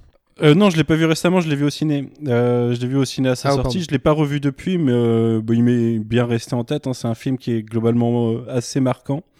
la première remarque, c'est qu'il est hyper esthétisé. je pense que c'est le film le plus esthétisé de, de la carrière de Refn. Alors c'est, c'est déjà ça va avec le thème. C'est vraiment. Euh, je pense que Elle Fanning, on, l'a revu dans, enfin, on, l'a vu dans d'autres rôles du, même genre, dans le côté. c'est une sorte d'ange qui se serait perdu sur Terre, un peu qui, évolue au-dessus des autres et qui du coup naturellement fait ressortir le, mauvais des autres dans leur, jalousie et dans, leur convoitise. Euh, et je ne sais pas comment l'exprimer, mais je pense que ce film est là pour. Euh, enfin, je parlais de requin tout à l'heure, c'est vraiment là pour nous montrer euh, comment, comment le monde de. on va dire du divertissement, mais aussi le monde du, du beau, le monde du bling bling, écrase et vampirise ceux qui ceux qui pénètrent, qui y pénètrent, et, et, ça pousse le propos très très loin dans cette idée de de, se nourrir des autres pour essayer d'avancer. Et euh, je pense qu'il est marquant parce que voilà, il joue euh, à la fois beaucoup sur l'esthétique et beaucoup sur euh, un côté, un côté très malsain.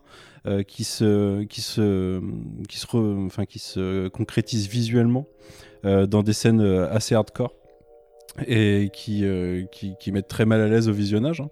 Et il est, il est viscéral en fait ce film. Il est encore plus viscéral que Only God Forgives, euh, je pense. Moi, j'ai vu Only God Forgives hier, donc euh, euh, je l'ai pas vécu de la même façon. Je pense que Only God Forgives est plus traumatisant sur certains aspects. Mais vraiment, The Demon, il m'a bien marqué. Alors, je l'avais vu avec Jay à l'époque. On était, je disais, dans, dans, une salle de cinéma où j'ai jamais autant entendu le silence.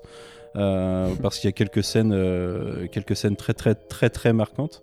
Mais, euh, mais néanmoins, c'est un film que j'aime beaucoup. je pense que c'est un film que j'ai adoré et que je reverrai jamais parce que je suis très très d'accord avec ça. Il, donne ce sentiment de voilà, t'as as, vu quelque chose d'unique et t'as pas besoin d'y retourner parce que tout ce que tu pouvais en tirer, tu l'as, tu l'as pris dans la gueule au premier visionnage. Et il demande beaucoup de temps à digérer. Euh, un peu comme un corps humain d'ailleurs. Euh, des fois, il y en a des bouts qui ressortent, mais, euh, mais ouais, c'est vraiment une expérience hyper singulière. Je pense que j'ai jamais vécu ça devant un autre film. Et, rien que ça, ça en fait une œuvre cinématographique hyper intéressante. je, suis, d'accord avec Manu sur ce côté-là. Et c'est un film très simple, et même si on en parlait tout à l'heure, au niveau production, il est, il est pas lié je trouve quand même euh, vachement rattaché à Only God Forgive dans la façon de, la, façon de filmer, l'esthétique. Euh, voilà, c'est transposé dans un tout autre univers avec un casting féminin, mais c'est pas moins cruel, c'est pas moins violent, et c'est très simple. On, voit assez vite là où ça va arriver de toute façon. Ah, pas là en l'occurrence, pas, pas, pas, à partir d'un certain point. Quoi. Au niveau cruauté, on sait pas les actes, qui vont être perpétrés, effectivement, c'est difficile de deviner, mais on sait quand même, on voit bien que la cruauté est en marche et que mm. le personnage euh, de d'El va, va choir au fur et à mesure. Scarlett ne, peut pas rester sur son piédestal euh, dans un film de Refn, c'est pas possible. Oui, sur son plongeoir. voilà. Et j'aime beaucoup, j'ai beaucoup aimé ce film aussi euh, au cinéma et j'ai pas spécialement envie de le revoir. Il, me malaise d'avance en fait. Alors ça se trouve que c'est un peu comme Only God Forgives. En, le revoyant, je j'adouberais euh, plus facilement la, violence de celui-ci, mais il, me, gêne. Il, me, gêne fortement pour, pour, pour cette, je pense pour ce, cette violence que, que, les personnages se font en fait par rapport à leurs conditions de femme, leur, espèce d'espérance euh, par rapport à leur beauté, tout ça. Je trouve, je, trouve, ça vraiment très dur quand la vie de gangster, la vie de malfrat, de, tout ça, c'est c'est quelque chose de, moins choisi euh, au niveau de la société. C'est pas la société qui te demande forcément d'être un, malfrat, même si certains sont peuvent être dans une telle misère qui, qui vont se tourner euh, en priorité vers ça. Mais là, c'est quelque chose vraiment. C'est vraiment un phénomène de société. C'est, on parle, de, on, on parle de, de, jeunes filles, de femmes qui vont se présenter, qui vont donner envie à des petites filles de faire comme elles. Et, et personne ne va jamais expliquer le, que le milieu dans lequel il faut évoluer pour en arriver là, c'est, quelque chose de, fondamentalement euh, cruel, en fait, qui est basé sur les codes, euh, les codes du monde animal quasiment. Euh, c'est, mm. faut, faut, bouffer, faut bouffer ou se faire bouffer. Et, et je le trouve vraiment tellement imbriqué dans, dans une réalité que je j'ai même pas envie de connaître et j'ai pas envie de de, de, louer les mérites euh, de, de, mannequins ou de trucs comme ça. Et, il montre tellement ça que je trouve vraiment. Euh, je trouve que c'est le malaise le plus réussi de Refn. Si c'est ça qu'il essaie de faire euh, chez nous, je trouve que c'est là où il a le mieux réussi, personnellement. Mm, mm. C'est vrai que pour moi, c'est un, un, film très intéressant parce que c'est vrai que c'est assez rare de voir des femmes en lead chez Refn et on sent qu'il a trouvé quelqu'un avec Elle Fanning qui peut porter euh, ce qu'il a envie de dire. Et je trouve que leur association est vraiment hyper complémentaire et, euh, très, euh, très protectrice. En fait, on sent qu'il y a vraiment une dimension un peu paternelle et que il a vraiment essayé d'être respectueux, sachant qu'elle n'était pas encore majeure à l'époque.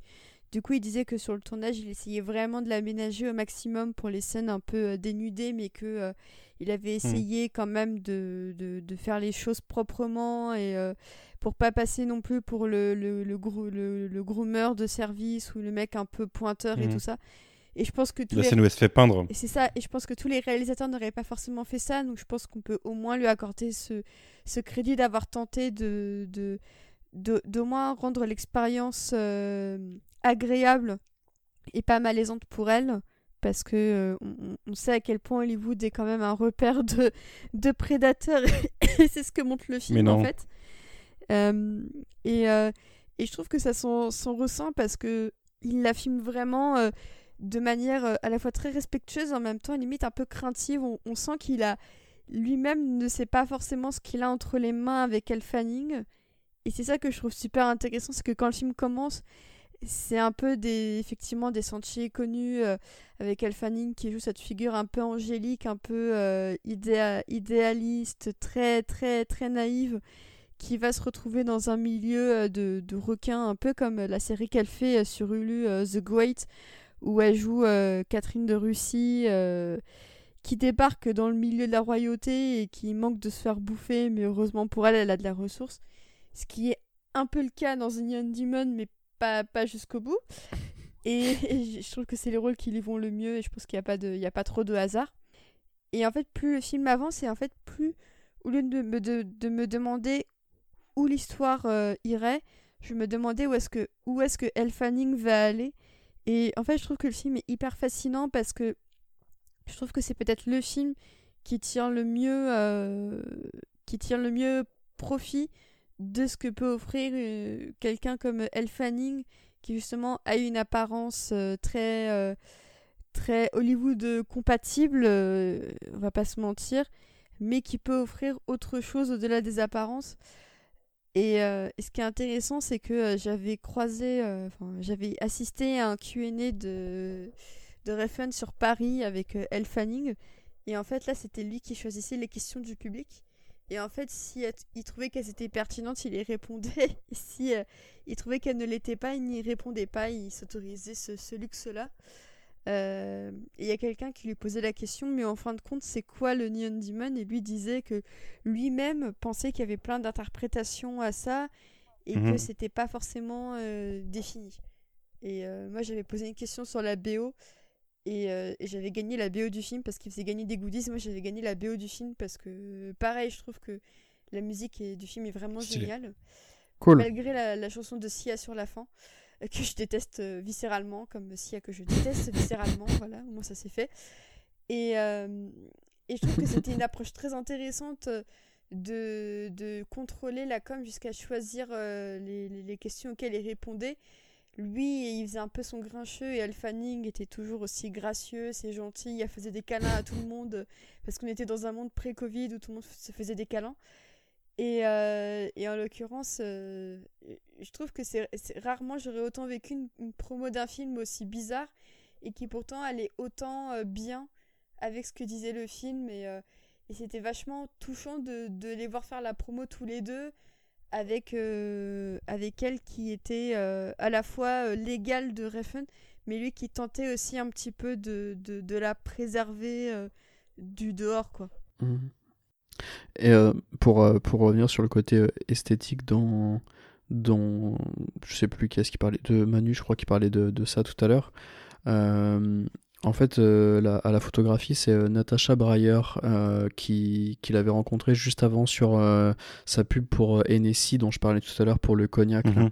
Et du coup, il y a vraiment, vraiment ce côté-là aussi là-dessus. Et tu parlais de, de euh, tout à l'heure de, de Sia qui arrive à la fin euh, sur le, le- les crédits de façon euh, très bizarre. Et ce que, ce que j'ai retenu là de mon revisionnage, j'avais pas revu, ce- ce- c'est le seul de, de rêve que je que, que j'avais pas, euh, pas revu, je l'ai, je l'ai redécouvert seulement là, et en fait, euh, sur les crédits, euh, il remercie sa femme, euh, en très gros d'ailleurs, euh, en rose, euh, et euh, avec un cœur, et euh, ce, qui, ce, qui, ce qui dénote aussi un peu du reste du film d'un coup. Et je me demande à quel point il a pu euh, développer euh, cette idée-là et ce, ces, thèmes-là euh, euh, avec sa femme à ce moment-là, je pense. Euh, je serais très curieux de- d'en savoir plus là-dessus. Et euh, tout à l'heure, tu parlais de, de- je crois que c'était Océane qui parlait de ce que, euh, ce que euh, Ryan Gosling avait apporté en plus sur Drive euh, personnellement et sur, euh, et sur euh, Only God Forgives. Et là, le, le, personnage, enfin, Jenna Malone a vraiment apporté apparemment pas mal de, choses en plus, parce qu'en fait, jusque très tard dans, dans, dans la production et même lors du tournage, le film devait, tout comme le précédent, durer plutôt 1h30, quoi, à peu près. Et en fait, ils ont vraiment développé ensemble sur le tournage toute, cette, toute cette espèce de, alors mini spoiler, mais cette espèce de quatrième, enfin même ce quatrième acte euh, qui arrive, parce que c'est un film qui dure deux heures, en gros il y a quatre actes d'une demi-heure chacun, euh, parce qu'il y a un élément très important qui arrive euh, au bout d'une heure trente de film, et il y a toute une dernière quatrième partie du film qui devait normalement être juste à mon avis un tout petit épilogue et que finalement ils ont développé ensemble euh, euh, sur le tournage euh, même en fait qui n'était pas prévu. Et, c'est un des rares La partie de- la plus malaisante du film en plus. Oh, bah en plus ouais ouais, ouais, c'est ça. C'est un des rares films de de de, de Refn à avoir un quatrième acte comme ça moi j'ai c'est un de ceux de, de sa, de sa filmo où personnellement avec lequel j'ai le plus de mal euh, même si je le trouve euh, très très beau il y a des idées de mise en scène avec tous ces miroirs ces reflets euh, il y a encore sa vision de je sais pas si on l'a précisé mais celui-ci est encore à Los Angeles et sa, sa vision de cette ville super intéressante Jay l'avait précisé tout à l'heure mais il arrive à vraiment s'approprier les lieux aussi bien que ce soit des, pièces, des décors ou carrément des, villes comme Copenhague au début de sa carrière. Et il y a tout un, sens encore de, la symétrie du cadrage que peut-être il a pu aussi peaufiner, je pense, grâce aux publicités dont, on parlait euh, un peu plus tôt. Euh, et d'ailleurs, il y a euh, Austin Gorg. Moi, je m'intéresse quand même beaucoup à, tout ce qui est justement directeur. Enfin, là, Austin Gorg, c'est le directeur artistique et du film qui avait bossé aussi sur Her et La La Land, qui sont deux, films que j'aime beaucoup aussi. Et il y a vraiment là tous ces il y a un travail là-dessus qui est vraiment impressionnant quand même, je trouve. Euh, mais euh, je sais pas si justement c'est parce qu'on perd tout ce côté euh, criminel que j'aime beaucoup chez lui, on en reparlera sur le projet d'après. Mais là, ce côté esthétisme, mode, tout ça, mm, c'est juste moi de l'affect personnel, mais ça me parle peut-être un peu moins. Alors que ça reste un, très bon film. Je trouve qu'il est vraiment bien dosé quand même sur, euh, sur sa gestion justement des dialogues et des, des, silences dont on a parlé de nombreuses fois. j'aime beaucoup le personnage de. Bon, j'aime beaucoup Jenna Malone, mais j'aime beaucoup le personnage qu'elle interprète dedans aussi, personnellement je trouve qu'il va bien. je crois que c'est Océane tout à l'heure qui parlait de, trilogie avec euh, euh, Drive, Only God Forgives, et ils vont bien ensemble euh, tous les trois. Et, mhm. exactement comme, comme tu disais au tout début, Manu, je l'avais vu une fois en salle, et si on n'avait pas fait de, podcast, je ne sais pas si je l'aurais forcément revu, alors que j'adore ce, réalisateur, j'adore ses films. J'écoute beaucoup cette, cette musique aussi de, de, Cliff Martinez aussi, qui, qui, fait un super boulot là-dessus.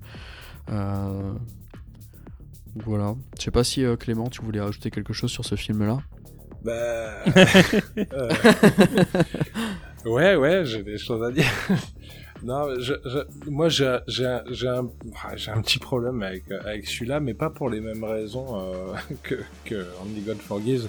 en fait, j'ai un souci. déjà, j'ai un souci de base, c'est que c'est compliqué. C'est un film qui porte sur un sur un milieu qui est tellement superficiel et creux que quand je me dis, bah, je trouve le film superficiel et creux, je me dis, bah, ça a un sens. C'est-à-dire que c'est cohérent. Ça me, ça me fait un peu le même effet que quand, quand je suis devant Spring Breakers, quoi. Euh, Spring Breakers, c'est tu dis mais c'est un film de c'est un truc de demeurer, les personnages sont stupides et et et, et il y a y a zéro profondeur et tu dis bah oui, ben c'est parle littéralement de cet aspect de la jeunesse américaine. Donc tu dis bon, alors est-ce que c'est volontaire? Est-ce que c'est euh, est-ce que le réalisateur a pensé euh, caler la forme de son film sur exactement le propos qu'il veut développer? Ou alors est-ce que juste coup de peau, euh, c'est la rencontre de de deux superficialités? Et j'ai exactement le même souci avec euh, avec Néon Démon parce que c'est c'est, enfin, encore une fois, c'est un film qui dit, moi, euh, euh, je suis gêné hein, parce que je dois donner l'impression que je suis, je, suis le chieur de service et que et que je, je déteste ce pauvre Nicolas. Euh, encore, encore une fois, je reconnais vraiment tout le talent euh, euh d'esthète et de technicien et sur celui-ci tout particulièrement. C'est vrai que c'est, vrai que c'est, c'est très très bien mis en image.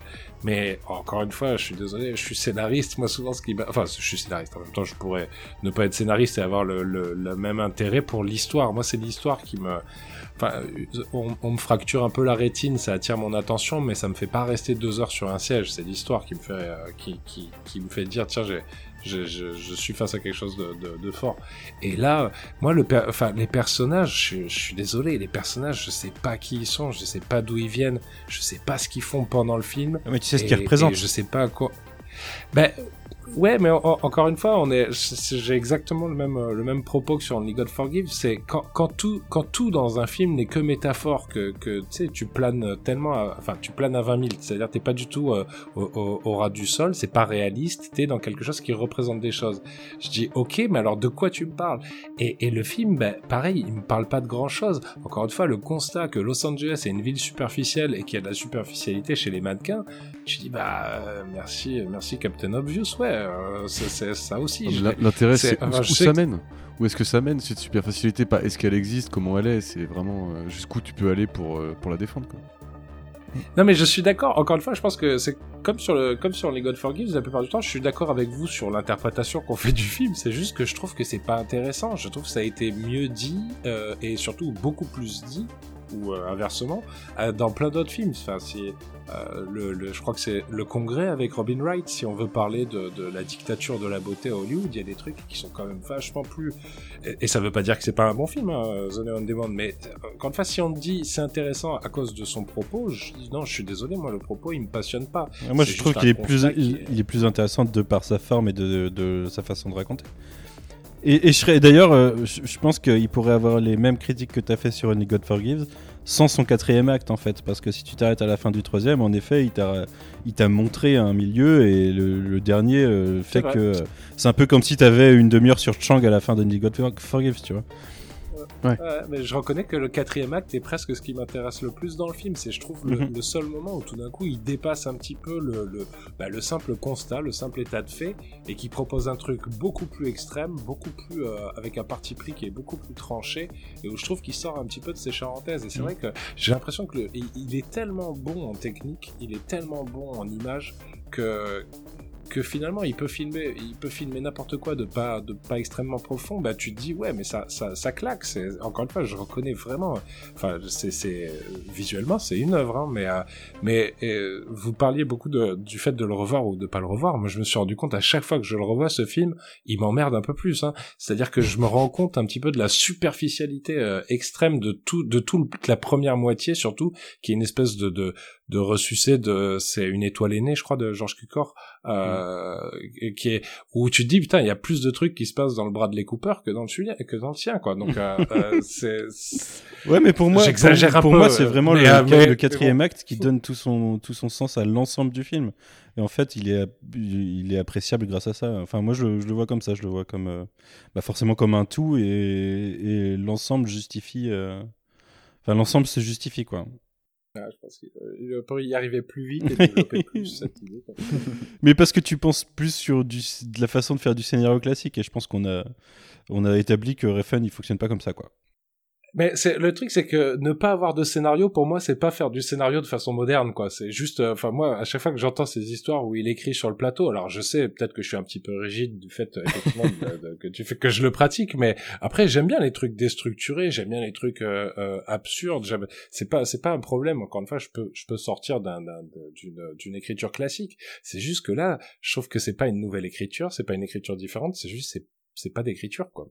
Oh enfin, c'est pas d'écriture, j'exagère. Non, j'exagère. C'est, c'est, c'est, c'est, je trouve une écriture un petit peu bâclée, ou en tout cas, c'est des trucs où tu te dis, ouais, ils en ont discuté sur le tournage, ils se sont dit, ouais, ça va faire une scène qui défoncera, en plus, on mettra des néons, ça sera trop beau, et puis, euh, et puis derrière, bah, sur le, sur le propos général, je, je charrie, hein, j'exagère, mais sur le propos général, bah, je trouve que ça, ça fait, une fois, j'ai vu, euh, je, si, si, je pense que tu as dû le voir, Quentin, le, je crois que c'est le, c'est sur Combini euh, l'émission où ils, enfin, Ciné Club. les vidéos où ils invitent des gens dans les vidéoclubs. Vidéoclub, oui. Et, et, et, alors il faut le voir, c'est c'est c'est sûrement un des Combini vidéoclubs les plus chiants du monde, celui avec, les plus euh, Nicolas Winding Ah oui mais c'est euh, Ouais parce que le mec c'est en normal. fait. En fait il, il a, je vous invite vraiment à regarder celui qu'il a fait pour Criterion qui est infiniment meilleur. Ouais. Et on sent que le mec ça le ça le saoule un peu de refaire l'exercice qu'il avait si bien fait. Euh, euh, chez, chez, nos voisins anglophones. Mais vraiment, regardez suite Criterion qui est hyper quali et où on sent vraiment la passion du bonhomme et pas juste qu'il est en, en pilote automatique. Mais c'est surtout ce qu'il dit. Enfin, moi, c'est pas tant le. Enfin, l'émission me fait rire parce que effectivement, tu sens que les euh, les pauvres gars de Combini en face, ils sont désespérés à l'idée d'avoir que ça en réponse à chaque fois. Genre, c'est ah ouais, c'est cool. Ah ouais, celui-là. Ah oui, ce film est plutôt ouais, funky. Il dit des choses, une, chose, une chose quand même très marquante que il, il, dit, je regarde, je ne re-regarde pas les films, je ne regarde que des vidéos sur YouTube, des extraits. Et en fait, tu te dis, mais t'as tout compris à sa filmo quand tu te dis ça. En fait. tu dis, c'est un mec, ça, ça ne l'intéresse pas le message global. C'est il veut, il veut mettre en place un système, enfin, en tout cas une ébauche de scénario, un squelette qui lui permet de par contre développer les, les scènes qui l'intéressent et qui vont et qui vont presque être auto-contenues. Mais le problème c'est que ça s'appelle pas de la narration quoi. Ça s'appelle littéralement filmer enfin c'est faire de l'image. Après dans ce que tu dis, on pourrait presque croire que le gars c'est un clipper quoi. C'est pas pas Alex Proyas non plus, tu vois, il y a il y a de la recherche, il va il va un peu plus loin que ça, il, il, il gratte pas seulement la surface même si même si scénaristiquement oui, on, on peut le dire mais en, en, termes d'objets de cinéma, il va quand même plus loin, il invente, il, il retourne le truc, il le prend à l'endroit à l'envers. Enfin, c'est, c'est quand même intéressant. Oui, oui. Ah, c'est, pour ça que je trouve que c'est un technicien de l'image de génie, mais c'est, mais c'est un narrateur, enfin, en tout cas, un, un, un, conteur ou, enfin, en gros, la réalisation, c'est pas que l'image, c'est aussi, c'est aussi mettre en image un scénario, c'est pour ça. Mais encore une fois, moi, c'est mon approche, enfin, c'est mon, c'est mon rapport à, à lui et ça n'enlève rien au fait que c'est un mec qui est génial dans, dans dans, dans, son, dans son esthétique de l'image, aucun souci. Euh, ah, ah, juste avant de, avant de boucler sur, euh, sur ce film-là, euh, on va dire au revoir à Océane qui va nous, qui va nous laisser. Au revoir Océane, bonne nuit. De, de, de, plein de visions sanglantes, mais merci Quentin de l'invitation, c'était très sympa. Faut savoir qu'on a, on a blagué sur le, faire un podcast de, sur le fait de faire un podcast de 4 heures avant de se lancer et on est à 3h36. bon courage les gars pour la suite. merci beaucoup Océane, merci, à bientôt. Salut. Ciao Océane. Ah, je, suis désolé, je parle beaucoup, mais c'est Manu, il me provoque, il sait que, il sait comment me faire démarrer. Il n'y a pas de problème. C'est bien d'avoir des avis contraires dans un podcast. Et, euh, euh, attention, j'ai avec Alex Proyas, j'aime beaucoup Dark City. Oui, moi aussi, j'ai- moi Oui, aussi c'est j'aime beaucoup Dark City. J'ai mais- pas relevé, mais Dark City, c'est génial. Oui, mais enfin, c'est un peu pompé aussi, mais ça reste bien. C'est parce que tu aimes beaucoup trop Kiefer Sutherland aussi. Est- Est-ce que vous avez d'autres choses à, à dire sur ce film-là ou on passe sur la, la série? Non, tu peux, tu peux y aller. Ouais.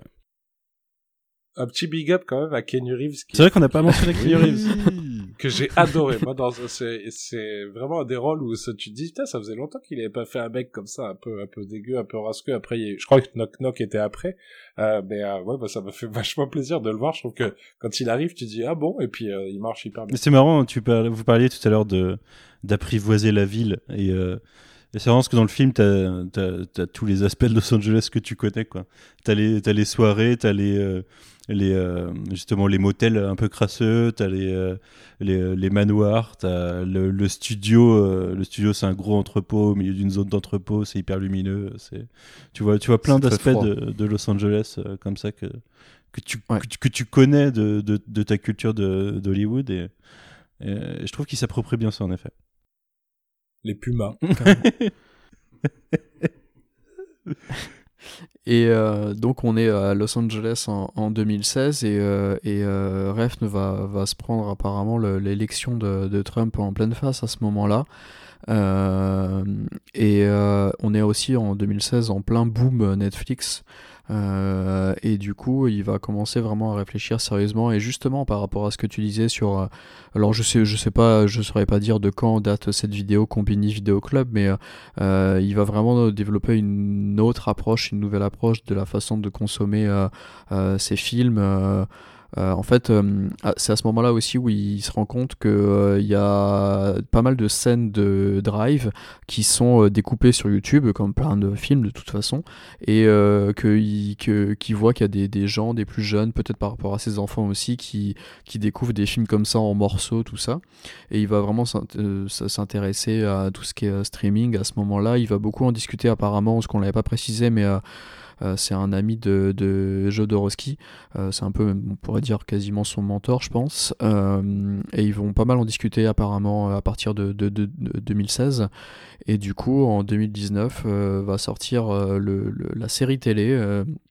Too Old to Die Young, euh, qui va donc euh, coécrire avec euh, Ali Gross, donc qui il, dit que c'est la, la mère du projet et Ed Brubaker, le, le père du projet. Donc Ed Brubaker, le, le célèbre scénariste de, de comics que vous connaissez peut-être pour, pour ce qu'il a fait sur Captain America ou sur la, la série de comics Criminal. Euh, elle explique que le, quatrième partenaire du, groupe, euh, c'était vraiment euh, Cliff Martinez qui a énormément travaillé main dans la main avec eux et pas seulement tout seul dans son studio après coup, pour vraiment développer des, des, ambiances. C'est un, vrai travail de, groupe. Euh, cette série de, de 10 épisodes, à la base c'était un contrat de 10 heures et puis finalement il devait y avoir un, ça, devait être une heure par épisode et finalement Amazon lui ont, lui ont laissé 3 heures de plus. La série dure 13 heures sur, sur les 10 épisodes. Euh, Il y a aussi Darius Konji, donc, dont je parlais un peu plus tôt, il me semble, euh, euh, célèbre directeur photo que vous connaissez peut-être pour son boulot avec euh, euh, sur, sur Seven par exemple, entre autres. Avec Jeunet et Caro aussi. Avec Jeunet, oui, oui, effectivement, qui était là. Alors lui seulement, alors un- c'était un, tournage énorme de, de cette, cette série-là. Ils ont tourné pendant 10 mois. Euh, donc euh, rien à voir avec les, les six semaines euh, habituelles de, de- des trois films précédents, quoi. Je pense qu'on aura l'occasion d'en reparler après de ça. Et Konji était là que pour les épisodes de 1 à 4. Euh, il faut savoir que, que à Cannes, parce que du coup de- depuis, euh, depuis son triomphe avec, euh, avec Drive, euh, euh, Ref ne retourne à Cannes à chaque nouveau projet. Euh, à Cannes, il a décidé de projeter les épisodes 4 et 5, qui est un choix assez intéressant je trouve, et non pas 1 et 2 ou 1, 2, 3. Euh, euh, Surtout l'épisode voilà. 5, qui est un épisode plutôt très contenu. Dans Surtout l'épisode 5, parce que alors il y a, c'est ça, il y a eu quand même une approche sur ces, sur ces, sur ces 10 épisodes où tu pourrais limite euh, prendre un épisode comme ça au hasard et puis regarder que celui-ci, t'aurais pas forcément, euh, t'as pas forcément besoin d'avoir vu euh, ceux d'avant ou de voir ceux d'après. Et je parlais de, de, de l'élection de Trump parce que il y a quand même, je pense que c'est son projet, enfin c'est même sûr, c'est son projet le, le plus politique. Euh, avec tous ces, euh, ces flics euh, fascistes, tout, tout, ce côté Mexique et toute la réflexion autour de ça. lui explique que c'est ça.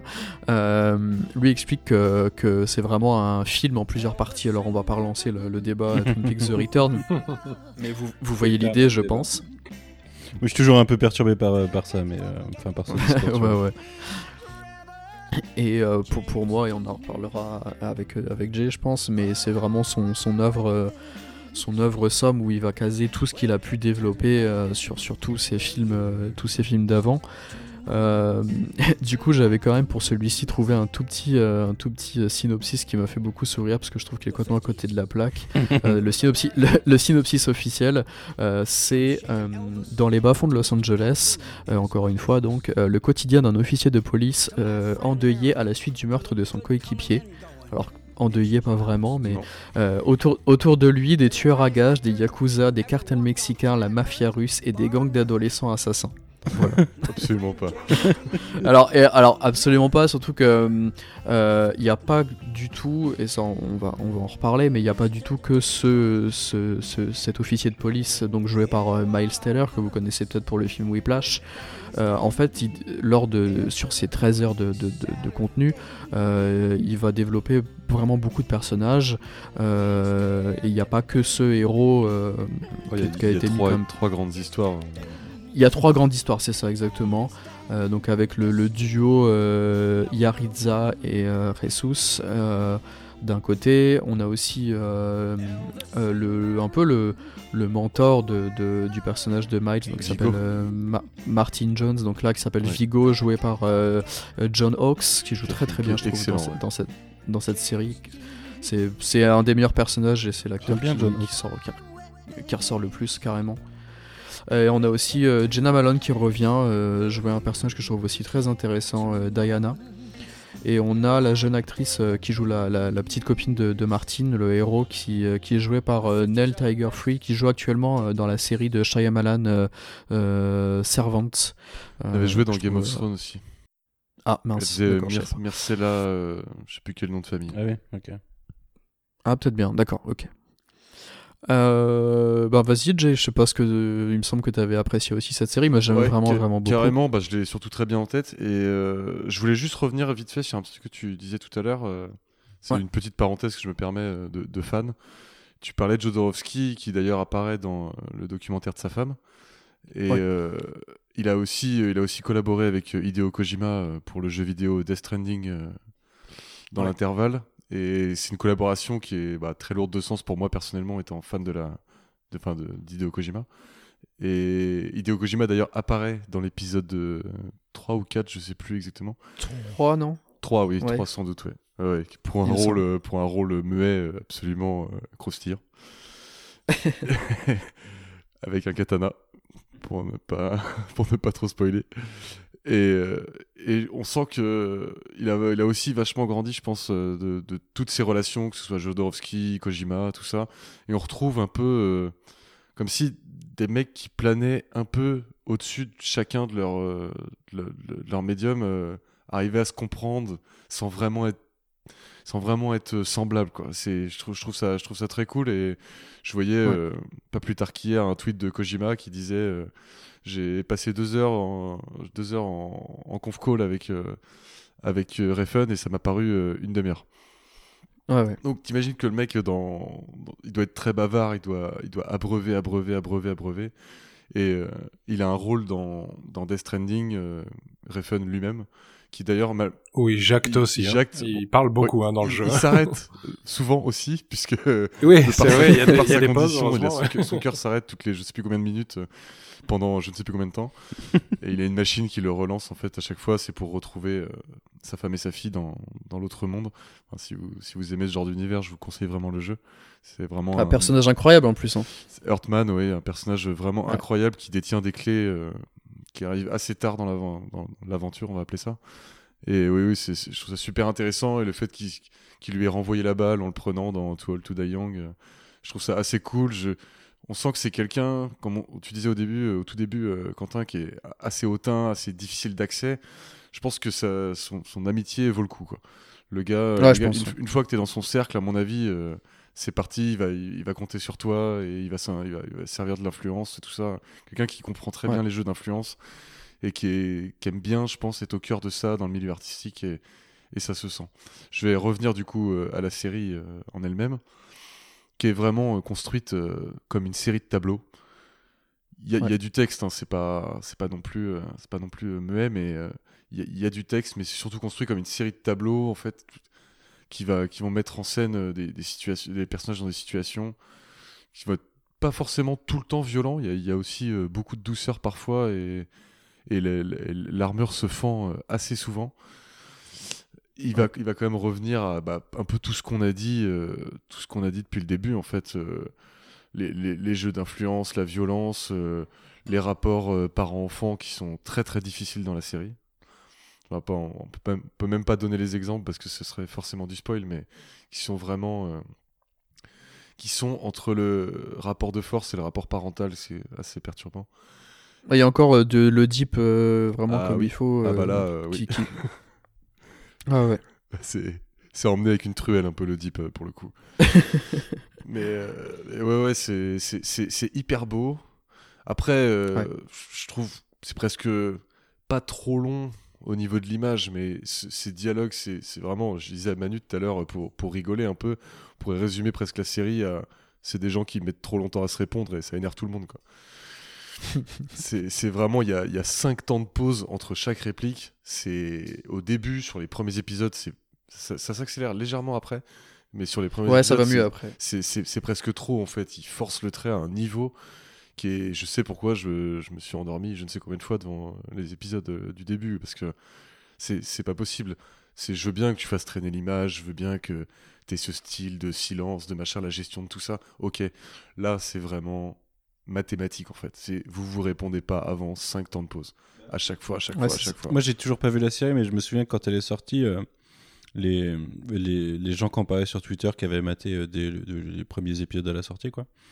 Euh, ils, reprochaient beaucoup, beaucoup ça sur les deux premiers épisodes de, tout à fait, de prendre beaucoup, beaucoup, beaucoup trop de temps, quoi. C'est presque, c'est presque ridicule à certains moments. En même temps, si vous avez pas revu The Neon Demon euh, récemment, vous allez halluciner, hein, parce que c'est, moi, c'est, en le revoyant, là, ces, ces derniers jours, c'est, c'est vrai que ça, ça m'avait, ça m'était passé au-dessus. Je pense que c'est peut-être le fait qu'il il fait tellement des beaux cadres et des belles compositions d'images que pendant que les gens, ils attendent de répondre, toi, t'explores l'image de, enfin, tu sais, tu, tu balayes de ta vision toute l'image, t'emmagasines les infos, et ça passe pas trop long, euh, la première fois. Ça se tient sur un film, mais, tu sur, euh, sur une série, c'est un petit peu plus compliqué. Ah mais déjà, je te jure, je pense vraiment que le film, ça, ça passe inaperçu les, la première fois où tu vois le film, mais les autres fois, tu dis mais putain, c'est infernal en fait. Il y a une scène dans les toilettes entre entre les trois, entre Jenna Malone, euh, euh Jesse euh, et, les deux top modèles, où euh, c'est, je, me suis mis à rire parce que je me dis mais putain, en fait, elles se répondent jamais directement, ça dure, ça dure. C'est... Donc effectivement, sur une sur une série entière, ça sur 13 heures, ouais. ouais. En fait, ça fait 4 ça fait 4 heures en fait. Ah, justement, euh, j'ai fait un, petit test ce midi. Euh, j'avais, j'avais bien en tête la, première, la toute première scène. Je pense que tu vois de quoi je parle, Jay. Et en fait, dans n'importe quelle autre série, euh, cette scène-là aurait duré 3 minutes. Et là, la première scène de la série, elle dure, j'ai chronométré 19 minutes. Et c'est une scène en fait. et, et moi, moi perso, j'adore. C'est pour ça que j'ai revu la, série trois fois. Mais peut-être qu'il y, y, a un entre-deux aussi. Euh. Je crois. Parce que vraiment, quand je dis 3 minutes, j'exagère pas. C'est en 3 minutes, ça aurait été standard. Ça aurait pas été rushé non plus. Et là, ça dure presque 20 minutes pour une première scène. et... J'ai vraiment très envie de regarder cette série. ah bah, Miles, Taylor, ça lui laisse le temps de cracher. pas mal de fois. Franchement, vas-y. Euh, si, si, Manu, je pense que. Enfin, après, il faut y aller en connaissance de cause et il faut y aller en se disant que. on en parlait en off ou au début, je sais plus, je crois que c'était en off avant qu'on commence, mais euh, le deux, en sachant que le deuxième épisode, je trouve que c'est le seul qui est vraiment, vraiment en, dessous. Euh, il se mm. passe ailleurs et tu suis d'autres personnages et on en parlait tout. Enfin, j'en parlais vers le début par rapport à ces différents pardon, à ces différents films chapitrés. Et là, on retrouve vraiment tout, tout ce côté-là, avec euh, un peu comme avec ses pushers, où il va choisir euh, un, un, héros par, par film. Et là, il fait avancer euh, dès le deuxième épisode toute une deuxième intrigue qui vont, se qui vont commencer à se recroiser que beaucoup plus tard dans la série. On va totalement abandonner une des intrigues. Euh, dans le dernier tiers de la série. Enfin, je, trouve ça vraiment très très bien construit dans son ensemble. Et de toute façon, des, des différents dires et projets de, du, du, du, mec, j'ai l'impression qu'il a l'air de se diriger beaucoup plus vers la série que, que vers euh, d'autres films euh, vers l'avenir de toute façon. C'est bien possible, on voit, on voit que ça lui plaît de, de faire traîner, de justement de, présenter ça comme tu disais, comme, comme les pushers, un peu de revenir à ça, de, de, de, de, célébrer toutes les couches en fait de son histoire. Et, et puis dans cet épisode 2, qui effectivement m'a posé problème euh, pas mal de fois, il y a quand même l'arrivée de Yaritza, que je trouve de loin le meilleur personnage de la série. Même si, les, même si j'aime beaucoup Vigo aussi, qui est super intéressant, qui est très humain, qui va appeler à plein de sentiments euh, réels. Ouais. L'espèce de mysticisme de Yaritza, tout en sachant que ça reste juste une femme euh, qui a eu une vie particulière. Je trouve ça absolument génial euh, jusqu'à la conclusion en fait de ce personnage. C'est, je trouve ça vraiment super maîtrisé. L'actrice euh, Christina Rodlo, je crois, si je dis pas de bêtises. Vraiment, ah oui, c'est ça. vraiment impeccable, d'une froideur vraiment, vraiment technique quoi. Et c'est, c'est, c'est, vraiment elle qui m'a, c'est le fil rouge le plus intéressant qui va, qui va le plus loin dans sa réflexion, qui, qui, qui, qui développe le plus d'enjeux aussi, puisque c'est un peu aussi le souci de Refn dans tout son esthétisme et tout, c'est parfois manque un peu d'enjeux, on, on, sait très bien où, où, dirige le, destin des personnages, tout ça. Bon, même si j'ai pas besoin d'être surpris pour aimer un film, comme on, comme on expliquait tout à l'heure pour, euh, pour je sais plus Drive ou je ne sais plus quel film. Et là, là, on va vers un peu plus de complexité, vers des choix qui sont euh, avec des enjeux plus forts. Et ça, ça me rassure. Ça me rassure un peu après ces trois fameux films. Je, suis content de savoir que Refn, il peut quand même aller. Après, avec l'aide de Aliros, effectivement, mais qui peut aller, euh, qui peut aller plus loin quand même euh, dans les réflexions sur ces personnages et les emmener dans des situations plus intéressantes. Et, et l'aide de Brubaker, parce que là tu parlais de Yaritza, il y a certains persos. Le je suis seulement en train de découvrir Criminal en ce moment et je suis en plein dedans et j'aime vraiment beaucoup. Et euh, il y a pas mal d'écritures de, persos que je retrouve vraiment de Brubaker. Ok. Elle est, très, elle est très graphique, Yaritza, de toute façon, dans toutes ses apparitions. Effectivement, euh, je, en sais plus. Pas, je sais pas qui, est, euh, qui des trois est vraiment à l'origine de ce personnage-là, mais elle, elle, retrouve un blouson à un moment qui porte sur toute la fin de la série, qui, est, qui, est, un peu comme dans, le blouson de Drive, qui est très, très iconique. Et qui va, la, qui va la caractériser, un, un, pantalon en cuir rouge, je crois aussi qui va porter à partir d'un moment où il y a une certaine émancipation de son personnage et tout. Enfin, c'est tout est super bien pensé entre l'image et l'histoire euh, et le scénario et, vraiment c'est très bien. ouais, vraiment ce, petit bémol de du, temps perdu, on va dire, même s'il est jamais vraiment perdu, il y a de l'image, il y a des, choses à regarder, comme, comme disait Clément, on, peut, on a le temps de s'attarder. Après, voilà, euh, quand tu filmes un désert, tu filmes un désert. Hein. voilà. C'est sûr. C'est une série pour Clément, tout ça. je, pense, euh, je pense que tu, ça te rassurerait aussi sur, euh, ouais. sur Refn de mater la série. Mais, mais en vrai, de toute façon, moi, j'ai toujours pensé que j'allais la voir, déjà parce que, effectivement, moi, dans le cast, il y a plein de gens que j'aime bien, dont Miles Taylor, que je trouve hyper solide, et je je suis toujours, je me demande toujours si Miles Taylor va devenir la nouvelle muse de, enfin, en tout cas, parce qu'il n'est pas du tout dans le profil des, des, des acteurs euh, fétiches précédents qu'a pu avoir euh, qui a pu avoir Refn. Donc, euh, mais bon, je pense que je la regarderai. Surtout, j'ai, j'ai une espèce de fétichisme pour tout ce qui est euh, euh esthétique de gang latino, euh, tout ça. Donc, euh, tu seras servi. Ah, tu vas être servi. C'est marrant, Damien, Damien Chazelle est passé de Miles Taylor à, à Ryan Gosling et Refn fait le contraire. Ah oui. C'est vrai. Oui, c'est vrai. C'est vrai. Après, je pense que la, la prestation de, de Miles Taylor est tellement euh, intense et tellement mémorable dans celui-là, peut-être être difficile de. Bon, après, on aurait pu dire ça pour Drive en même temps, mais euh, peut-être être difficile à, à, transposer. Euh, à apprécier. À transposer, ou il faudrait que ce soit un personnage très différent pour le coup qui parle vachement plus, ou des choses comme ça, des choses scénaristiques peut-être très différentes. je sais pas, je sais pas si moi-même en tant que spectateur, j'aurais envie de revoir Miles Taylor dans un Refn en fait. Je suis pas sûr que ça fonctionne sur moi. Ouais, je sais. Ouais, ouais. Autant euh, Jenna Malone ou justement euh, Christina Rodlow. Euh, Même John Hawkes, à la limite, pourquoi pas, je veux bien, je veux bien le voir faire autre chose chez Refn. Autant Miles Taylor, ça va être compliqué, je, crois.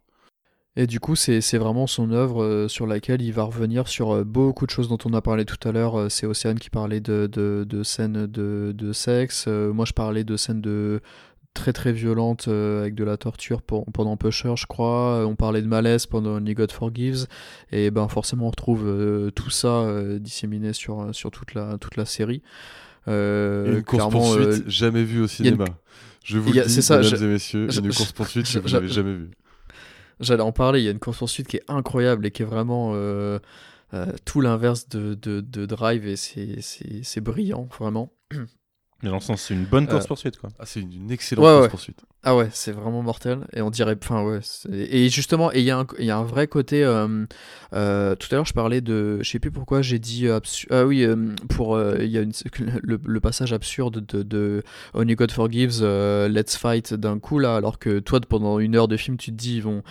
Ils vont, ils vont s'entretuer dans la rue ou il va se faire arrêter ou quoi, puis en fait ils sont une bagarre de, de, à, la, à la main dans l'ordre de jeu là, et ben il y a aussi beaucoup de finalement je sais pas ce que, ce que toi tu en penses mais il y a pas mal d'éléments comiques quand même dans, dans cette série.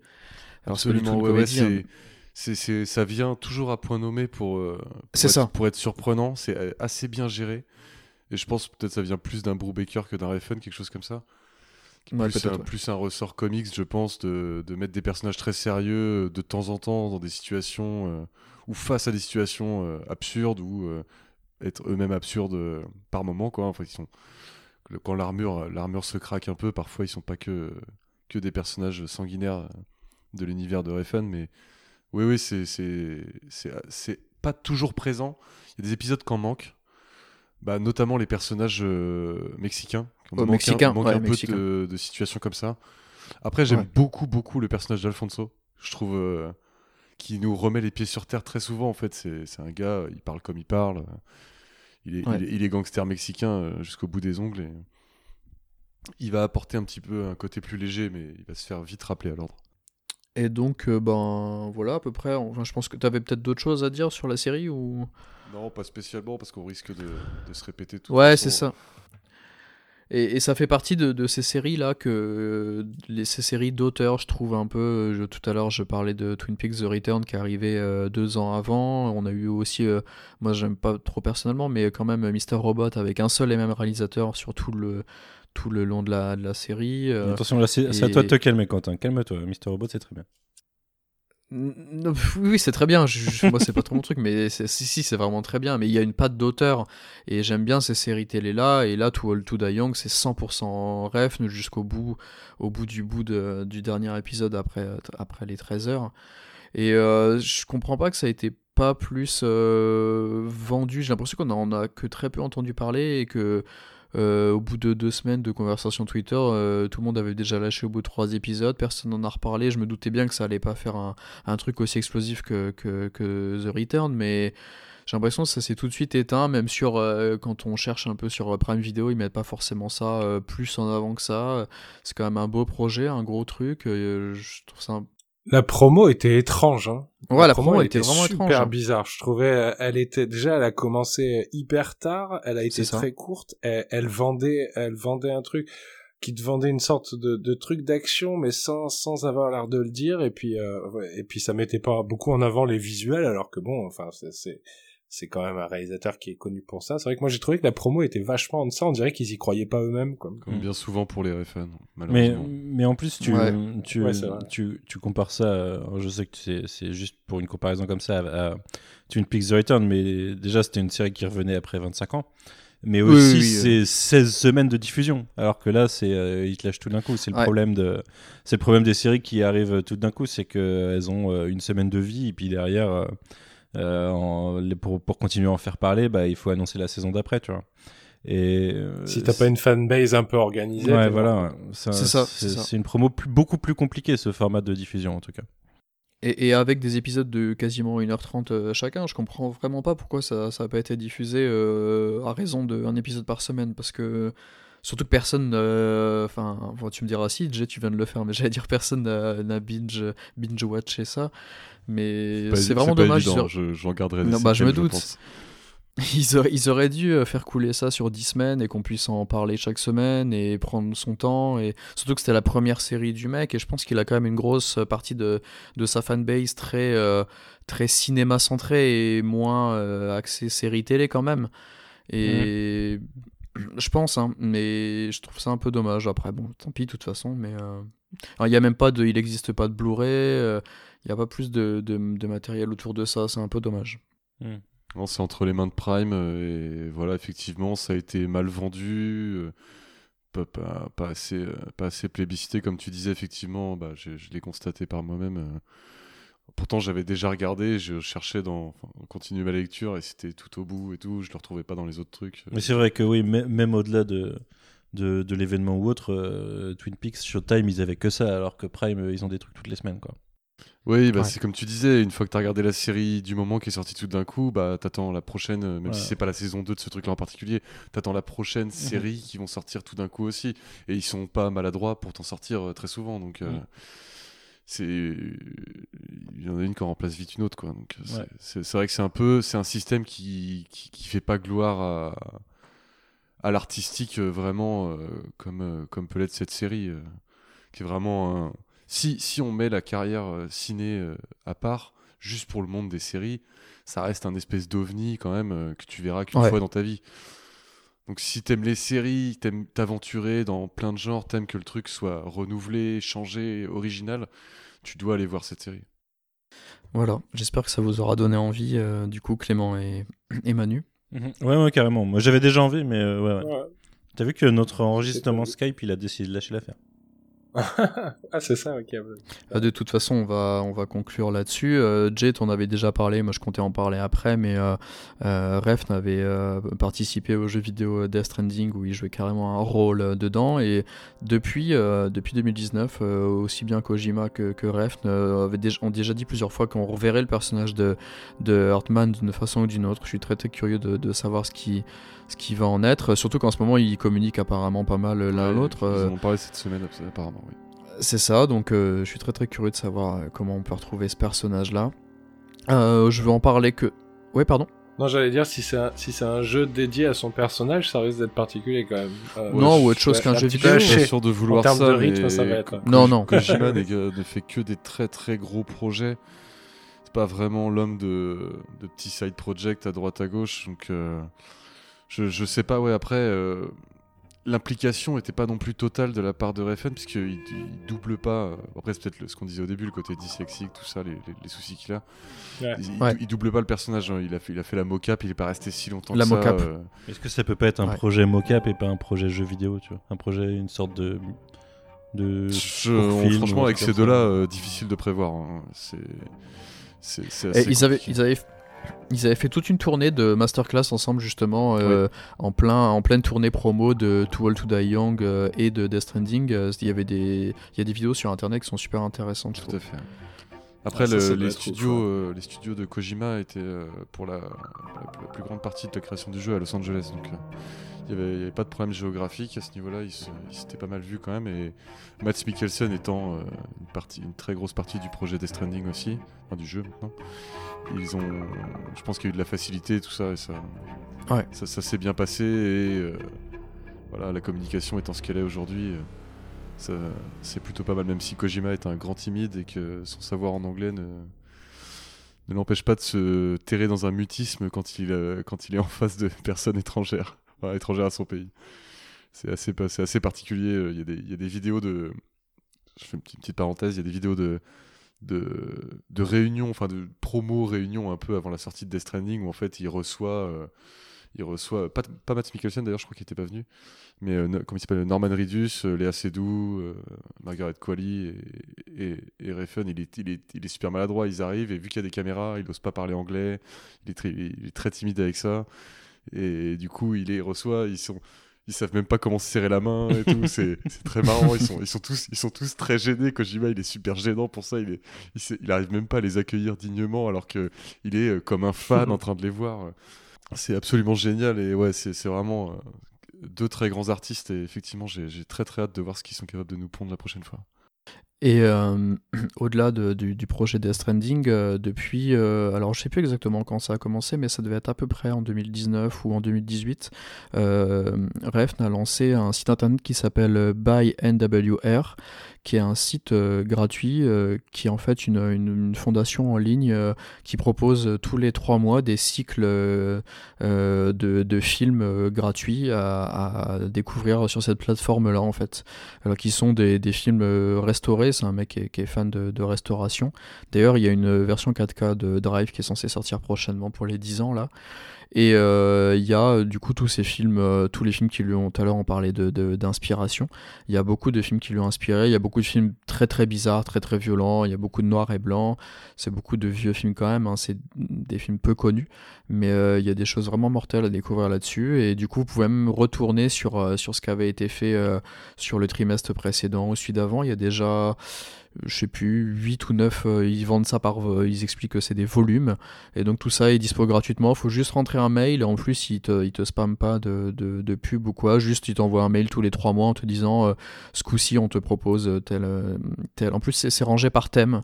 on te propose tel thème. Des fois, il y a des clips, il y, y, a du texte explicatif un peu avec tout ça si vous voulez un peu vous plonger dans ces inspirations, je trouve ça assez intéressant. Toi qui parlais tout à l'heure de, de, son livre d'affiches de films, euh, je pense qu'il y a beaucoup de, ces films-là qui, sont dispo sur sa plateforme euh, by NWR du coup. J'irai voir ça. Je ne sais pas si j'en supporterai la moitié, mais j'irai essayer au moins.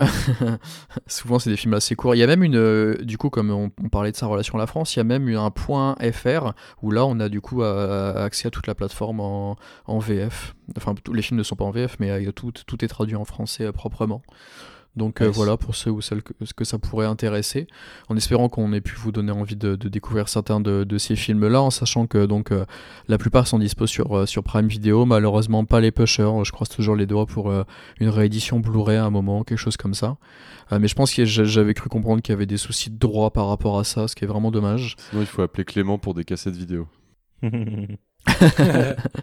et on attend du coup de savoir un peu ce qu'il prépare de d'autres euh, après ça parce qu'il était sur un projet euh, d'une série euh, Les Italiens pendant longtemps mais finalement je pense que c'est ah c'est tombé à l'eau depuis 2017 il n'y a pas de news et il devait pas réaliser tous les épisodes et je pense que c'est ça c'est mort mais ça faisait partie de ses nombreux projets de séries télé qu'il qu'il avait en tête juste après Neon Demon euh, mais par contre, le gros truc qui, je pense, va, se faire, mais qui a dû prendre du retard euh, à cause du virus, c'est euh, une série Maniac Cop tirée du, du, film du même nom des années. Donc là, un pur slasher des années 80, un film assez court, mais plutôt sympa. Alors, je me demande vraiment comment adapter ça sur sur un format plus long, mais, mais pourquoi pas. la, seule, la seule info qu'on a là-dessus, c'est que ce sera une coprod de Canal Plus HBO. Euh, et donc euh, Ref ne réalise tous les épisodes, je sais pas combien il y en a par contre, euh, et que normalement le film Maniac Cop se passe à New York, et que là bah forcément c'est Ref, donc ce sera à Los Angeles. Mais sinon, ça c'est la dernière info qu'on avait. C'est bien cette collab comme ça, on aura les épisodes un par semaine pour le coup. Bah si c'est HBO, oui, du coup, oui, effectivement. Euh, mais les dernières nouvelles qu'on a vues de ce truc-là, c'était, ça date déjà d'il y a à peu près un an. Je pense que c'est, toujours en cours, mais il communique très peu là-dessus. Euh, on attendra de voir ce qu'il, ce qu'il en est. Moi, j'ai un projet pour, j'ai un projet pour lui. Euh, je sais pas si, s'il nous écoute. Euh... Nicolas.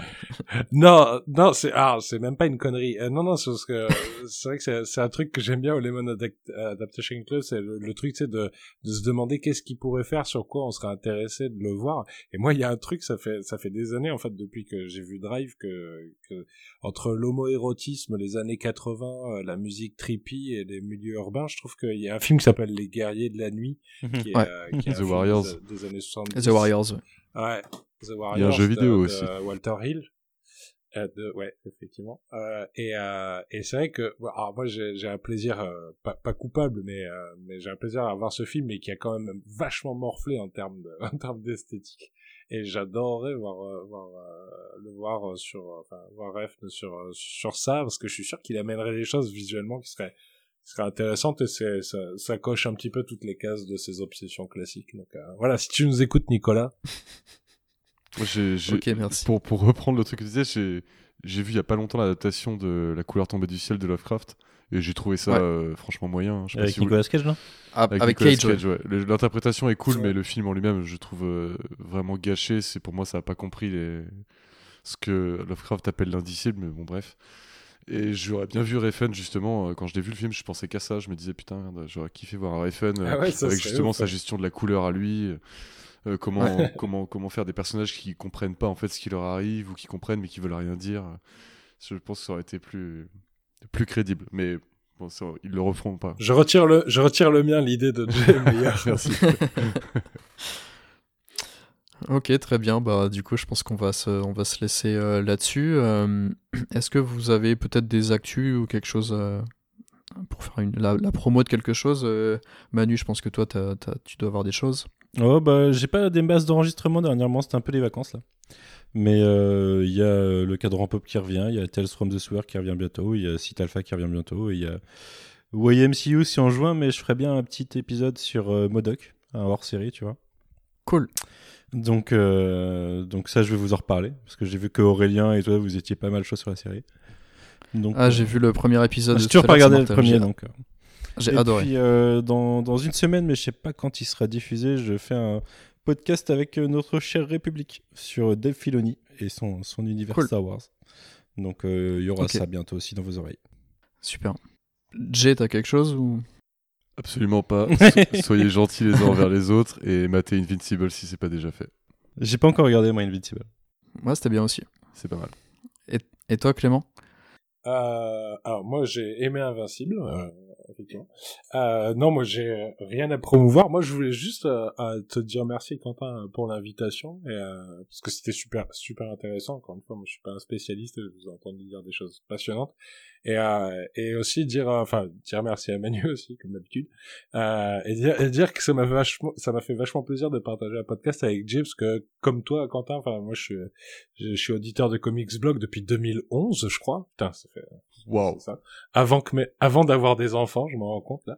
Et, euh, et voilà, donc c'était, ça m'a fait super plaisir de, de- d'échanger un moment avec vous. Donc, euh, donc voilà, non rien à vendre, juste des merci. Bah, c'est un plaisir. Merci beaucoup les gars. C'était cool. Il y en aura d'autres. Hein. J'ai pas fini de faire des podcasts, hein, vous en faites pas. Je peux vous confirmer ça les gars. Cet homme fait des podcasts jour et nuit. Eh ben merci, merci beaucoup à vous et puis ben, de toute façon on se retrouvera euh, prochainement pour d'autres euh, d'autres podcasts. Euh, allez voir des films, n'hésitez pas comme pour les podcasts, les deux podcasts Godzilla à, à venir me, me voir hein, si vous avez des des questions ou des remarques. Il y a des gens qui sont, les- qui sont passés euh, me, me- me- me parler en, par message sur, sur Twitter et ça m'a fait très plaisir. Donc, euh, même pour nous corriger si on a dit des, dit des- dit des bêtises, pardon, des choses comme ça. Euh, Ça n'arrive voilà, jamais. Prenez soin de vous. Bah, sauf Merci, Clément tout à l'heure, mais. euh, ouais. Surtout quand j'ai cité Pete Davidson, mais à part ça, je vois aucune erreur dans tout ce que j'ai dit. Désolé, j'ai coupé ton au revoir du coup, Quentin. Eh ben, mer- merci et au revoir. Salut. Salut.